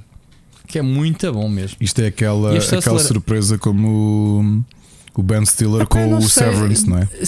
Sim, mas o, uh, sabes que uh, há muita malta da comédia. Pá, o Tom Hanks, antes de começar a ganhar Oscars, era um palhacinho. Tu não meu. era? Então estás o, o, um, despedido de solteiro. O tarados, solteiros e tarados, meu, uh, etc, etc. O Big e não sei o quê. Hum, Man, o gajo era um gajo da o comédia. Big já foi depois do sucesso. Pronto, está bem, mas uh, Mas sim, o. o que quer dizer, O não é? Despedida de, Sol, O- o Despedida de Solteiro é, é, hum, é o primeiro filme dele, não é? Man, o, Era o- aquilo era o Porky's. Mais ou menos. Exatamente. Sim, era. Sim, Era. sim, sim, sim. O Jim Carrey, meu, que é um maior palhaço, o gajo na, na, vertente dramática, fogo, estás a brincar, meu. O gajo é o ator do caraças. O, olha, o Robin Williams também veio da comédia e tornou-se um sim. ator dramático do caraças. Portanto, eu acho que a maior a escola eh, de, de dramática é a comédia. Não sei por que razão. É lados opostos, completamente opostos. Este Adam Sandler, olha, digo sinceramente, eu detesto a maior parte dos, dos filmes dele. Mesmo, o gajo fazia 10 filmes por ano daqueles de direct to video. Uhum. Eh, ele, os amiguinhos dele, o Rob Schneider. O Rob Schneider ainda, ainda tinha um pouco mais de piada. Vince mas pronto, para tu veres esse, o, esse grupo todo, não. Pronto, esse grupinho do Adam Sandler, o Rob Schneider, mais o, o como é que chama-se o loiro? O O, Owen Wilson. o Owen Wilson, essa maltinha. Frat Pack, como eles chamam. Estás a ver? É, Oh, Rui, pronto. só que uma imprecisão. Eu disse que o Bachelor Party foi o primeiro filme do Tom Hanks, não foi, foi o terceiro. O segundo filme, uns meses antes, foi o Splash com a Daryl da Hannah, com a Daryl Hannah do Ron sim, Howard. Sim, sim. Sim, sim, ok. Esse do Solteiros e Tarados tinha o, o Michael Dudikoff do, do Ninja Americano, meu. Para te- para- Caso tu te lembres. Ai. E tinha o burro. God. o burro que snifava a coca. o burro. Quem se lembra do burro? Lembras-te do burro? O burro. Estava no. Estava no. Na, como é que se chama? Na Não te suite. lembras-te? Que eles levaram para a suite. Pá, os gajos os gajos levaram o burro Para para a suíte, yeah, só yeah. que desde largaram lá o burro, quando dás conta está o burro a snifar a mesa da droga, Yeah, meu. O, claro, cai todo teso, Ai, és- empalhado logo ali, o tipo Cliff Cliff. Depois os gajos a tentarem levar o burro no elevador. Tenho de rever o. Tenho de rever o Pois tenho, Party. também tenho. não. Sabes que eu tive essa. Por não gostar desse tipo de comédias, tive esse filme durante meses em casa, em VHS, na altura, até, até ver o filme. Epá, vi, adorei, vi o filme para aí 3 a 4 vezes seguidas. Bachelor Party. É que a malta fala todo Enfim. do hangover. E boy original. Não, É, vem daí. Não, vem o daí. filme original yeah. é o Bachelor Party. É, é, completamente. Completamente. Ah, e digo uma coisa: o hangover eu só gosto quando tu no fim, no genérico, começas a ver as fotos dos gajos a atarem as pontas soltas. Porque o filme não, não me ri muito. No fim é que te ris bué. Porque é que tu percebes pelas fotografias, porque tu não, tu não vês a festa. Não é? Exato. O hangover, tu vês é a ressaca, Sim, sim. que é o conceito do filme. O mistério é foda-se. O que é que aconteceu afinal naquela noite para os gajos? Um gajo ter arrancado o dente, ou ter tatuado, ou ter casado com. É pá, tipo a galinha, o que é que faz ali a galinha no meio? E tu não passas o filme todo, aliás, vezes três, né? Que eles lançaram três hangovers, e que depois os créditos é que te explicam. E isso é que é mesmo engraçado. Aí, com caraças, o que é que aconteceu? Aí, como é que aquele gajo fez aquilo? Que é as fotos dos Polaroids. Bom, Olha, vou só deixar aqui uma. ahm, Só para escavar a memória, que esta também não sabia e já não me lembrava que este filme existia. O realizador do Bachelor Party, o Neil Israel, é o mesmo do filme Surf Ninjas com o Liam Neeson. Lembras-te do Surf Ninjas? aí, não. Não? Sei lá qual é o surf. É o que. Com o Liam Nielsen. É o que te pode. O Les, desculpa, Leslie Nielsen, que estupidez. O Rob Schneider, muito ah, novo. Leslie Nielsen. Leslie Nielsen, Ok. e é um filme sobre. hum, há um ataque de ninjas a, a uns adolescentes e depois treinam, mas são surfistas também ao mesmo tempo. Ok. Ah, ah. E Filme, filme de Ok. 93, daqueles para verem VHS com a família. Não? Sabes, tu volta e meia vês assim um filme antiguíssimo eh, e aparece lá o Rob Schneider, do género Home Alone 2, que o gajo é tipo o- no hotel, o gajo que leva as Ah, malas é ao o quarto. Bellboy. É sim, senhor. yeah, yeah. E tu pensas assim, para que é o Rob Schneider, Yeah, yeah. man? Este gajo na altura ainda tipo era próprio do cenário. Olha, olha. E no ano seguinte, Demolition Man. Demolition Man, yeah, tu volta e meia. George Dredd também. Portanto, ele andou com o Stallone eh, a fazer filmes. Vê lá tu. Vê lá tu. Depois então ficou conhecido com o Waterboy, que acho que é o primeiro filme do Adam Sandler. O mais, eh, se calhar até o mais giro de todas as comédias É que ele capaz. fez. E ele depois fica ele conhecido É. com o Deuce Bigelow. Sim, logo a seguir. Yeah. Portanto, foi aí que se formou essa tropinha. Enfim. Olha, continuando. Então, o que é que eu finalmente vi, Ricardo? Graças a vocês, tu e o Bruno Carvalho, o Sick Dope. Pá, O Dope levei. Disse assim, Ah, é só, Dope Sick, Sick. Dope Eu estou sempre a confundir. Yeah, Gostaste? Uh, troco sempre. É pá, até me agoniei É, é? pá, com, o fi- com a série, meu. Como é que é possível ahm, nunca se conseguir uh, acusar ninguém? Não é? Não sei. Não sei, não quero estar a dar spoilers. Isto é factos tudo verídico, não é? 100%. não, é 100%. ou, não, ou não, ali não, não, é romance. 100%. É 100%. As histórias, as histórias dos mineiros, isso é, é não, essa parte é, é, é assim, verdade. não, não, há, não se identifica ninguém, mas aquele tipo de coisas aconteceram. Isso, sim. pois, ou aquele tipo de coisas. É pá, o médico, Fónix, tenho tanta pena, meu. Não quero estar a dar spoiler. E os Ah, médicos presos. É muita e os médicos foram presos também, isso foi tudo verdade. Ah, sim, os médicos da farmacêutica. não, não, não. Os médico. médicos normais que, que prescreviam, faziam negócio com aquilo. Ah, prescreviam, sim, porque depois sim começavam a ver. Não, mas estou a falar do médico. O médico, o Michael Keaton. É pá, e, ele, e ele carrega aquilo novamente. O Michael ele Keaton. carrega. fogo. meu. Claro, o gajo é da boss, meu. Fogo. Que caraças. Aliás, Ah, ele, muita aliás confusão. eu acho que ele tem que tomar aquilo para as dores nas costas que tem a carregar a série toda aos ombros, pá. Que o, Michael Fogo, Keaton é brutal. Fogo. Eu adoro Michael Keaton. Sim, eu acho que o gajo ficou assim por causa de carregar as- aquilo às costas. É mesmo, tens mesmo razão. Bom, ah, vejam a série. Pronto, é só mais um a dizer Dope Sick. Espetacular. Vi aquilo num tirinho, mesmo, dois dias, tipo, É, para lá e para é, cá. é. Foi a série do avião. Foi, foi, foi assim. Depois, ah, olha, começou a semana passada a Umbrella Academy. Tu já viste a primeira e a segunda season, sim, é? sim, mas por acaso não estou assim Ah, muito. Não. Eu só, eh, eu só meti aqui para relembrar. Pronto, nós, nós temos as nossas recomendações, não é só o que vimos, mas pronto, para a gente também se lembrar e lembrar a malta que vai saindo as coisas. Eu só vi um bocado do primeiro episódio, portanto nem sequer dei tempo da antena, mas eu acho que isto vai ficar confuso. Porque agora temos, eh, como vimos no cliffhanger eh, do, do- da série anterior, vamos ter duas escolas, duas Sim, equipas, ok? De irmãos. Como é que as cenas se vão ligar? Pronto.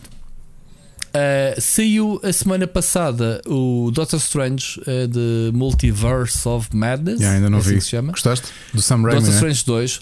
Olha, gostei muito. É, pá, só me apercebi que o Sam Raimi é que tinha Uhum. realizado uh, no final. Depois no fim pensei, é pá, realmente isto tem um bocadinho estilo dele.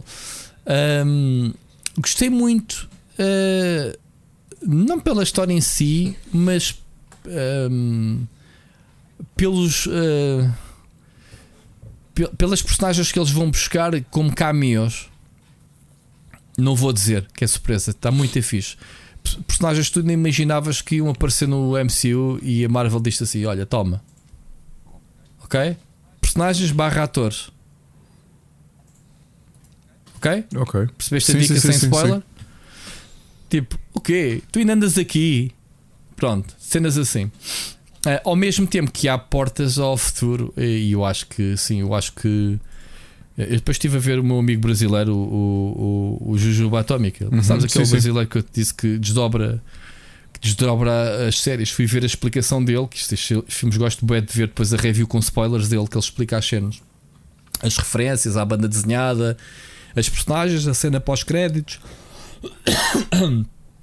Ahm, peço desculpa, estou a perder a minha voz, Ricardo. Temos que acelerar isto. Ahm, gostei bastante, gostei bastante do, do filme. Olha, o que é que eu me lembrei com esta cena toda do hype do, hype do Tom Cruise, do Top Gun? Pensei assim, eu não me lembro de nenhum Mission Impossible. Assim, eu vi todos, mas pá, não os tenho presentes. Apetece-me ver. Já vi o primeiro, vou fazer maratona. São seis ou sete filmes. Vi o primeiro, pá, ele é da novo ainda, quer dizer, há 20 anos, há, há, em 99, penso que saiu o primeiro filme. Para o que ele é agora, ele não envelheceu, não é? Como nós sabemos, o Tom Cruise não envelhece. Mas há 20 anos atrás já tem-se uma diferença do caraças eh, dele. Atenção, o Mission Impossible já agarra, já é mais que, estrela, não é? De, de Hollywood. Mas está muito a giro. Eh, o que me faz alguma, eh, alguma curiosidade é que ele é conhecido por não aceitar sequelas. Eu penso, isto é uma série de filmes. O Top Gun, que se dizia que era uma exceção, é mentira, porque ele já fez dois Jack Carter. Como é que se chama essa série? Jack eh, Carver? Lembras? De, também de sim de espionagem. Não, de- não, meio não é o. Jack Ryan. Jack Ryan é outro que faz, não é? Não, o Jack Ryan é o do Jogos do Poder. Sim, do- o- do é, Tom Clancy. de. Não, não. O, o Tom Cruise tem um filme chamado Jack qualquer coisa, que é assim também do género. Ah, Espera aí, Tom Cruise, hum, Jack, caraças, Jack Reacher, assim é que é. Ele tem o um e o dois. Portanto, eu penso que o pessoal que diz que o Top Gun foi uma exceção à regra, não, mas ele fez dois filmes, porque ele tem uma regra de não fazer sequel- sequelas. Não sei ao que é que ele se refere, ou tiraram-no do contexto. Eh, o que é certo é que o Mission Impossible vai ser para o ano. Acho que é o sétimo filme da série, parte 1. Já está, vai, vai ser dividido em dois filmes. Epá, e acho muito giro. Uh, este primeiro, este primeiro uh, Missão Impossível, se tu não relembras, tem uns filtros que puxa muito à série dos anos 70. O granulado de imagem. Pensei, pá, este filme parece ter um aspecto bem da antigo. Mas eu acho que foi de propósito, porque é um filme dos anos, final dos anos 90, quer dizer, não é um filme muito antigo. Uh, mas está giro. Uh, por fim, Ricardo, para acabar aqui com as minhas recomendações, Miguel Cruz, Miguel Cruz, desculpa, o Miguel uh, Nogueira. o Miguel Nogueira deixou-nos aqui a recomendação dele aqui há, há uns dois meses. We Want This City. Eu na altura não peguei nesta sé- série porque estava a ser uh, por episódios e eu quis uh, vê-la toda de seguida. São seis episódios, uh, HBO Max, Epá, e faz lembrar essas séries que tu gostas muito de ver, Ricardo, que é o The Wired e essas coisas. Ok? O que é que é esta série? Para já uh, tem. Tu lembras que eu como- recomendei isso na semana antes do Miguel recomendar ou não? Ah, tu já viste? Não acabei ainda, mas Ah, ok. que é dos Eu autores não- do, não é dos autores do The. Wire. Dos Ah, autores. é mesmo dos autores do. é dos autores do The Wire com os atores do The Wire. Oh. Com muitos deles. Tá- Estavas Ok, a seguir as epá, vibes que- todas. Ok, eu não vi o The Wire, mas conheço o tom, né? Conheço. Uh, quais- é que são os atores já agora? É que tem o John Bernard, o Jean Bertal, que é o. Sim, que é o polícia. o- Não, não vou estar a. O pior é que isto é baseado. Este é baseado no- numa história real. Ou seja, o The Wire era, era inspirado, mas. eh, Oh, Ricardo, isto aqui não, não, sem dar spoilers, isto é como é a polícia, uh, a filha da putice dos polícias. E, Portanto, Sim. quando tu, tu pensas no título, tu pensas quem, quem é que manda na cidade. Tu, vais logo pensar nos, na, na droga e nos gajos da. Né, dos traficantes Uhum. e não sei o quê, We Want This City. Não, man, quem manda na cidade é a polícia. É pá, filhas da mãe, meu, não é? Mas isso são Ah, casos que estão mesmo a gente- ser. Estão mesmo a ser investigados. Pois, se isto é história verídica, é pá, investigados, porra, se isto se passa, eu até, até tenho pena dos traficantes, coitados, quer dizer, porra, isto- ninguém merece o tratamento. Por acaso é Mas engraçado pronto, que um olha, dos eh, atores, não viste o The Wire, mas um dos atores principais, que é o detetive, o, o, o Sean Suter, que é o, o detetive mais jovem, o, o afro-americano. Sim, sim, sim. Jamie Actor, Ele é ok. um dos vilões do The Wire. E é muito estranho Ok. ver, ele é um excelente ator e tu vês as duas séries, ele aqui faz detetive, na outra fazia de chefe do, do tráfico de droga. Epá, e Ok. duas interpretações diferentes. Olha, se gostaste, volta atrás, vai ver The Wire. É, Vou ver, eh, ainda estou no. São seis episódios, vou no quinto. É pá, mas digo-te uma coisa. Eu gosto muito do John Berntal. Mas isto é o papel dele, man. É, é este, É, este é tipo o de personagem que é filha da puta, É, man. Scumbag é mesmo, mesmo, é. meu. O gajo já no Punisher tinha este, este registro, mas eh, anti-herói. Agora, este é o scumbag que vimos no Walking Dead, É. man. É tipo, man, sai da pé de mim, man. Eu não confio em ti por nada. Mas é mesmo a maneira dele falar. é, A maneira dele E agir, um o, brutal. body language um dele, elenco brutal. o body la- é. E, e ele Yeah, acaba por ser o yeah. protagonista, não é? Ele e o. Sim, ele e o, o detetive. São vários, sim, mas ele, ele é, e, o, a, é o e a atriz que era é o do gajo. Lovecraft County e do Loki, um, que é a advogada, a procuradora Uhum. pública também. Sim, ma- mas o, porque é que o, o- a personagem do João Bertal é importante? Porque é o, o típico retrato do, do rookie ah, graduado. Não é? A transformação é, dele ao longo é dos anos. mostram como é que ele no início era acreditável e não sei o que, e de repente é, o, é, o, é corrupto e violento e tudo isso. Portanto, Yep. e altamente protegido, portanto nunca, nunca lhe acontece nada. Portanto, ele sabe os podres de tanta gente que, que é protegido na estrutura toda.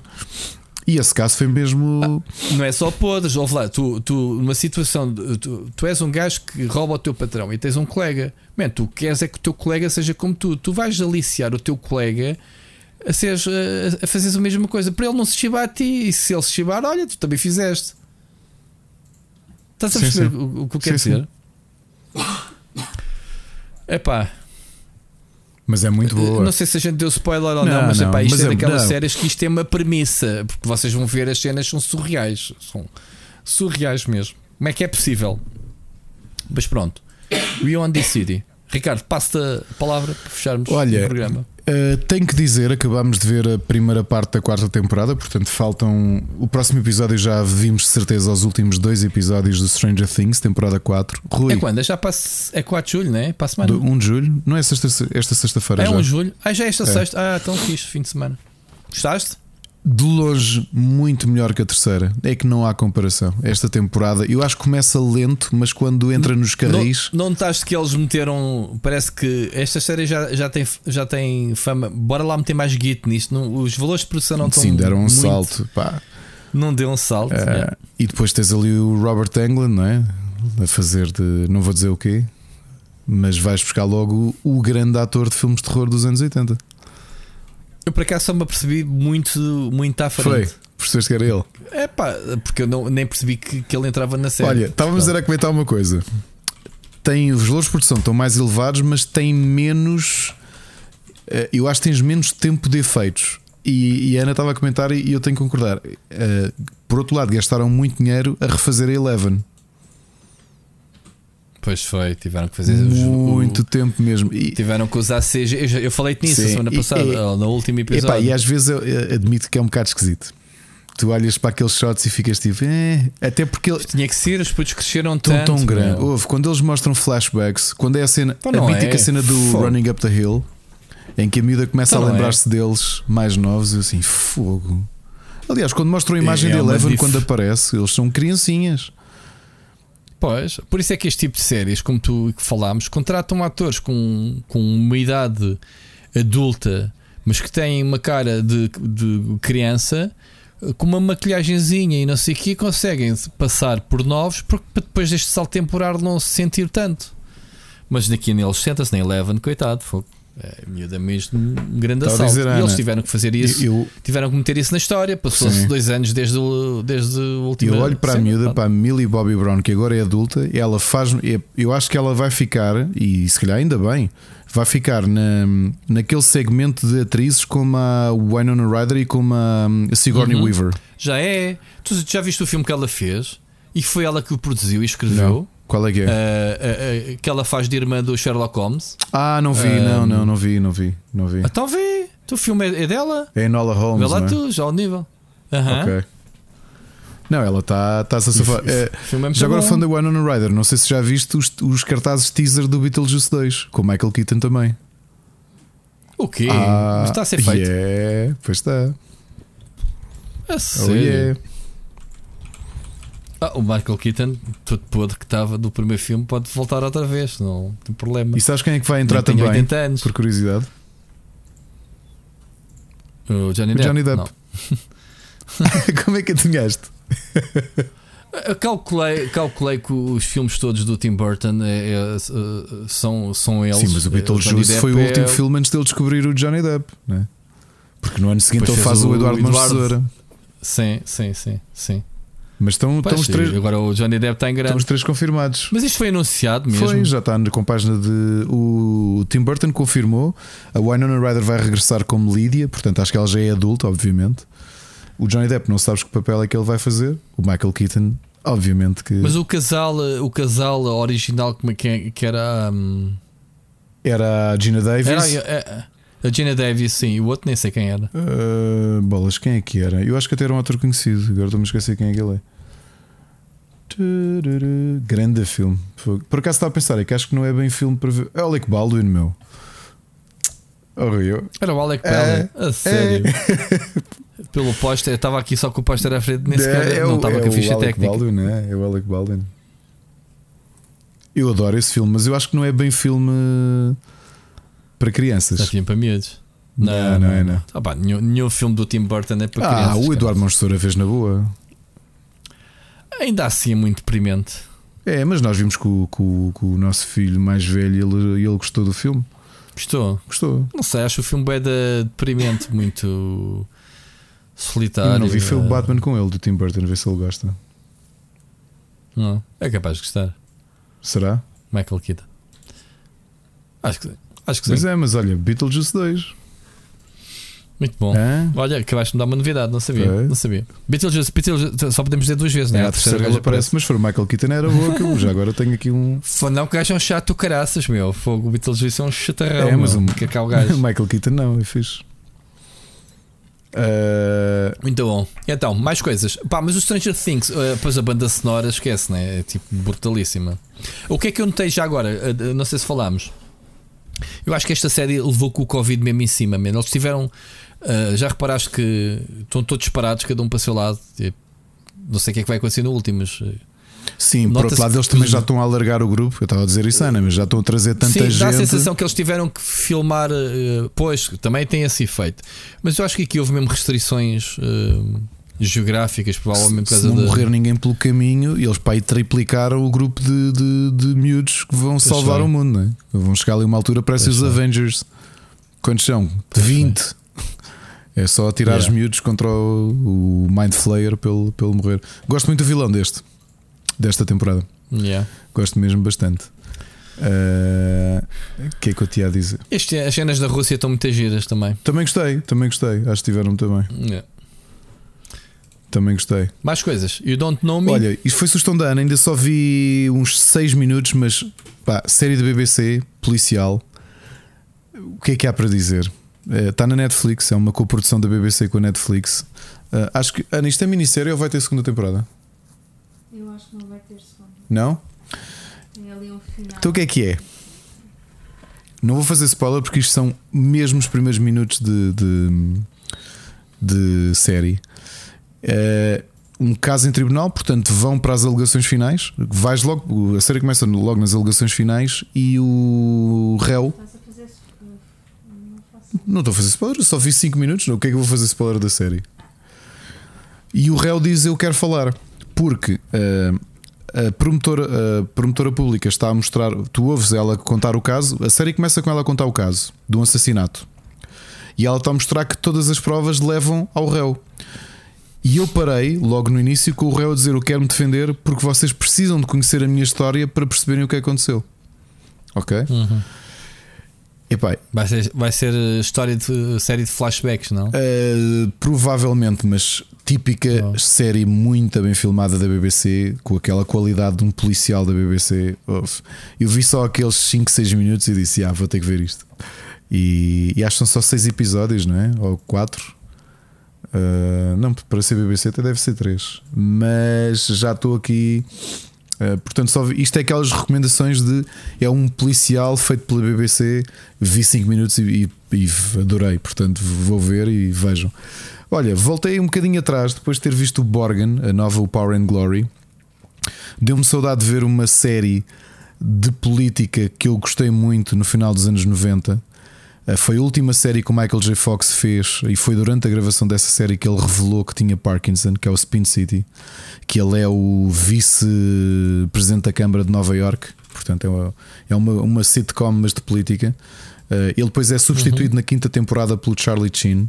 E ele, a série foi muito premiada, é muito, muito bem escrita. Uh, tem a Connie Britton também como uma das atrizes principais. Uh, está na net, antes que perguntem, está alguns na net. E estou a, estou a rever, já estou a acabar a primeira temporada.